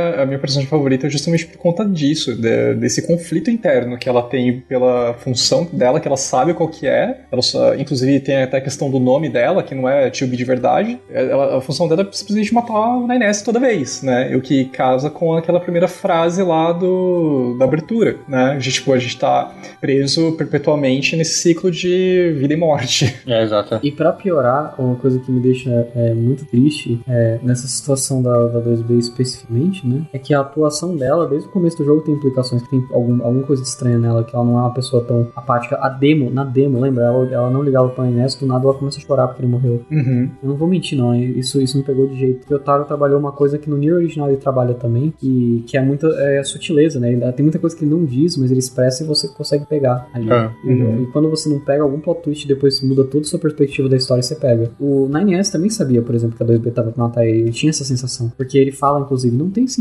você estar aqui comigo numa missão de reconhecimento. Isso é repetido várias vezes. Uhum. E tipo, daí que vem o kill e fuck, né? Ele não sabe se ele ama a 2B ou se ele quer matar a 2B. Se ele tá com medo ou se ele gosta dela. Total. Esse, esse puta dilema tem um, tem um clímax do caralho no, na batalha final do jogo, né? Depois, de, depois da torre, que é uma, é uma dungeon que, como a gente falou anteriormente. mesmo, lembra que ele mata várias 2B e ele diz É, que então, é. Nossa, essa parte é fodida, velho. foda. que negócio doente. é horrível, até porque ele mostra o quanto ele é louco, ele quer ter a 2B de todos os modos, ele fica tipo, Sim. ah, não se preocupe, eu vou te matar. É, você E, e- e- depois, tipo, tem aquela, aquela cutscene que ele tá lá caído lá e o corpo da, de uma das 2Bs na frente dele, ele pega a mão dela e morta lá e, tipo, coloca no, no rosto dele. Mano, que negócio complicado. É foda. E é mais interessante ainda saber que eles, eles são feitos com as partes dos robôs, né? Os, os Yorha, Uhum. esses robôs de guerra, porque é, essa coisa deles, eles são construídos com uma data de validade pra morrer, pra eles se matarem entre si, que é o que aconteceu, porque é, eles estão fazendo novos modelos e evoluindo os modelos constantemente, que essa guerra da humanidade dos, das máquinas, dos máquinas, quer dizer, dos androides, é meio que um sistema mútuo, tipo, de ajuda entre as duas facções pra eles se evoluírem e, e, tipo, conseguirem é, alcançar níveis maiores de evolução. Então o que ele tá fazendo ali é meio que teste em você. O Nines tá literalmente sendo colocado a sofrer por fim de testes e é, ao mesmo tempo que a vida deles, se for, os androides consideram tão cruel que eles fazem com os Yorkas que eles não fariam com um android normal. Então eles constroem com pasta de robô. Sim, é. É, é bizarro. É, é muito, é muito sádico esse plot twist. Sim, sim. Eles são Uhum. construídos literalmente pra sofrer, o que volta pra aquela questão do, do humano. Sim, total. É. Sim, de fato. O Taro é meio deprimido, então, tipo, eu até entendo que ele fala tipo, que a gente, de certo modo, é construído pra sofrer, sabe? Pra morrer. A, gente, a, a única coisa que a gente é construído pra realmente acontecer é morrer, sabe? Uhum. A gente, tipo, já pensar, a gente não é diferente dos Yorha, é literalmente isso que tá acontecendo. É a, é a, a, a falta de sentido da vida faz ele perceber, tipo, metaforicamente falando, que o sentido da vida dele é morrer. Só isso. Ele não foi construído pra nada mais, nada menos que isso. Ele tem uma data de validade. Sim, exato. No máximo dá pra falar que é um sistema biológico de evolução pra gente passar os nossos genes, mas mesmo que a gente passe, a gente morreu, a informação já foi pega, sabe? Sim, total. E essa dungeon final meio que tem uns problemas de balanceamento do jogo, né? Que é, é muito fácil. Ainda mais se você fez sidequest, esse tipo de coisa. Muito boba, né? E pior que o momento é tão bom. Sim, sim. Eu consigo passar o pano porque o momento é incrível, a narrativa e as set pieces são muito bem feitas em, em- em design, mas tipo, é cagadíssimo o gameplay ali. Sim. Uhum. Mas é. Isso leva a meio que a batalha final do, do 9S contra a A2. E é onde tem uma puta escolha que eu, eu não esperava. Eu não, não achei que ia ter uma escolha ali, sabe? É, eu sabia que eu tinha mais de um final pra pegar o final verdadeiro, mas não, não sabia que ia se basear nessa escolha. Cara, assim, a primeira escolha que eu tomei ali foi facilmente o lado da A2, sabe? É, Também. Uhum. É, eu também. o 9S tá muito pirado, sabe? Então.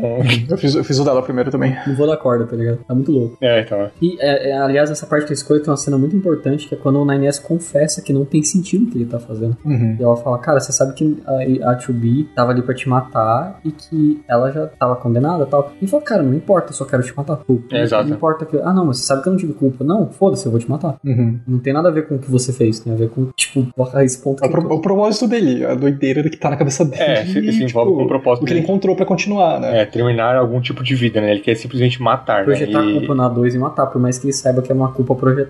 Ela não tem culpa do que realmente aconteceu. E a 2 desenvolve com um personagem absurdo, porque o 9S, que era empático, ela me enlouquece, né? E nesse final da E2, eu acho, eu acho o melhor dos, dos dois finais entre o C e o D, né? Que é as, as Aham. duas escolhas. Porque a 2, ela, ela além dela se redimir, ela salva o 9S. Eu acho bonito Sim. pra caralho Uhum. essa cena. Por mais que ela, ela. é, Aquela frase final dela, né? Que eu nunca percebi quão bonito é esse mundo, é perfeito pra acabar isso. Porque ela tava com uma visão desgraçada, né? Que é revelada naquela novel escondida, que, tipo, ela tem um trauma de. que é do teatro que o Yoko Taro produziu antes do Nier Automata, né? E ela era um dos, um dos personagens desse, de- desse contexto daquele teatro. E eu não sei se vocês leram essa novel que tá, tipo, escondida no jogo. Tá no computadorzinho da base. Tá? Eu acho que não. Não, eu não li Não também. da base. Não da base, mas tipo o lugar lá. Da do- biblioteca lá? o, o mercado, o mercado lá. O, o jogo mesmo. Aham. Na rota C, se você for no computador específico, você desbloqueia essa novel. Ah, não, eu vi, eu vi, eu vi sim. Agora eu lembrei, eu O vi jogo sim. esconde aquilo um pouco, tipo, não é impossível, mas é meio chatinho de achar. Cara, é incrível é, a nova curtinha e tal, o jogo gosta dessas novelas, o passado da Devo e da Popolo também tá em novel. N eu não vejo problema porque não quebra o ritmo, é mais em parte narrativa mesmo. E, e, é gostoso ver também. É, eu achei bem gostoso a leitura. O pessoal reclama, eu achei bem de boa. E o pessoal que reclama, o Nier original tinha muito mais. Eu, eu gostei bastante. Eu acho, eu acho essa, essa novela da Popolo da Devil sensacional, muito bem escrita. É, é né? ótimo, é ótimo. E você escolhendo também as, as, opções e tal, é bem bacana. E aliás, essa parte da Devil e da Popolo se redimindo, entre aspas, é relacionada ao primeiro Nier. E, tipo, quem jogou primeiro aquele momento é muito emocionante também. Mas voltando à escolha mesmo da A2 e tal, tipo, eu acho que a A2, ela, além de redimir ela mesma, ela redimiu o 9S, né? Ela pega, ela salva o 9S do, do vírus que tá corrompendo ele, porque a insanidade dele é causada parcialmente por um vírus, quando a gente vê o olho dele vermelho. Uhum. E lembrando que isso é uma throwback pra Drakengard também. Se você jogou Drakengard, você sabe que o olho vermelho, o vírus lá do Drakengard, que era o vírus do olho vermelho, não era só uma doença espalhar, sabe? Tipo, patologia. Ela era uma doença metafórica. Então ela passava e ela manifestava seus desejos interiores. Né? Nem estava projetando algo que ele estava pensando, entendeu? Então ela só conseguiu acalmar ele, de certo modo, tirando aquele vírus. E aquela questão do mundo ser bonito é, é isso, né? Ela foi de um mundo ferrado, com um trauma que ela pegou fudido, do, de, de ver que a vida não tem sentido e tal, e aprender que existe beleza na vida e que apesar dos sofrimentos dá pra viver feliz. Eu acho que é o final que é mais tematicamente coerente dos dois. E para você. É,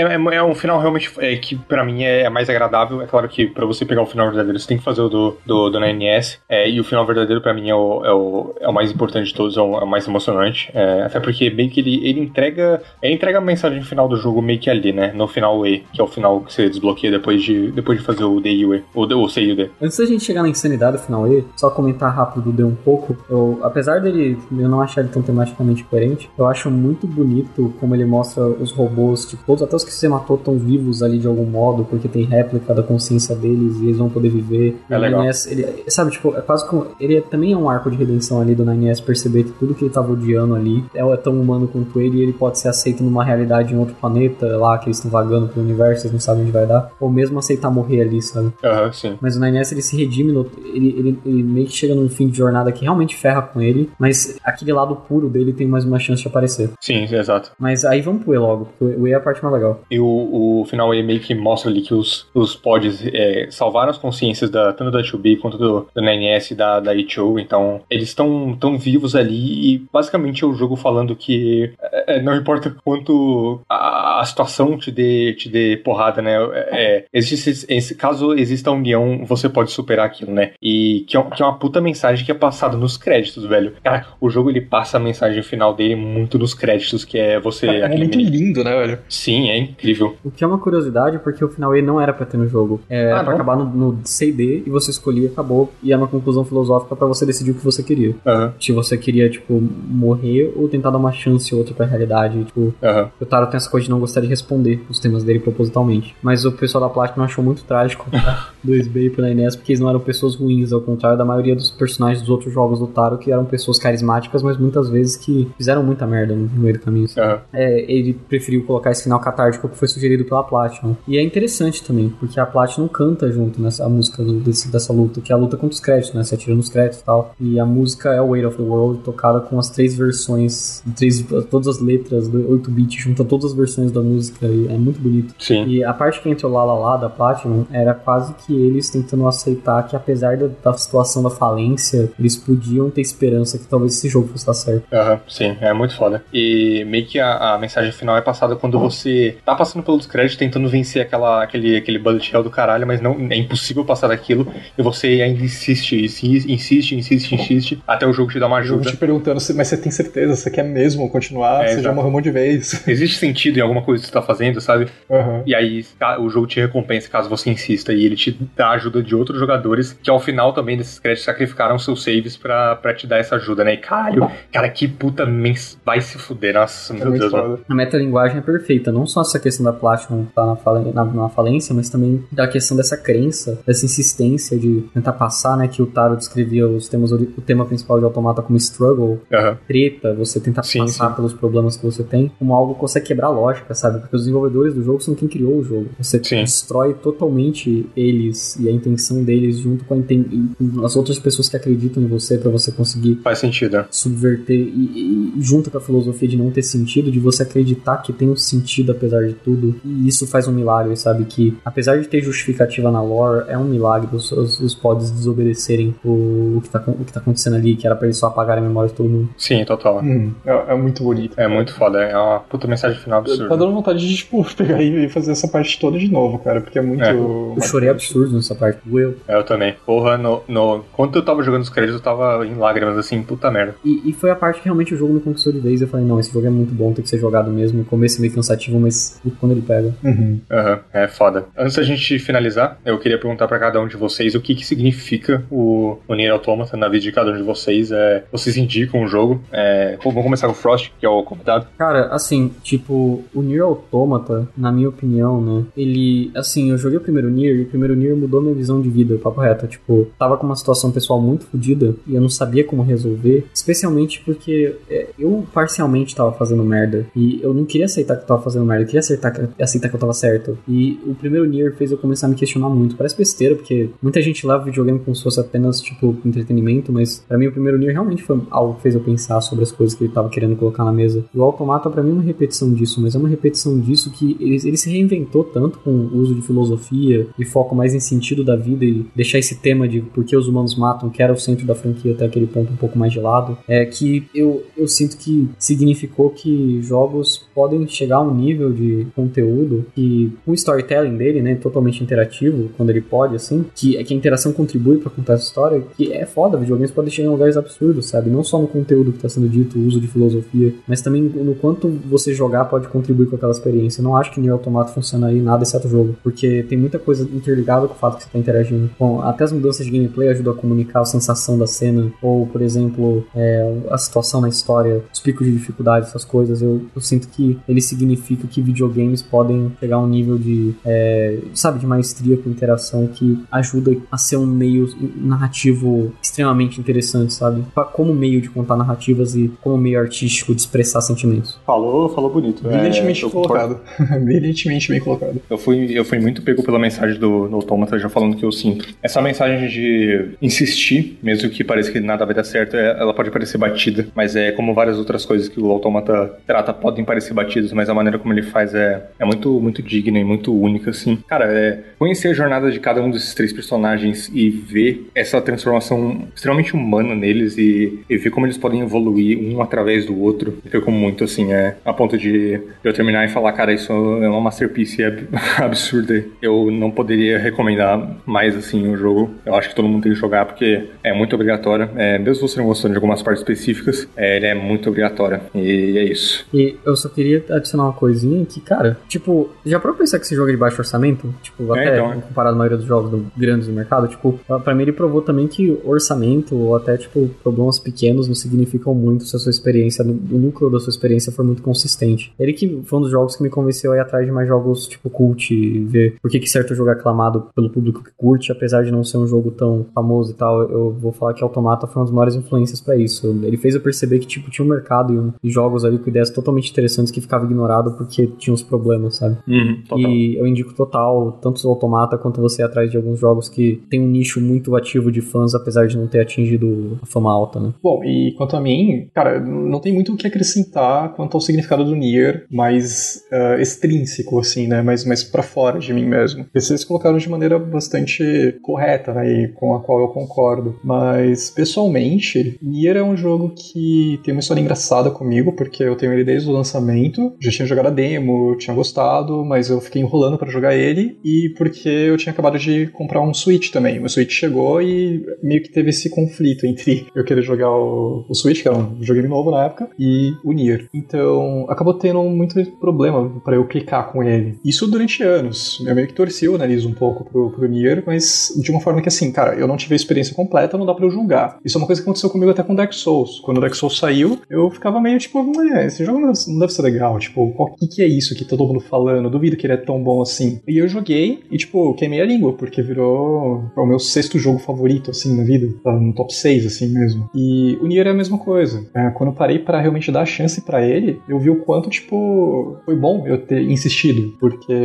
é, é justamente tudo que vocês falaram. E é uma coisa que eu já falei: o resultado final dele é muito maior do que a soma das partes. Então, assim, é um, é um jogo importantíssimo. É um, é um daqueles raros momentos de breakthrough mesmo, assim, de, na, na indústria. Tanto pro, pro estúdio, porque é outra, tipo, bola dentro excepcional da Platinum. É um breakthrough pro... Taro, né? Pro Yokotaro. Uhum, pro Taro. Porque agora, tipo, hoje dá pra facilmente colocar ele no mesmo panteão de gente como o Miyazaki, como o Kojima, ou, sei lá, até, sei lá, o Miyamoto, por exemplo. Porque é alguém que você vai ver o nome e reconhecer como um criador um único, autor né? que um criador único que vale a pena você prestar atenção no que ele está fazendo, mesmo em projetos anteriores que podem não ter não pode ser polido, pode não ter melhor entrega mecânica, etc, mas tem uma visão muito única que vale a pena. Então assim, o coração tem naquele jogo vale muito mais do que os elementos que, que formam ele isoladamente. E, e para mim o que fica é isso. Então eu indico sem medo algum. Inclusive eu tenho indicado para amigos meus. Tem, tem um amigo meu que, eu fiz recentemente no, no Twitter, uh, o Flash. Essa semana mesmo, eu falei para ele que eu ia gravar o podcast do, do Automata, eu mandei uns vídeos para ele, mandei trailer do jogo, coisas assim, e falei, cara, joga. E ele, ele comprou o jogo por minha causa, então, tipo assim,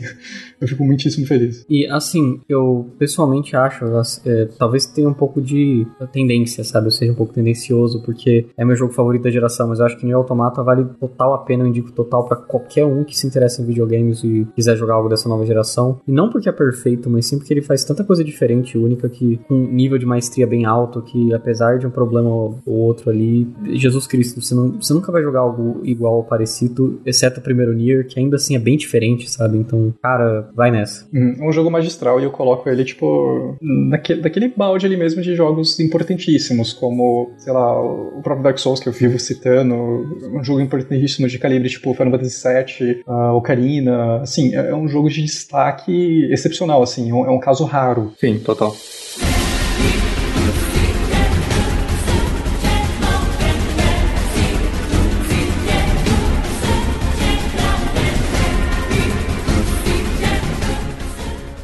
E você como alguém que é familiarizado com o Nier original, o que a gente pode esperar do Replicant? Considerando que o Replicant não vai mudar a, a base do, do, jogo, né? Ele vai mudar mais as animações de combate, os gráficos, adicionar uma coisa ali cá, e vai ser basicamente o mesmo jogo. Eu queria dizer que se você gostou muito, muito do Automata e você espera o Automata, se segura, porque o Taro tem uma característica dele mesmo que, apesar de todos os jogos dele terem muitas semelhanças narrativas ali cá, e tom e, e temas e tal, eles são jogos muito diferentes. Se você pegar Drakengard e Nier, são jogos brutalmente diferentes. Nier e Nier Automata também são, apesar de ser os mais similares que tem na franquia toda. Então, eu diria que se você quer pegar o, o Nier Replicant, bota na cabeça que você vai ter uma experiência muito mais próxima de Zelda Ocarina of Time do que Bayonetta dessa vez, sabe? Uhum. Tipo, ele é um jogo mais lento, mais cadenciado. Não é um problema, porque o combate antes era meio zoado por conta de feedback e, e é, game feel no geral, né? E o game feel agora, os vídeos já mostraram que tá ótimo, sabe? Os jornalistas estão falando que tá ótimo. Mas até as side quests, o design delas é bem pior que a do Automata. Tem muita ideia que ainda estava sendo experimentada nesse jogo, então ela não tá tão polida quanto no Automata. Para você que odiou as partes novel do Automata, prepara porque o Nier original tem muito mais, porque tem uma dungeon inteira que é a gimmick dela, né? A pegadinha dela é que ela é inteira novel e você tem que só tomar escolhas. Ah, que legal. O jogo, ele vai subverter muita coisa que você espera. Ele vai, ele é um experimento o primeiro Nier e eu acho que até ele é um produto menos comercial que o Automata, porque ele toma muito, muito, muita decisão muito artística em relação a te dar uma experiência 100% divertida. Mas ao mesmo tempo, eu acho que tudo que você gosta do Automata tá ali, sabe? Tipo, personagens, eu acho até mais. mais aquela coisa que falam da narrativa do primeiro Nier ser melhor que a do, do Automata, eu total concordo. É, não tem tanta filosofia apresentada de modo pretencioso. É uma história filosófica, mas não precisa jogar nome de autor na sua cara. É, os personagens, eles desde o começo são muito carismáticos e divertidos, não vai ter aquela sensação seca que você tinha com a 9S e a 2P. É, a trilha é tão boa quanto a do Automata, sabe? Não tem muito o que falar. E muita ideia que você achava que o Automata inventou, na verdade estava ali desde o primeiro jogo, sabe? Vai, vai até fazer o pessoal que falava que Automata é um baioneta RPG é, engolir um pouco as palavras, porque você vai notar que na real ele é só um Nier RPG mesmo, que é o que Nier sempre foi, sabe? Eu diria para você esperar basicamente uma, uma jornada mais RPG padrão, um homem humano lutando contra criaturas e uma história cheia de personagens que você consegue ter empatia fácil no lugar desse mundo pós-apocalíptico seco do Automata, né? É outro mundo, é outra história, é uma história que eu mesmo acho acho muito mais triste que Automata, eu acho muito mais impactante que Automata, apesar de eu ter chorado no Automata no Nier original, não. Ele é um jogo que eu, depois que eu zerei, eu fiquei tipo, é isso, saca? Tipo, eu não, eu não sei explicar, tipo, eu só fiquei tipo quieto, olhando a tela, tipo, pensando qual que é o significado disso tudo, por que que você fez isso comigo, sabe? tipo, eu, eu não sei explicar o quão, o quão cruel esse jogo é às vezes com as decisões narrativas ou até as de design que contribuem com isso. Parece besteira, mas depois que vocês zerarem, eu acho que vocês vão entender o que eu quero dizer. É um, é um dos jogos mais sádicos em narrativa que eu conheço. Tipo, tudo que você tá falando só corrobora a impressão que eu tinha desde quando eu vi os trailers do, do Replicant, que é tipo um jogo que logo de cara já vai me, me fazer clicar com ele ainda mais do que foi com o Automata, sabe? É, eu tinha combinado, conversado com, com o Snake, a impressão que eu tenho é que, tipo, assim, é totalmente o, a minha praia, sabe? É. Isso me empolga. Eu prefiro o original, mas eu tenho que falar que é um jogo que é muito menos fluido, que tem muitos mais, muito mais defeito de mecânica, muito mais defeito de design de quest, uma side quest de grind muito chata, sabe? Coisa bem MMO, uhum. apesar da história da side quest ser boa, a side quest é um MMO merda. Eu, eu não tô querendo falar que. Eu tô falando, tipo, segura as expectativas para quem que é um Automata 2. É, não vai ser um Automata 2, é outro jogo, é, outro, uhum. é outra pegada com ideias similares. Mas é, aproveitem que. Eu acho que a parte da qualidade não destoa tanto, é mais o jeito que as coisas são feitas. Que é uhum. Não esperar um Automata 2. Sério, tipo, se esperar um Automata 2, você vai se decepcionar, porque esse jogo não quer apresentar 2B legal fazendo movimentos maneiros. É um cara. É um cara tentando salvar a própria família e dando o máximo dele mesmo ao ponto de exaustão. É isso que você vai receber. É outro tipo de história. Não tem, não é, não é bonito, sabe? Não é estiloso, não é legal. É um, é um cara se fudendo, sabe? Bom, eu tô dentro. Também. É isso. É, muito obrigado por quem ouviu até agora. Foi um, foi um programa bem longo, acho que nosso programa mais longo até agora. E queria agradecer mais uma vez a presença do Frost aqui. Foi, foi, puta, foi muito foda te, te receber aqui. Tu, tu fala muito bem e, e, agradeço mais uma vez. Foi um prazer. Que isso, fechamento é pica, nós. É que... é, e, bom, antes de encerrar, recadinhos básicos, é, visitem www.trilogygames.com.br, que é a loja que faz isso aqui acontecer toda semana. É, a gente tem um canal na Twitch, twitch.tv podcast, é, e a gente costuma fazer lives lá. E eu acho que é isso por essa semana. É, eu sou o Snake, arroba Ashen, underline Snake. Eu sou o Carlos, arroba CharlesMTG. E eu sou o Frost51, é, arroba Frost, underline canal. E esse foi mais um episódio do Trilogy Podcast. Tchau. Falou. Falou.